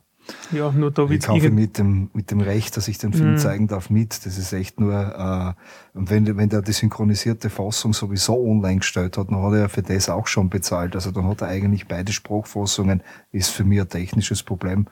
Äh, wo ich mir nicht vorstellen kann, dass das die, die, die Lösung so schwierig ist. Augenscheinlich wollen sie es einfach nicht angehen, weil äh, augenscheinlich der Markt jetzt, wenn man vom Maxdom Mhm. ausgeht, äh, ja fast nur den, äh, was heißt nur, nur den deutschsprachigen Raum ähm, bedienen, äh, sie wahrscheinlich nicht auszahlt. Was meinen, bei uns fragen so wenig Kunden danach. Ja, Interessiert mo momentan noch, aber die wird, also die Musikindustrie hat es ja auch mit Apple oder auch mit Amazon zum Beispiel gemacht, ja, dass sie sich einfach über Pauschalen gedeckt haben, ja, und dafür diese Dienste, iTunes und Match fällt mir da nur ein Jahr einfach gemacht haben, damit du einfach quasi deine Raubkopie Musik de facto legalisieren kannst, ja. Ähm, genau so in die Richtung wird halt einfach mit Pauschalen, ja, und das werden die Big Player machen und da werden es einfach ein paar Milliarden virtuelles Spielgeld, ja, wie ich immer dazu sage, einfach umspielen, ja, von Konto A auf Konto B, ja, dann steht ja der andere Zahl dort und das war's und dann hat sie es gekriegt. Hm. Ja. Also Das über ist- die wird das Ganze kommen. Das, das Was ich jetzt also. da, Ich möchte nur eins So. sagen, wir sind Mhm. aber, was der im Kino und äh, dann im Endeffekt Vertrieb äh, macht ein Vertriebler. Also, Damit hast du im Prinzip nichts mehr zu tun. Also der hat sich entweder vorher schon bei dir eingekauft, weil er sagt dafür, dass ich einen, einen gewissen äh, Raum beglücken darf dann mit deinem Film, äh, zahle ich da 20% der Produktionskosten oder so, oder er kauft es im Nachhinein, je nachdem, Filmmesse. Gehst hin, schickst das ihm, was auch immer. Okay. Und der platziert die dann im Prinzip zwar mit deiner, mit der Werbestrategie, die du da überlegt hast, also die, der setzt das nur mal ein Mhm. bei, se- bei seinen Kanälen und da brauchst du im Prinzip auch nicht mehr ums Kino kümmern. Das ist ja bei Independent-Film was Ja. anderes, du machst wirklich alles selber, Ja. aber dort, Dann macht es der, der und die haben jetzt halt momentan ein Problem, prinzipiell die Vertriebler wegen illegalen Download. Mhm. Und das ist auch der Grund, warum sie kaum mehr Independent-Filme nehmen, weil sie sagen, ja, das wird steht eh schon alles online, was, Mhm. was, was gibt, da gibt's nichts mehr. Tja. Mhm. Jetzt kennt man noch das, das, das Fast Kultur Flatrate aufmachen, aber das machen wir jetzt nicht, oder? Nein, nein, das da da, wir jetzt nicht übertreiben, Walter, gell, das wird ein bisschen zu viel sonst jetzt da, gell? Ähm, du hast gesagt, du warst mit äh, Space Tours unter anderem auch bei Filmfestivals, ja? Filmfestival ist für mich so was ähnliches wie auch ein Filmpreis, weil du kriegst immer irgendeinen Jurypreis oder was weiß ich, was du teilweise, ja. Ähm, wie kommt man dazu generell? Wie kamt ihr dazu? Ja, und was bringt sowas deiner Meinung nach? Wie schaut das aus? Ist das eigentlich nur ein bisschen ein Marketing, was dahinter steckt, ja, oder? Ah, es ist, es ist von allen etwas, würde man sagen. Also wie man dazu kommt, es gibt im Internet äh, sehr gute Plattformen, wo man sich einen Überblick verschaffen kann, welche Filmfestivals gibt's, wo, wann finden die statt, äh, Mhm. wie muss ich dort einreichen, was brauchen die von mir, Das war schon mal ein Punkt. Du reichst beim Filmfestival ein. Ja. Okay. kostet es was, kostet es nichts. Mhm. Das ist auch noch, wenn es was kostet, dann ist es nicht die Welt. Muss man auch dazu sagen, da reden wir dann so irgendwas zwischen 20 und 50 Dollar. Okay. Es kommt darauf an, äh, wie bekannt das Filmfestival ist. Also Kann Sundance kennt natürlich bekannter beispielsweise. So ist es ja. genau Ja. richtig. Ähm, und was, wie muss der Film dann ausschauen? Und, äh, natürlich zuerst überlegen, schaffe ich das, weil ich reicht dann dort einmal zu Submission ein, da sagen die, da stellen die ein Programm fürs Filmfestival zusammen. Also bei Sundance ist zum Beispiel so, dass, glaube ich, 3000 Bewerbungen gibt. Wie schaut sich das alles an? Ort aus Europa. Ah. Nochmal, lauter. Bist du. äh, insgesamt werden 300 Filme am Festival gezeigt und 18 davon sind aus Europa. Also bei Sundance also Europäer, Langspielfilme, gell, also kurz Ja. wieder anders und bei mehr Zeit, das läuft ja gleich. Also das ganze Festival läuft der Wochen, da können natürlich mehr Kurzfilme zeigen als Langfilme. Mhm. Äh, welches Genre bediene ich? Hat das Filmfestival überhaupt mein Genre? Macht es einen Sinn, dass ich mich dort bewirb? Ja? Äh, und vor allem, wie gesagt, technisch jetzt wollte ich eigentlich hinaus, äh, schaffe ich das? Also wir haben uns, sagen wir, genommen worden bei einem, das war ein ziemlich blöde Geschichte. ich gedacht habe, das ist so das, das lateinamerikanische Sundance, das Oaxaca Filmfestival. Ähm, irgendwo in Mexiko. Mhm. Und ja, der Gaudi war, schickt mir hin, Space Tours, ne? Und die haben so mehrere Runden, äh, wo es mal 1000, glaube ich, auswählen, wenn ich mich recht erinnern kann. Und wir haben eine E-Mail gekriegt, gratuliere, es sind bei den 1000 dabei. Und da werden aber insgesamt nur 16 Filme gezeigt. Okay. Da hast du nur gedacht, ja, passt, dann kann noch nichts passieren. Ja, zweite Also Bewerbungsrunde nicht. Gratuliere, sie sind bei den letzten 300 dabei. Uh, weiterkommen. Und dann ist gekommen, gratuliere, sie sind im Bewerb dabei. Ups. Weil ich vorher nämlich schon gelesen habe, ich brauche dann eine Kopie. Also die Submission-Kopie hat gereicht, englische Untertitel. Aber dann, wir sind ein mexikanisches Festival, das, das Kopie, das du dort sagst, spanische Untertitel. Und die habe ich natürlich nicht gehabt. so, aber Gott sei Dank Kontakt zu einer Spanierin, die hat mir das dann schnell gemacht, so, dass das ausgegangen ist, weil du musst dir das Teil dann vorher rüberschicken. Ja. Ja. Das, das war die aus Festival dementsprechend vorbereiten, die Kopien zuerst kontrollieren, ob das alles geht. Und war, ja. Aber gerade äh, Oraka hat gezeigt, wenn es beim Festival tatsächlich realisieren willst, du musst da dort sein. Also wir konnten es uns nicht leisten, dorthin zu fahren, sonst wären, wären wir gerne hingefahren, weil äh, wir haben uns ja in, in Los Angeles, waren wir live dabei, äh, aufgeführt, wie die letzten Menschen. Ja, im wahrsten Sinne des Wortes. So, da versucht, auf, auf, auf Österreichisch zu kleiden mit Knickerbocker und das, all- alles Mögliche, aber womit man halt auffällt. Ja. Und äh, äh, ich wollte dann auch keine Dankesrede halten, weil da jeder Regisseur konnte da auf die Bühne gehen und äh, zu seinem Film noch kurz was sagen. Das meiste war ja und so angestrengt und, und Danke an die Mama und etc. Ne? Das interessiert keinen. Ne? Und dann war ich in einem Souvenirshop drinnen und habe dort gesehen, ein Oscar, das ist drunten gestanden, bester Tourist. Der Helge war ja mit, der genau, ja ja. alle Mhm. Touristen Mhm. im Film. Mhm. Ja, passt. Wir machen keine Dankesrede, wir machen Oscarverleihung. ich stehe drin mit den Sonnenbrühen, Rainer, du tust dir die Knickerbocker moderieren und der Helge holt sich mit den Sonnenbrühen seinen Oscar. den einzigen Satz, den ich gesagt habe, war uh, I thank you for all the tourists you've played. This is for you. Und das war dann das erste Mal, dass bei der Szene, wo er reinkommt, so tausendfach Ja. kopiert die Leute gelacht haben. Also kurzum, du solltest die dann dort äh, die, die Möglichkeit auch haben, wenn du im Endeffekt nominiert wirst, Mhm. die dort zu präsentieren, weil das einfach deine Chancen erhöht, dass du da tatsächlich was machst. Mhm. Es ist, kommt dann wieder darauf an, welches Festival es ist. Ein paar haben Geldpreise, die meisten nicht. Da geht's halt dann ums Renommee, sage ich Okay. jetzt. Aber wenn du das Renommee hast, dann tust du natürlich auch leichter, den Film weiterzubringen. Mhm. Weil was klar. macht man jetzt? Also beispielsweise Space Tours, ja. Jetzt da gibt es den Film noch nicht online zu kaufen. Jetzt habt ihr ja. Wir haben einen versucht, Preis. einen Vertriebler zu finden. Okay. Das ist das Problem. Online-Plattform haben wir noch keine aufgetan, wo er drauf passt. Das ist, gibt- gibt's einfach nichts. Und ja, Vertrieb haben wir vorher geredet, das ist Mhm. einfach das Problem. Die, die nehmen nichts mehr. Was, was einmal echt wehgetan hat, da waren wir nämlich ganz spät dran. Er hat nämlich vorher zwei andere, ah, vier andere sogar. Warte mal, wir waren die vierten. Drei andere äh, österreichische Produktionen äh, in die Kinos gebracht und in den Vertrieb und ist damit finanziell ein bisschen eingefahren, drückt man so mal sagen. Hat es dann bleiben lassen. hat's, hat's dann, nein, er hat es nicht mehr leisten können, uns Ah, zu okay. bringen. Und er hat gemeint, na, ich darf das so gern bringen, weil ähm, bei den anderen dreien habe ich keine Preise gehabt. Ich habe kein Thema gehabt, schlechtester Film aller Zeiten. Ich habe keine Prominenten gehabt, die da, die, wo ich sagen kann, die machen da Cameo-Auftritte, die man zumindest im deutschsprachigen Raum kennt. Warum seid ihr nicht früher gekommen? Ja, leider, wir waren zu spät. Sonst wäre es das gewesen. Ja. Ja, schade. Ja. Tja, Und da leiten wir über, oder? genau. Jetzt sind wir eigentlich eh schon zum, zum Schluss eigentlich schon bei den Filmpreisen angelandet. Wir haben in der letzten Sendung schon sowas mit dem papierenden Gustl und sowas erwähnt. Jeder Vorletzte kennt. Sendung. SRMD 18 war das. War das Ding. 18? Okay, in der 18. Sendung, ja, dann die Goldene Himbeere, was es so gibt, die kennt man natürlich auch, die British Academy Film Awards, Oscar eh schon, ja. Ähm, jetzt hast du Cuke It außer braucht man, ja. So ist es, ja. Das möchte ich halt mal anders sagen. Das gibt es seit eigentlich 2012. Genau. Worum geht's? Da geht es darum, dass man den schlechtesten Film des Jahres wählen kann. Cuken, Cuke ist der englische Begriff für Gurke.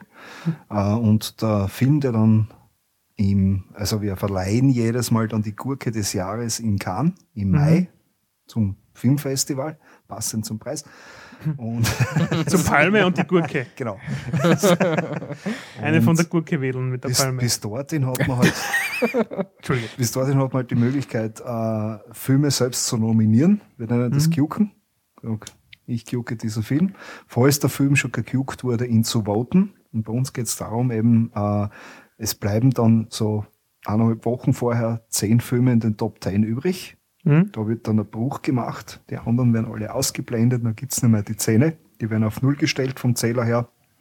Und dann haben die Leute eine Woche Zeit, nur mehr mit einer Stimme. Also vorher kannst du ja theoretisch für jeden Film einmal voten, was nichts bringt, aber Ja, was aber- sich dann nichts verändert. Aber wenn wenn du angenommen sagst, da gibt's doch zwei, drei, die mir nicht gefallen haben, dann könntest du diese zwei, drei einmal voten. Okay, ja. Also zweites Mal geht dann nimmer, aber einmal kannst du Mhm. für jeden Film voten. Im Finale dann hast du wirklich nochmal eine Stimme für einen Film, den du da aussuchen musst. Also nicht pro Film, sondern wirklich nochmal eine Stimme aus diesen Szenen und das war's. Und dann, ja, schauen wir, wer es war in Cannes. Wir wissen das meistens selber nicht. Mhm. Also wenn wir warten lassen bis eine Stunde, bevor wir die Verleihung machen, dann kommt der Anruf nach Hause zu unserem Techniker, wer hat gewonnen. Also seit 2012, das heißt, das ist schon zweimal verliehen worden. Genau.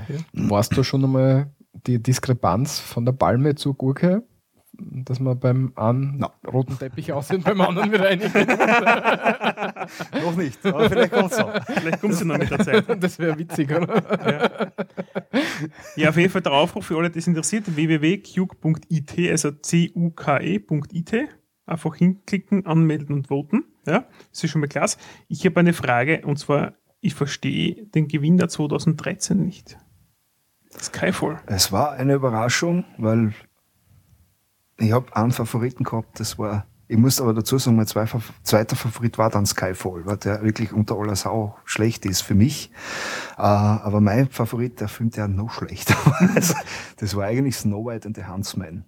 Und er hat wirklich K- K- Kirsten bis- Stewart, Kristen Stewart. Kristen Stewart, Kristen genau, Stewart. Charlize Theron mit einem Overacting, was du denkst, die sollen Oscar wieder zurückgeben, bitte, das darf ja nicht wahr sein.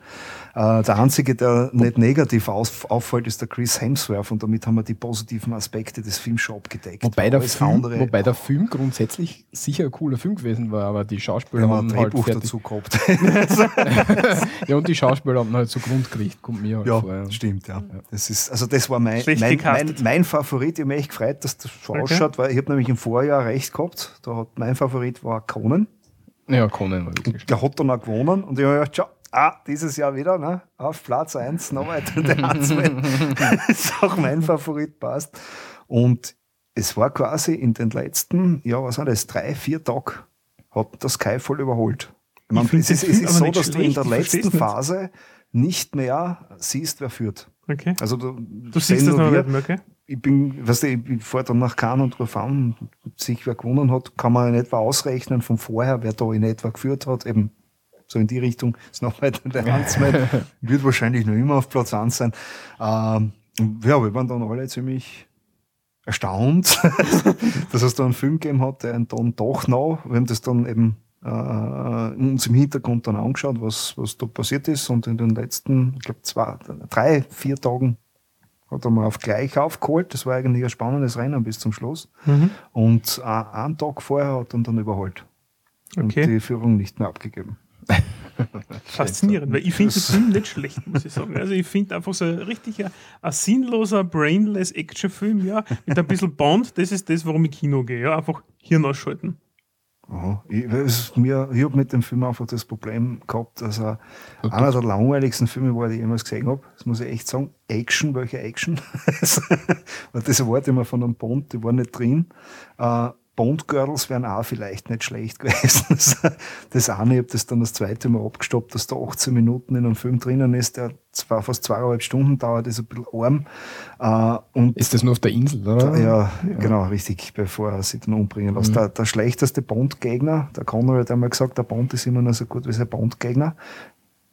Da habe ich bei dem ebenfalls bitte Oscar zurückgeben. Das ist das einzige Mal, dass du bei der Figur Mitleid hast, ist bei einem furchtbar schlechten CGI-Effekt. hm. wo er sich das Gebiss außernimmt und dann ausschaut wie der Gollum. Äh, der Gollum? Na, Gollum, passt schon. und äh, das, die, der, der super geniale Plan ist einfach, da gibt's auf, ich weiß nicht, wie das heißt auf YouTube, das müsst ihr euch anschauen. Einerseits den Honest Trailer, der hat so ziemlich alles drin, was mir in dem Film stört, und uh, What's Wrong with Skyfall in 40 Seconds oder so ähnlich heißt das. Mhm. Uh, und da wird dieser Plan nämlich noch einmal, dieser geniale Plan, an den er fünf Jahre lang immer dumm spinnt, gezeigt. Und das Einzige, was er dann tut, er will es im Gerichtssaal abknallen. Ah ja. und weiß natürlich schon alles vorher, wann, dieser, wann das EU-Bahn geht, dass ihn der Bond verfolgen wird. Ah ja, sicher. ich meine, wir rennen zwar über Bond und Superbösewicht, das ist mir schon klar, ja, ja. aber na. Too much. Und aber vor allem, ich würde mir wünschen, bitte fürs nächste Mal einen Regisseur, der von Action Ahnung hat nicht nur in zweieinhalb Stunden Film eine einzige Actionsequenz und die ist mehr als mau. Und sonst machen wir aller Stummfilm Mastershot und was ich aber schon, was ich schon cool gefunden habe, die, die Neueinführung von M dann am Schluss. Der Schluss war ja dann, das habe ich, das hab ich zum Beispiel auch künstlerisch jetzt nicht verstanden. Es war mir schon klar, dass er mit dem Bond da Schluss machen wollte, aber das so eine Szene äh, im Finale dann, äh, wo das da der alte äh, äh, Aston Martin aus, aus Goldfinger dann mhm. davor steht und der, die Judy Dench und der Albert Fine übers Moor flüchten. Über das flache Moor, im Dunkeln mit einer Taschenlampe in der Hand.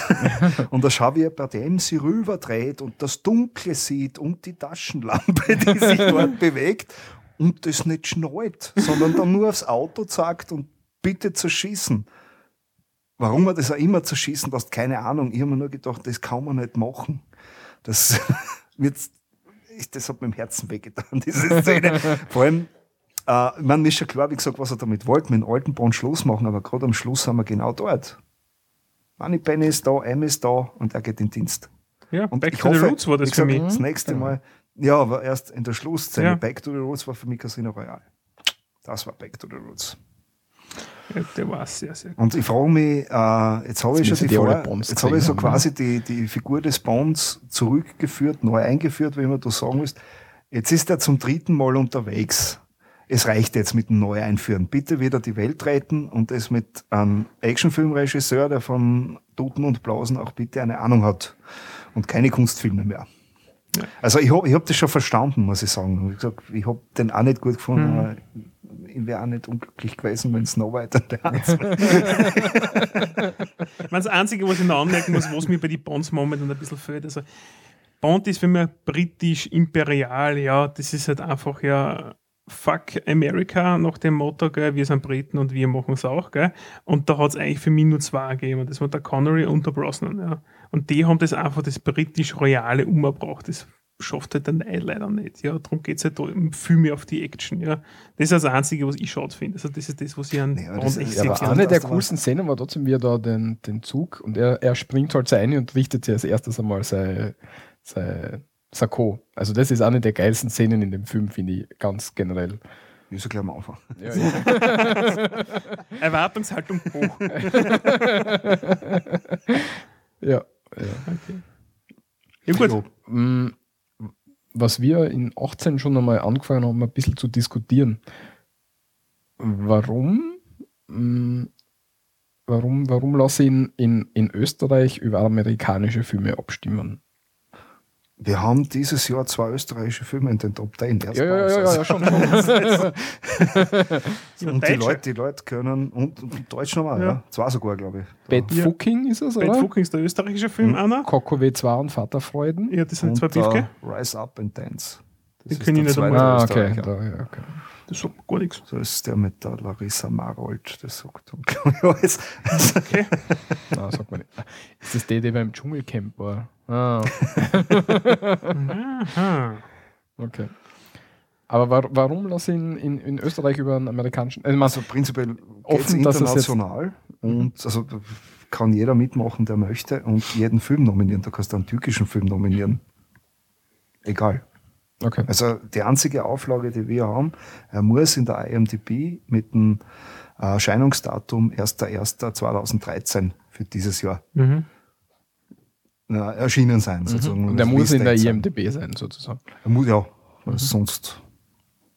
IMDb ist, glaube ich, doch äh, äh, Plattform, wo man davon ausgehen kann, dass äh, keine Kotzenvideos äh, promotet werden. Und, äh, Die kleine dass die, dass die, äh, Ja. dass die Produktionen, die dort stehen, professionell sind. So, so.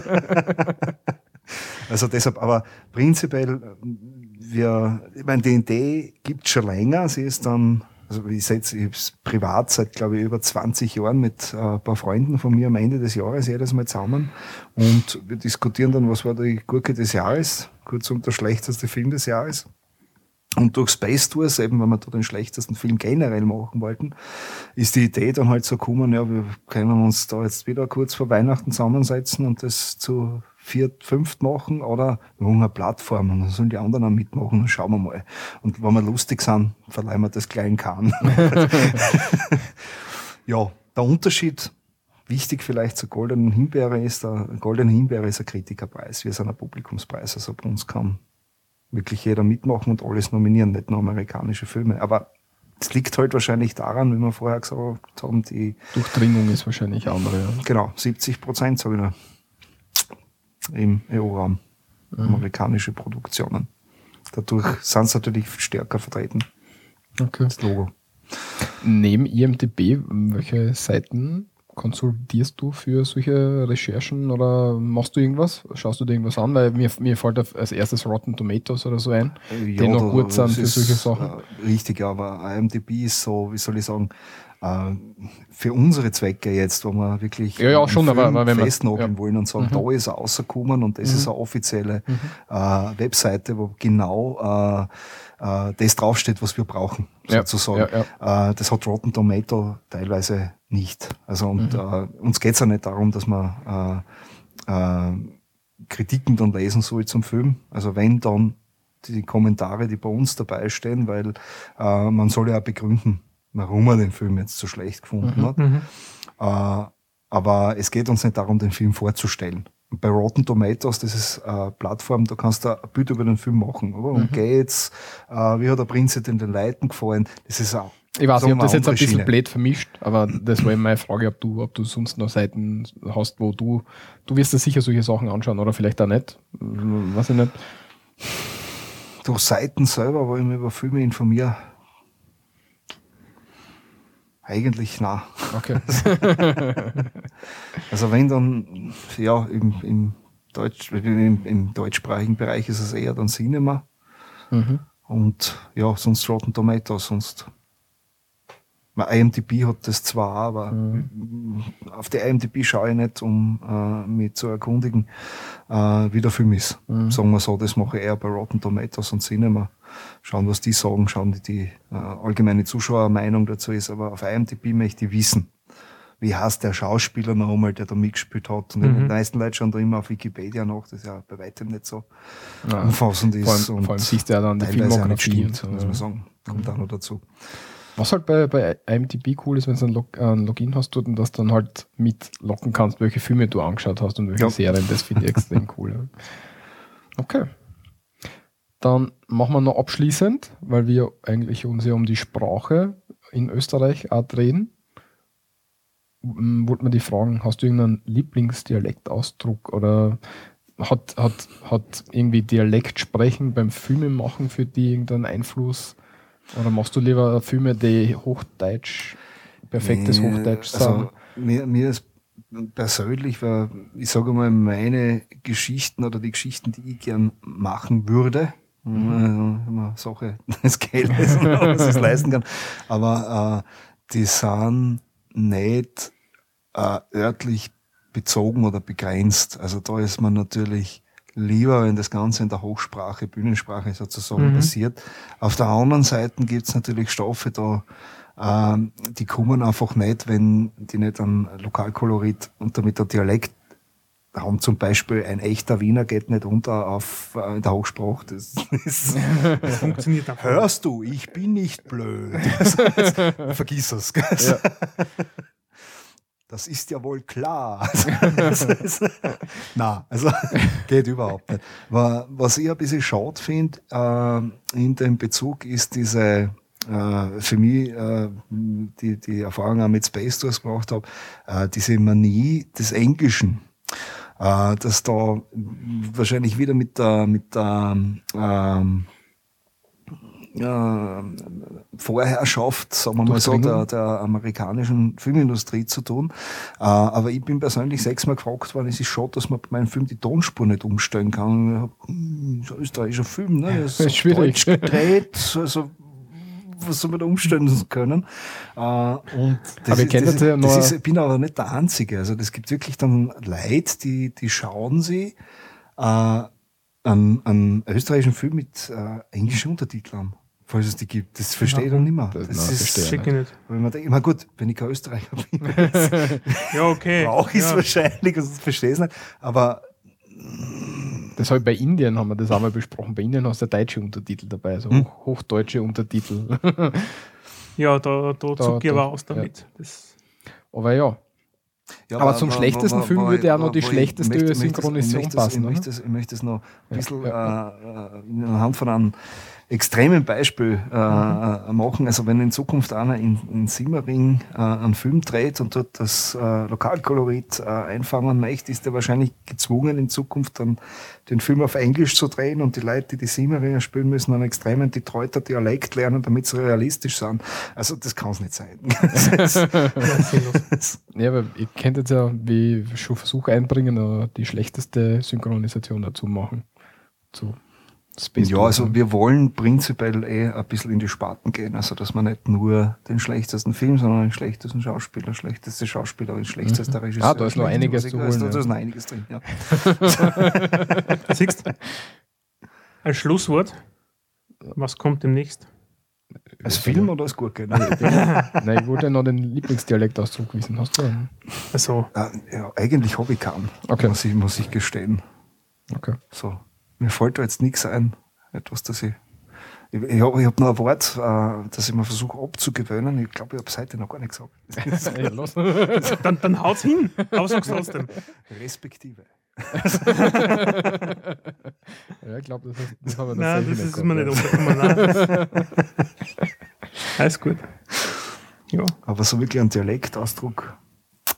Mm, ja, müssen wir jetzt auch keine Kraft haben, krampfhaft wo, finden. Wo ich, ja. wo ich sage, den, den finde ich witzig. Ja, ist Nö. okay. okay. Nö. Drecksvermaledeite Hurenkinder. ja, Michi, dann leite das Schlusswort ein. Das Schlusswort, Andi, was sehen wir demnächst im Kino von dir? Ach, das wird noch dauern. Ich habe einige äh, Projekte, äh, wo sie die Finanzierung einfach nicht ausgeht. Also ich bin auf der Suche nach einem Projekt, das möglichst wenig kostet, äh, das ich mit den billigsten Mitteln umsetzen kann, aber da muss der Stoff passen. Also man kann nicht äh, überspitzt ausgedrückt Herr der Ringe mit der Handkamera machen und ohne Licht und ohne Kostüme. Das, ist, das geht nicht. Also, Schaut hin. Genau, okay. also da bin ich, da bin ich noch am, am Tüfteln. So, wenn, dann wird erst nächstes Jahr was passieren, weil das gute Ding braucht immer Weile. Aber bis klar. jetzt habe ich noch keinen Stoff gefunden, wo ich sage, so, und da zahlt es jetzt aus, dass ich mich hinsetze, äh, Drehbuch schreibe und das dann verfilme. Okay. Andreas Auinger, danke. Vielen Dank für die Einladung. danke. Hat uns sehr gefreut. Mich auch. Danke. Wir hören uns das nächste Mal wieder. Ja, Walter, der Schlusssatzel? Mein Schlusssatzel. Ähm, bitte Kommentare, ähm, Eintrag zum Blog zur Sendung auf www.srmd.at oder wenn es nicht öffentlich sein soll, äh, E-Mail an kontakt.srmd.at. Wenn es Fragen an den Andi habt, dann werden wir die weiterleiten. Und der Andi wird sich vielleicht bereit erklären, dass er die beantwortet oder auch nicht. das sechs dann, dann beantworten. Dann, was passiert. okay, dann danke fürs Zuhören und bis zum nächsten Mal, wenn es wieder heißt, so reden wir da. Tschüss.